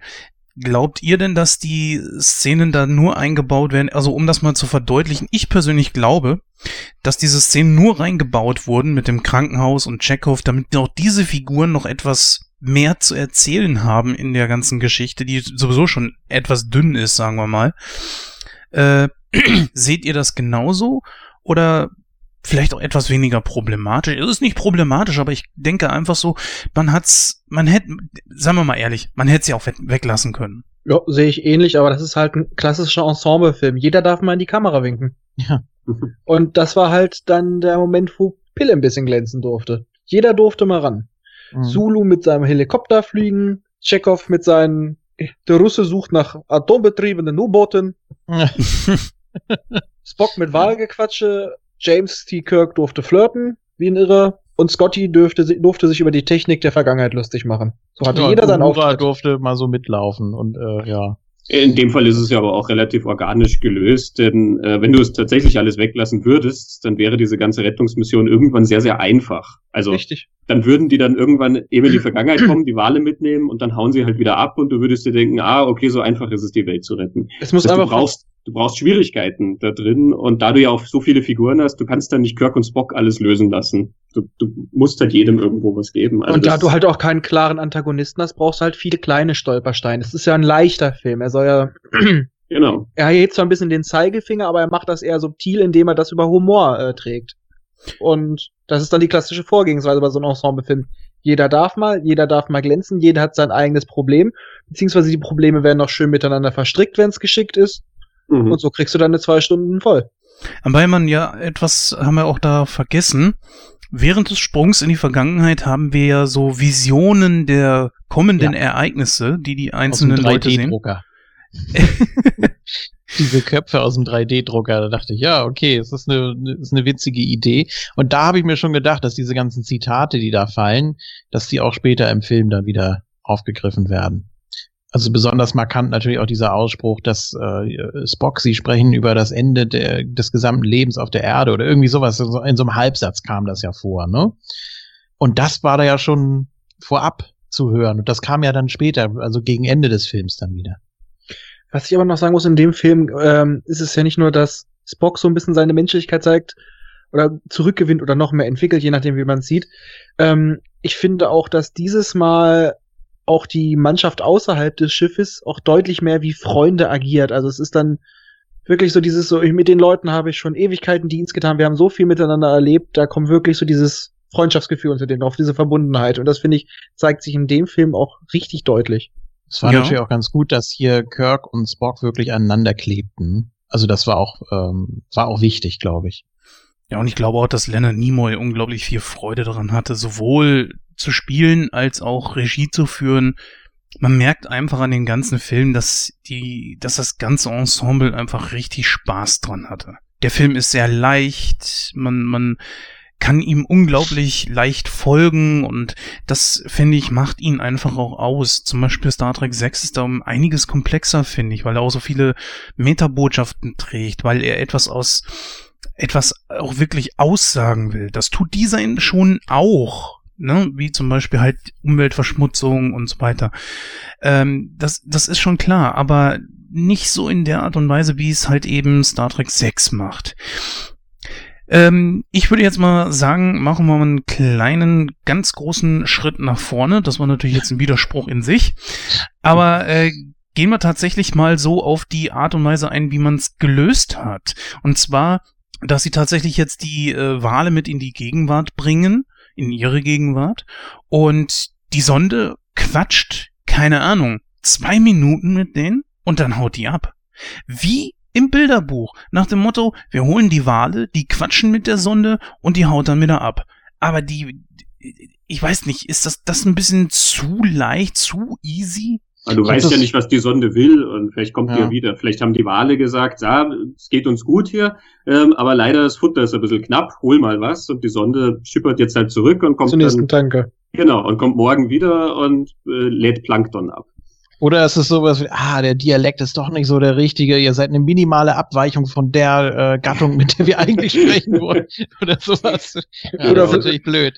Wer weiß, vielleicht ist auch die, äh, die Sonde abgehauen, weil die ähm, Wale sie etwas unflätig geäußert haben. Aber es sollte ja ursprünglich tatsächlich Untertitel für die Dialogszene geben am Ende. ja, ja. ist es ganz gut, ja. dass es keine gab. Ja, sowas so nach dem Motto, ich hab, hab's hier gerade gefunden, da sollte sowas stehen wie, wo seid ihr, könnt ihr uns hören, etc., etc. Da hat man sich dann auch entschieden, wir lassen es mysteriös. Die Wahl haben einfach gesagt, deine Mutter und dann hat sich die Sonne gedacht, ja, ja gut, dann. Nein, was ich ein bisschen, was ich ein bisschen merkwürdig fand, es wird doch einmal erklärt von äh, Jillian, dass diese Dialoge oder diese diese Sprache, diese, das kehrt ja immer wieder. Das dauert zwischen sechs und 30 Minuten und dann wiederholt es sich. Also wirklich kommunizieren können sie dann ja eigentlich nicht. Ne? Die können ja nur das sagen, was sie immer gesagt haben. Und das müsste ja eigentlich auch die Sonde kennen, dann schon aus Archivaufnahmen oder was weiß ich. Oder die hätte man dann auch vorspielen können, ne? wenn die sich sowieso immer wiederholen.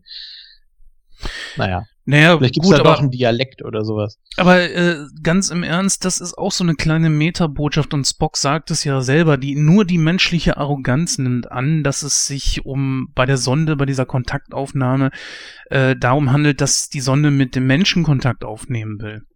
Eigentlich ist das für mich so auch die Metabotschaft, ja, die Menschen sind nicht allein auf diesem Planeten wir sind zwar die dominante Spezies, aber das gibt uns ja nicht das Recht, äh, dass wir andere Spezies ausrotten und sie wie Scheiße behandeln. Ja. Wirkt ihr das auf euch genauso? Ja, ja. Ja, ja vor allem, sagst, wenn, ja. wenn, wenn so eine Rasse viel länger existiert als der Mensch, nur seit 10 Millionen Jahren oder so. Richtig. Und der Mensch seit zwei, glaube ich. Aber, ja.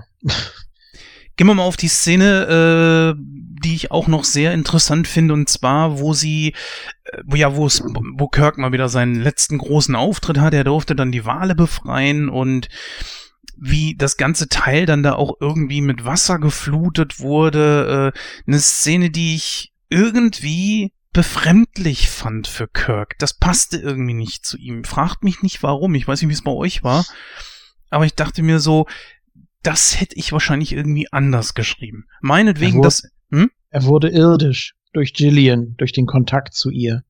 Hat er äh, diese Energie in sich freisetzen können, diese emotionale Energie, dass er den Helden plötzlich spielen wollte, für die Wale, für die Zukunft der Erde, ohne groß drüber nachzudenken. Aber Kirk ist doch immer derjenige, der als Erster irgendwo hinrennt. Der ist ja immer der Erste, der sich auf den Planeten beamen lassen will und der erste, im Dreier zum Beispiel ist auch, in, in Spocks Quartier gibt's irgendwas, ähm, und er ist der Erste, der da reingeht. Ja? Wenn der Attentäter säße, dann hätte das Schiff den längste Zeit einen Kapitän gehabt. Also, eigentlich, eigentlich irrational, ne? Ich meine, er ist der Wichtigste an ja, Bord eben. immer. Ja. Er, dürfte, müsste sich eigentlich immer zurückhalten und immer ja Sicherheitspersonal irgendwo reinschicken und, und andere Leute. Picard hat ja immer seine Nummer eins dann erstmal auf den Planeten geschickt, damit der checken kann, ob alles okay ist. Und dann ist er draufgegangen. Kirk ist halt der Draufgänger, der Abenteurer. Also von daher passt das total, dass der im vierten dann halt auch noch rumtaucht und höchst selbst die Luke aufmacht. Gute treffende Generation hat, äh, Quatsch, treffende Generation. Ähm, die nächste Generation hat dann natürlich andere Maßstäbe gesetzt, andere Prioritäten gesetzt. Es muss ja irgendwo zwischen Kirk, also der Generation Kirk und der Generation Picard, einen Wandel gegeben haben, dass die sich gesagt haben, okay, der Captain ist der wichtigste an Bord und da, den dürfen wir nicht immer so leichtfertig aufs Spiel setzen da gehen jetzt erstmal irgendwie andere Leute vor und führen die Verhandlungen und so weiter. Äh, das, das muss dazwischen ja irgendwo passiert sein. Aber das ist ja auch nur, das wurde nie irgendwo bestätigt, wurde, glaube ich, nie irgendwo thematisiert. Kommen wir mal zum finalen, ja, zur, ja, zur finalen äh, Szene, wo die ganzen Leute dann über Kirk und Spock und so weiter gerichtet haben. Das war so ein Punkt, wo ich mir gedacht habe, okay, Star Trek 3 und 4 sind das perfekte Beispiel dafür, da, für die 80er Jahre und ein absoluter Kontrast zu den Serien beziehungsweise Filmen, naja eher Serien äh, der heutigen Zeit, weil es darf sich nicht weiterentwickeln. Es wurde Kirk wieder zum Captain degradiert, äh, obwohl er selber Captain ist, ist äh, Spock unter ihm und dient mit ihm auf demselben Schiff. Es wurde die Enterprise jetzt wieder hervorgeholt. Ähm, gut mit einem A davor, wen juckt das? Ja, ein etwas anderes Design, das hatten wir ja eben auch schon gesagt, das kennen wir alles. Quasi wurde mit drei und vier wieder alles auf Null gesetzt. Das Einzige, was sie damals nicht konnten, ist die Zeit besiegen. Das heißt, die Leute sind natürlich auch älter geworden, wo sie dann irgendwann auch merkten, so, okay, das geht jetzt nicht mehr so lange gut, wir können jetzt nicht noch, nicht noch Teil 7, 8, 9 und 10 drehen. Deshalb ja auch der äh, Generationswechsel ab äh, Film 7. Aber warum dieses ständige wieder auf Null setzen? Was Ja, Im Falle von Kirk ist es ja eigentlich ein Geschenk. Kirk will ja gar nicht Admiral sein. Der langweilt sich ja, wenn er nicht mit Schiffen rumfliegen kann. Für den ist das ja ein Geschenk. Also, dass das so ihm gegeben wird, das passt, weil was sonst willst du mit Kirk erzählen? Der ist halt nun mal der Abenteurer. Ich weiß schon, was du meinst. Du hast ähm, natürlich siehst du zu, dass du diese Konstellation immer beibehältst. Haben es dann später mal so halbherzig probiert, indem Sulu dann ein neues Schiff kriegt. Gell? Ich glaube, im fünften oder im sechsten ist Im er dann sechsten. selber Kapitän. Ja. Genau, und dann, dann hat er halt sein eigenes Schiff sozusagen und äh, nimmt ja dann trotzdem am Abenteuer teil. Aber letzten Endes, ähm, die, diese Reihe von, von Abenteuern, die da erzählt werden, sind ja nicht so gemacht, dass du dann verschiedenen Figuren sozusagen in verschiedenen Handlungs, also komplett verschiedenen Handlungssträngen immer folgen würdest, sondern die sind im Endeffekt auch wie eine alte Western-Serie oder sonst was. Deswegen ist es ja ein Track. Ähm, das ist ein Team von Leuten und die reisen halt irgendwo ins Unbekannte. Und da gibt's halt ein neues Abenteuer. Und theoretisch, wenn eben nicht die Dinger so teuer wären und der Zahn der Zeit an den Leuten nagen würde und so, könntest du tausende von diesen Dingern machen, was du ja an den Büchern siehst. Es gibt hunderte von Star Trek Abenteuern, wo halt einfach die Crew noch ein Abenteuer erlebt und noch ein Abenteuer. Letzten Endes die einzigen zwei, die wirklich Figuren sind, sind Kirk und Spock. McCoy kannst du noch so halb dazu rechnen und die anderen haben halt einfach eine Funktion. Das heißt, um mit denen irgendwas anderes zu erzählen, müsstest du sie ja erst einmal mit irgendwas ausstatten, was du dann sinnvoll weitererzählen könntest. Mhm. Und dann hast du nicht mehr diese Abenteuerkonstruktion. Also dann würde es wirklich was komplett anderes werden. Julian, wie ist deine Meinung dazu? Warum immer wieder alles auf Null? Äh, ich glaube, gerade nach dem dritten hat man glaube ich, das Franchise nochmal neu entdeckt. Da wurde ja auch am Ende gesagt, und das Abenteuer geht weiter. So, und dann kam der vierte und der hat einen komplett neuen Ansatz. Ähm, da hat man dann gezeigt, ja, man kann auch ein bisschen helleren Film, sage ich mal, machen, äh, der auch ein bisschen witziger ist und sehr kurzweilig, der keine düsteren Elemente hat, so wirklich. Ähm, ja, und ich glaube, dass man da nochmal so ein bisschen wieder neu anfangen wollte. Ich habe jetzt den fünften nicht mehr im Kopf, aber ja, das, das wäre für mich so eine Erklärung gewesen. Und ich meine, gerade, dass Leonard Nimoy da nochmal was, was auspacken wollte, was ihm vielleicht auch eine Herzensangelegenheit war. Ich weiß es nicht genau. dass man da deswegen immer die, ja, die Standardsituation wiederherstellt. Der Status quo ist eben die und die Konstellation, die und die Besatzung und die hauen sich die und die Sprüche um, um die Ohren und dann mal gucken, was kommt. So und ich glaube, das ähm, hat man ein bisschen neu erfunden, hat die Grundelemente beibehalten und wusste aber, das Publikum will das sehen. Und ich meine, der Erfolg von Teil 4 gerade, der gibt ja wirklich absolut recht, dass das funktioniert hat. Gut, wollen wir, bevor wir zur, zum Fazit kommen, noch einen wesentlichen Aspekt aus den beiden Filmen nehmen, nämlich die deutsche Synchro, die äh, in Teil ja. 3 und Teil 4 ja fast eine komplett andere war. Ähm, es gab ja diesen komischen Wechsel, äh, dass ab Teil äh, Julian hilf mir mal, ich glaube ab Teil 3 war ähm, Gerd Günther Hoffmann nicht mehr der Sprecher von zwei Kirk, auch ne? nicht. In zwei auch, nicht? Nee, das war beides Klaus Sonnenschein, also ja, Morgan Freeman. Ähm, und jetzt ab dem vierten war es wieder Gerd Günther Hoffmann. Und da war ich auch sehr froh. Da hast du fast die gleiche Besetzung gehabt wie in der Serie. Gut, Tommy Pieper als Zulu fand ich sehr gewöhnungsbedürftig. oh ja. Das war ein ja. bisschen komisch. Ich meine, ich freue mich immer, wenn ich ihn höre, aber das war, nee, hat für, hat für mich nicht gepasst. Null? Bitte? Hast du sowas von null? Es ging einfach ja. gar nicht. Vor allem, wenn in späteren Filmen immer so hat Zulu eigentlich immer so einen gesitteten, kultivierten Ton und so wird auch dargestellt.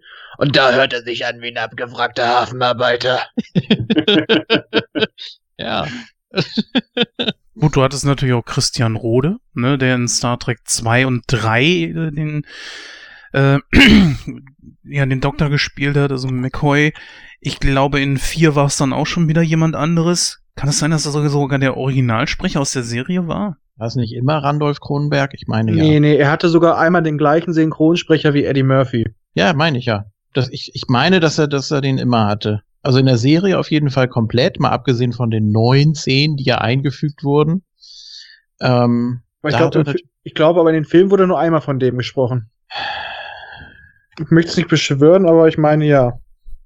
Naja. Stimmt. Falls, stimmt. Ich glaube im dritten, im dritten nicht. Das mag sein, ja. Ich habe nicht so drauf geachtet, ehrlich gesagt. Ich fand das auch komisch, dass zum Beispiel äh, Chekhov im dritten von Frank Laubrecht gesprochen wurde und äh, das, was ja eigentlich auch so gar nicht passt, also die Standardstimme von Al Pacino unter anderem, hat für mich auch nicht so gepasst, aber dadurch, dass das alles noch wesentlich jünger geklungen hat und auch irgendwie, ich weiß nicht, ob da was gepitcht wurde oder so, äh, da ging es dann und das ist nicht so extrem aufgefallen, aber bei manchen hast du dich wirklich gefragt, was, was, was soll das denn? äh, mir fällt auf, wir haben eine Sache, die wir im dritten schon angesprochen haben, hier jetzt gar nicht vertieft. Das wollten wir machen. Und zwar geht's darum, Kind von Spock oder nicht. Robin Curtis als Savick sollte ja, wenn wir nur kurz drauf eingehen können, äh, sollte ja, also es war die Überlegung, ob sie tatsächlich von Spock schwanger ist. Das heißt, die Szenen ähm, auf Vulkan sollten tatsächlich auch so gedreht werden, als wenn sie schwanger wäre. Die das sollte auch der, die Erklärung sein, warum sie auf dem Planeten bleibt. Sollte das die Erklärung bleiben, ja? Ja. Okay. Ja, wohl, ja, sie hätte sich ja nicht verantworten müssen. Ja, aber dass sie dann, also das so genau wird nicht drauf eingegangen. Ich habe vorhin noch mal ein bisschen nebenbei geschmult, aber das sollte wirklich die Begründung sein. Dadurch wird ihr Hierbleiben auf dem Planeten begründet, dass sie von Spock schwanger ist und das schon ein bisschen weiter ist und sie möchte das da zur Welt bringen und so weiter und so weiter. Ja, ganz ehrlich gesagt, mir graut es davor, wenn das tatsächlich so umgesetzt worden wäre. Ich hätte es nicht gut gefunden. Ich glaube einfach, dass Kinder, wie man einfach an David gesehen hat, keinen wirklichen Platz da drin haben. Das sind Weltraumpioniere, die im Weltraum auch äh, ihr Wissenschaftler sein ausüben oder was auch immer sie für eine Funktion haben, aber es sind trotzdem einfach Pioniere, die nicht an einem Ort bleiben und da hat wirklich eine Familie keinen Platz. Es sei denn, man löst es so wie in The Next Generation, aber das ist ja hier in diesem Universum nicht der Fall. Nee, in, den, in der Zeit ist es ja noch so, dass noch nicht wirklich viel Familien auf dem Schiff rumeiern. Das ist noch etwas militärischer. Was findest du denn besser, Christian? Äh, eher so wie in The Next Generation oder wie hier? Schwierig zu sagen, was ich besser finde. Ich meine, es hat beides was für sich. Dieser Abenteueraspekt von dem alten Star Trek ist natürlich sehr nett. Der zweite, also Next Generation, das ist dann halt realistischer auch. Also generell das Leben an Bord erscheint mir da halt realistischer zu sein, was doch die eben die Tatsache angeht, dass der Kapitän nicht dauernd losstürmt und alles selber machen will und die Art, wie halt Leute miteinander reden und alle diese Elemente. Mhm. Ähm, also ich finde, sowas ist halt immer einfach abhängig davon, was man erzählen will. Ähm, letzten Endes ist die Enterprise ein Forschungsschiff. Also das war es auch im, in der alten Serie.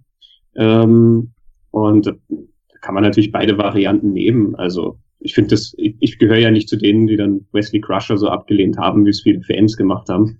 ähm, ich, ich, ich mochte Wesley Crusher sehr gern als Figur und ähm, fand das auch echt cool. Also gerade wenn du dann quasi wie so eine Vaterfigur mit Picard dann da drin hast und so, das zu erzählen. Aber es muss halt natürlich einfach schlüssig aufgesetzt sein. Also dass die dann nur Belger da drin haben und keine Ahnung, Spock muss sich dann zerteilen zwischen dem, dass er in seinen, seinen Visor da reinguckt unten und äh, Statusbericht abgibt und dann nebenher muss er mit seiner vulkanischen Frau irgendwie drüber reden, ob man dem Jungen jetzt, äh, keine Ahnung, ein Tretauto kaufen soll oder nicht das funktioniert natürlich nicht. Also, meine Güte, wie gesagt, kommt auch drauf an, was man erzählen will.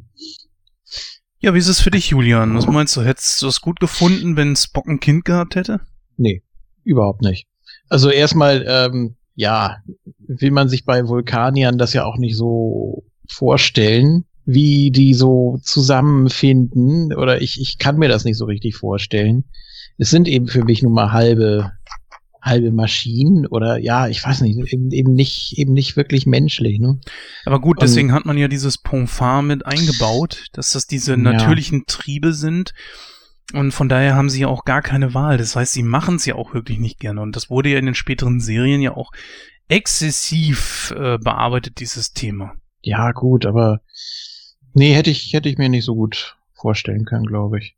Ja, aber dann ist natürlich auch so, wenn man das ein bisschen vertieft, allzu sehr wollen wir das nicht machen, weil wir natürlich wissen, was, äh, ja, oder auch nicht so wirklich wissen. Ich glaube, wer hat denn das vorhin angesprochen? Ähm, Raphael, du warst das, ne? Was da auf dem Planeten passiert ist. Wie äh, Savick Spock da bei seinem Ponfar geholfen hat. Genau, die fing ja auch recht rituell an mit denen, mit diesen Fingerspiel, sage ich mal. Hm. Ja, ich aber auch, dass, dass wenn die jetzt ein Kind gehabt hätten, ja, nicht schlimm, aber es ist relativ belanglos, ob er da jetzt mit der einen Blag gezeugt hat oder nicht. Ich glaube, das hätte so storytechnisch nicht viel dazu beigetragen. Ähm, ich glaube, deswegen wurde es auch einfach weggelassen, weil es wäre belanglos gewesen und in meinen Augen hätte es sogar noch eher noch so ein bisschen draufgefropft gewirkt. Allen voran auch die große Frage ist, ob sie ihm nicht einfach einen gescheppert hat. Ich meine, das hätte ja auch vielleicht langen können. Aber das ist auch die große Sache, warum hat man sowas überhaupt eingebaut, wenn man sich selber schon so die Frage stellt, oh Gott, also das könnte ja wirklich passieren, dass äh, Spock dann Vater wird. Ich persönlich. Ja, irgendwie muss Spock ja auch entstanden sein, ne? Also davon mal ab und hier.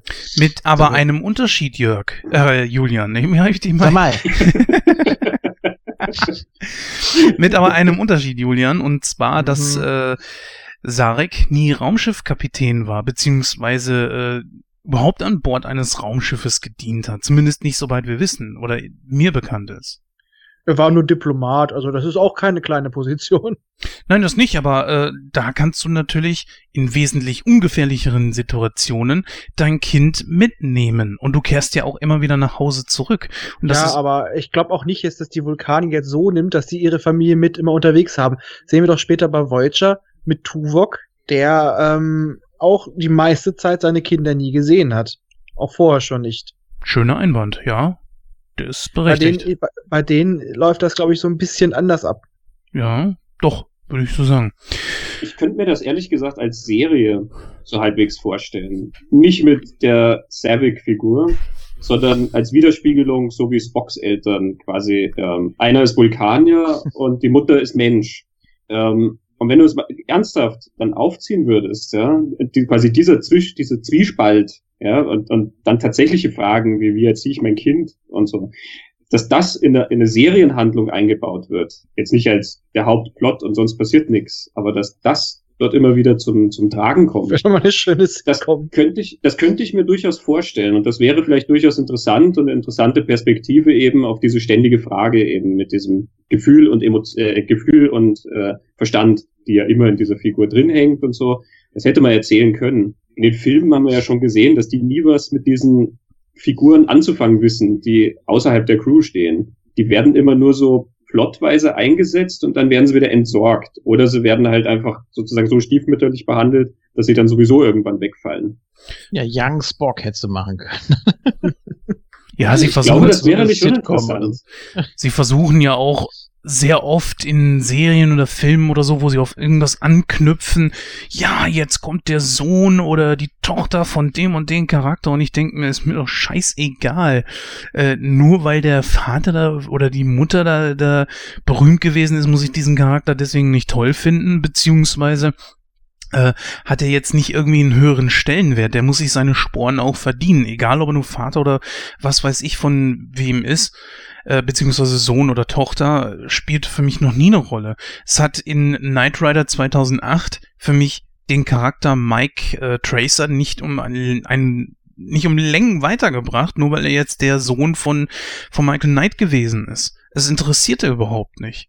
Und das, äh, deswegen denke ich so, es bringt eigentlich keinen der Charaktere irgendwas. Ja, es bindet aber schon den Zuschauer, weil der natürlich erstmal vergleicht, wie viel hat er von seinen Eltern oder eben auch nicht. Das mag kann sich ziehen. Ja, aber naja. Gut, so, jetzt auch mal mit äh, so einem kleinen schielenden Auge auf die Uhr, würde ich sagen, kommen wir langsam aber sicher mal zum Ende. Ich gehe jetzt mal in das Fazit über, wo ihr natürlich alles, was ihr gerne noch sagen wolltet, gern unterbringen könnt. Äh, ich würde mal sagen, dass äh, Raphael anfängt und uns mal sagt, was er über den Film denkt und wie ihn bewertet. Wie gesagt, für mich wunderbarer Film, weil er halt auch ohne Star Trek zu sein funktionieren würde. Hat sich getraut, ein bisschen anders zu sein und das meiste haben wir es einfach wirklich schon ein paar Mal runtergebetet. Ja. Ich komme gleich zu meiner Wertung. 73 Prozent. Okay, dann machen wir weiter mit Christian, auch wenn ihn das widerstrebt, bitte mit einer, bitte mit einer Zahl. Okay, ich, ich, ich werde meine Litanei diesmal nicht nochmal runterspulen. Ähm, für mich ist der beste Star Trek-Film. Ähm, ich, ich liebe den Film, der funktioniert wunderbar. Dieser ganze Humor tut der ganze, ganzen Sache sehr gut. Und du siehst, wie die Darsteller halt wirklich nach all den Jahren auch schon so viel, äh, ja, dieses, dieses Hin und Her zwischen ihnen ähm, so ausbauen konnten. Also das sind alles so Kleinigkeiten. Dieses äh, essen Sie gern italienisch? Nein, ja. Diese diese äh, kleinen Kabeleien, die sie haben und so weiter. Sie haben so viel Spaß an dem und es sitzt alles vom Timing her so gut. Die, die, die Story ist originell, das bewegt sich alles wirklich total schön und flott voran. Das ist der Star Trek-Film, den ich jemandem zeigen würde, ähm, der halt wirklich erstmal mit Star Trek nichts am Hut hat oder das noch nicht kennt und so, einfach weil man dadurch auf spaßige Weise die Figuren kennenlernt ähm, alles wunderschön inszeniert und so. Also ähm, passt. Das sind 1268 Punkte. ähm, also nach, nach eurer Rechnung dann äh, 100. 100. Also der, perf der perfekte 100. Film. ja, ich äh, würde mich größtenteils anschließen. Ähm, also wirklich viele, viele Kleinigkeiten auch, viele, viele Szenen, die man sonst vielleicht gar nicht so wahrnimmt. Und äh, hast ja die, die Italiener-Szene gerade schon angesprochen, wo sie dann da mit dem Auto da wieder auf diese Wiese fahren und dann er da mit dem Pizzakarton unterm Arm da losgeht. Und es, also, ja, da sind einfach so viele Kleinigkeiten. Oder wie dann äh, Zulu mit dem Helikopter da ankommt und die Wand da quasi ins Nichts abliefert, ne? Und die wird dann da so entgegengenommen von äh, Scotty, glaube ich. Und, mhm. äh, und sie beobachtet das so. Es ist einfach ein toller Effekt. Oder wie sie gegen das Schiff läuft und dann da sich so äh, lang tastet und nach Kirk ruft. Und das sind einfach viele Szenen, die in Erinnerung bleiben. Und äh, man hat sich viele kleine Geschichten da einfallen lassen und das macht einfach Spaß von Anfang bis Ende. Ich gebe jetzt als Bewertung mal das Erscheinungsjahr, 86 Prozent. Und es ist eben kein typischer Star Trek, das auf gar keinen Fall. Wollte es auch gar nicht sein, glaube ich. Und es ist einfach, das, das gliedert sich auch so ein bisschen ein in, ja, Science-Fiction-Komödie äh, mit erhobenem Zeigefinger der 80er Jahre. Da gibt's bestimmt noch einige andere, die das gut können. Und ja, wie gesagt, macht Spaß. Viele schöne Szenen drin. Und äh, die Musik ist sehr vielseitig im Gegensatz zum dritten. Da gibt's viele verschiedene Themen, zum Beispiel die Flucht von Chekhov da vom, vom Militär und so weiter oder auch im Krankenhaus und so. Viele verschiedene Musikthemen wollte ich auch noch ansprechen. Gut, ähm, ich kann es kurz machen. Es ist einer meiner Lieblings-Star Trek-Filme. Ich glaube, ich habe ihn noch mehr gesehen als wie jeden anderen Star Trek-Film generell. Es passt eigentlich alles viel zusammen. Was man noch erwähnen sollte, sind natürlich die beiden äh, Wahlattrappen, die man da gebaut hat, die auch sehr, sehr gut aussahen. Manches ist auch echt ein bisschen lustig, dass zum Beispiel da, wo sie vor diesen Wahlen stehen, äh, vor diesem riesigen Aquarium mit der Sicht nach draußen, das ist eigentlich nichts weiter waren als riesige Lupen, die diese die diese Modelle so übergroß dargestellt haben. Oder äh, dann halt zum Schluss die Szene, wo man die Wale unter der Golden Gate Bridge da durchschwimmen sieht, die aber nicht wirklich tauchen, sondern nur einfach nur so komisch fortbewegt werden. Äh, ja, das ist schon echt irgendwie gut gemacht und ja, es ist einfach nett.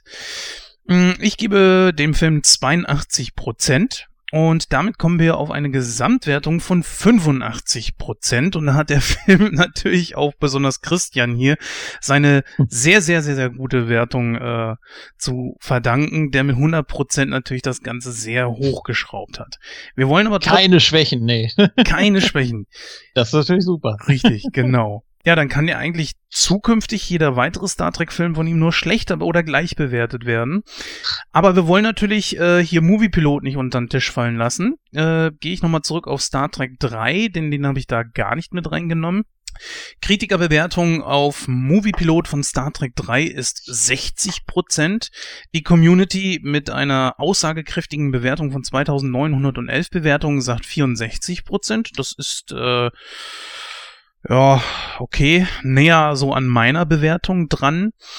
Jetzt kommt das wahrscheinlich Überraschende, äh, denn Star Trek 4 kommt nicht annähernd bei der Bewertung der Kritiker in unsere Gefilde, denn die Kritiker geben bei 33 Kritikerbewertungen nur 71 Prozent. Und jetzt das Überraschende, bei 3930 Bewertungen kommt auch die Community nur auf 71 Prozent von Star Trek 4.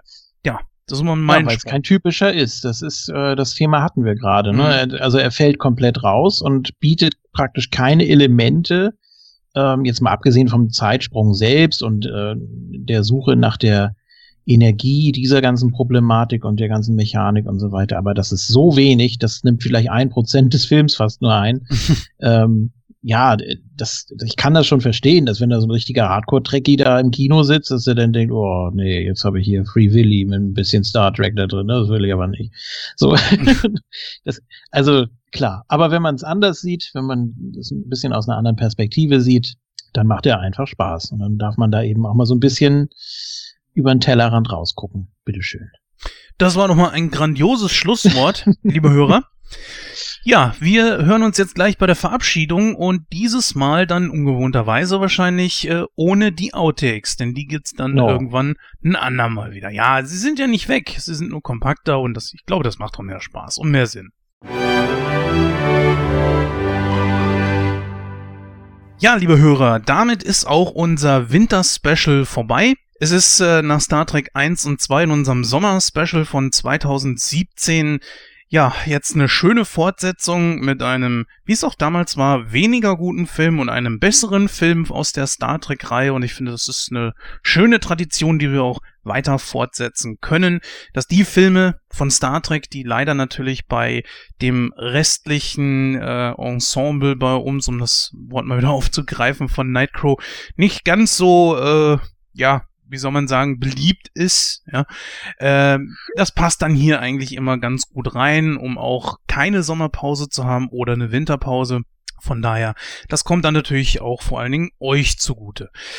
An dieser Stelle möchte ich mich bei Christian und Raphael bedanken, die in dieser Mammut-Ausgabe, die es jetzt wirklich geworden ist, dann auch die ganze Distanz hier mitgemacht haben. Wir sind jetzt bei reiner Aufnahmezeit bei fast vier Stunden, aber bereits schon fast eine ganze Stunde vorher haben wir mit diesen technischen Problemen zu kämpfen gehabt und sie sind trotzdem hier geblieben und zur Anmerkung, wir sind schon nach Mitternacht. Wir sind nach Mitternacht, ja, das ist richtig. Und das ist natürlich auch der perfekte Zeitpunkt, um jetzt hier mal aus dieser Sendung rauszugehen. Deswegen will ich es auch nicht zu sehr ausschweifen machen. Wir hören uns dann bereits schon in circa zwei bis drei Wochen wieder jetzt wird's nicht ganz so sein wie im letzten Jahr. Das heißt also, wir sind natürlich, um das, Nein, um es mal anders zu sagen, wir sind in Vorbereitung auf die 100. Wir wollen da gerne was Besonderes draus machen, liebe Hörer. Deswegen kommt nicht ganz so im üblichen zwei Wochen Rhythmus vielleicht jede Ausgabe raus. Wir bemühen, genau. Äh, wir, keine Outtakes, ne? Ja, keine Outtakes, genau. Ja, ja. Und wir schneiden nicht. Das hört ihr dann an dieser Stelle dann da dran. ähm, aber um das zum Ende zu bringen, äh, wir versuchen es trotzdem, aber wie gesagt, tretet uns nicht auf die Füße, wenn es nicht so ganz funktioniert. An dieser Stelle äh, möchte ich auch gerne noch den Ice und Nintendo.de Podcast äh, hier mal ansprechen, bei dem ich zu Gast war. Die Ausgabe ist nach Erscheinen dieser Ausgabe auch, glaube ich, schon längst draußen. www.iceundnintendo.de Guckt da mal vorbei. Ist auch ein Wiederhören mit äh, unserem Gasttalker, dem Dennis, der immer mal gerne hier und dort für uns einspringen wird und auch den Weg in unser Team gefunden hat als Aushilfe. Und äh, dann dürfte jetzt in ein paar Tagen, das werde ich jetzt aber äh, dem guten Julian überlassen, ein weiterer Podcast rauskommen, wo wir dann alle zu hören sein werden. Und, oh, ich hab's vergessen, einen weiteren Podcast gibt es mit mir auch noch und zwar äh, gibt es das Himanische Quartett, wo ich mal wieder zu Gast war. www.planeteternia.de, um, um auch das mal fairnesshalber äh, noch kurz eben anzubringen. Auch da könnt ihr gerne reinhören, denn dort gibt es auch den Gordon dann auch wieder zu hören in seinem ersten, allerersten Podcast im Jahr 2018. Gut, an dieser Stelle jetzt aber wirklich genug von mir und ich übergebe gerne das Wort an den Julian und dann können unsere Gäste dann das Licht ausmachen. ja, das, bei einem Podcast ist es schön, wenn man das Licht ausmachen kann. kann man das im Dunkeln weiterhören oder eben auch nicht. Ähm, ja, hast du eben schon angesprochen. Es gibt natürlich auch von unserer Seite wieder was. Natürlich von Moon Talk. Wir werden für das Jahr 2017 die Moonies vergeben, also die positiven und negativen natürlich Errungenschaften der WWE, wenn wir da nochmal beleuchten und äh, ja in dem Zusammenhang das Jahr Revue passieren lassen. Sicher auch ganz spaßig und müsste eigentlich schon draußen sein, wenn ihr das hier hört. Also guckt euch ruhig mal um auf moontalk.net oder moonzoll.de mit dem angeschlossenen Forum. Könnt ihr dann mitdiskutieren oder auch in unserer Facebook-Gruppe natürlich. Die Links findet ihr dann auch alle im Forum. Ja, und ansonsten bedanke ich mich natürlich bei euch dreien. Auch wenn Jens mich ein paar Mal Jörg genannt hat. Aber das ist kein Problem. Ich mag ihn trotzdem und äh, die Diskussion hat viel Spaß gemacht. Und ja, also gerade über den vierten und über die ganzen Zeitreisetheorien und so, da hätte man natürlich noch stundenlang weiter mhm. reden können, aber ich warte ja noch auf unser großes Special und äh, da werde ich dann so richtig ausschweifen. Ähm, ja, vielen Dank. Ich hoffe, ihr seid alle gut ins neue Jahr gekommen und spätestens jetzt habt ihr natürlich gute Laune und seid hochmotiviert für 2018, für weitere Podcasts und Dankeschön, bis zum nächsten Mal. Tschüss. Ah ja, und um kurz noch einmal zu erklären, warum habe ich dich Jörg genannt. Das Problem ist, dass wir. Ich, ich will es gar nicht wissen. Nee, es ist eine ganz einfach. Nein, das ist ganz, es ist tatsächlich ganz einfach. Es ist in einem J begründet, weil nämlich während wir hier aufgenommen haben, mich mhm. über Skype äh, der Jörg angeschrieben hat. Das ist nämlich der äh, Webmaster und der Moderator von dem Ice Nintendo Podcast, beziehungsweise Ice Nintendo.de Seite. Und er fragte die ganze Zeit, wollen wir vielleicht irgendwas zocken, Mario Kart oder sowas. Und ich war da immer so ein bisschen abgelenkt, dachte mir, ja, Jörg, Jörg, Julian, Jörg, ja, irgendwie so kam das durcheinander. Das war also nicht wirklich böse Absicht. Also von daher, aber jetzt übergebe ich das Wort an den Raphael. Bitteschön. Mhm. Jo, hat mir viel Spaß gemacht, wieder zu Gast zu sein. War heute ja ein bisschen länger und wir hätten über einige Punkte wahrscheinlich doch ein paar Stunden reden können. Allerdings bin ich jetzt auch froh, dass es zu Ende ist, weil ich muss morgen wieder früh raus bin froh, dass man mich heimlich essen ließ wegen der Überlänge. Was? ich habe hier noch nebenbei genüsslich eine Calzone verzehrt. Und bin jetzt ehrlich, auch wenn es Spaß gemacht hat, einfach nur noch froh, gleich ins Bett zu fallen und der Captain verlässt die Brücke. Ja, und hoffe eigentlich, dass das Jahr eigentlich ähnlich spaßig weitergeht, wie es jetzt angefangen hat, auch jetzt mit meinem kleinen Gastspiel. Und vielleicht sieht man oder hört man sich ja nochmal wieder. Ich mache es ganz kurz, nachdem jetzt so lange Verabschiedungen waren. Äh, vielen Dank für die Einladung. Es war sehr schön. Lieber Raphael, lieber Lenz, äh, Jens, lieber Jörg, Schrägstrich Julian. Macht's es gut. Vielen Dank und gute Nacht.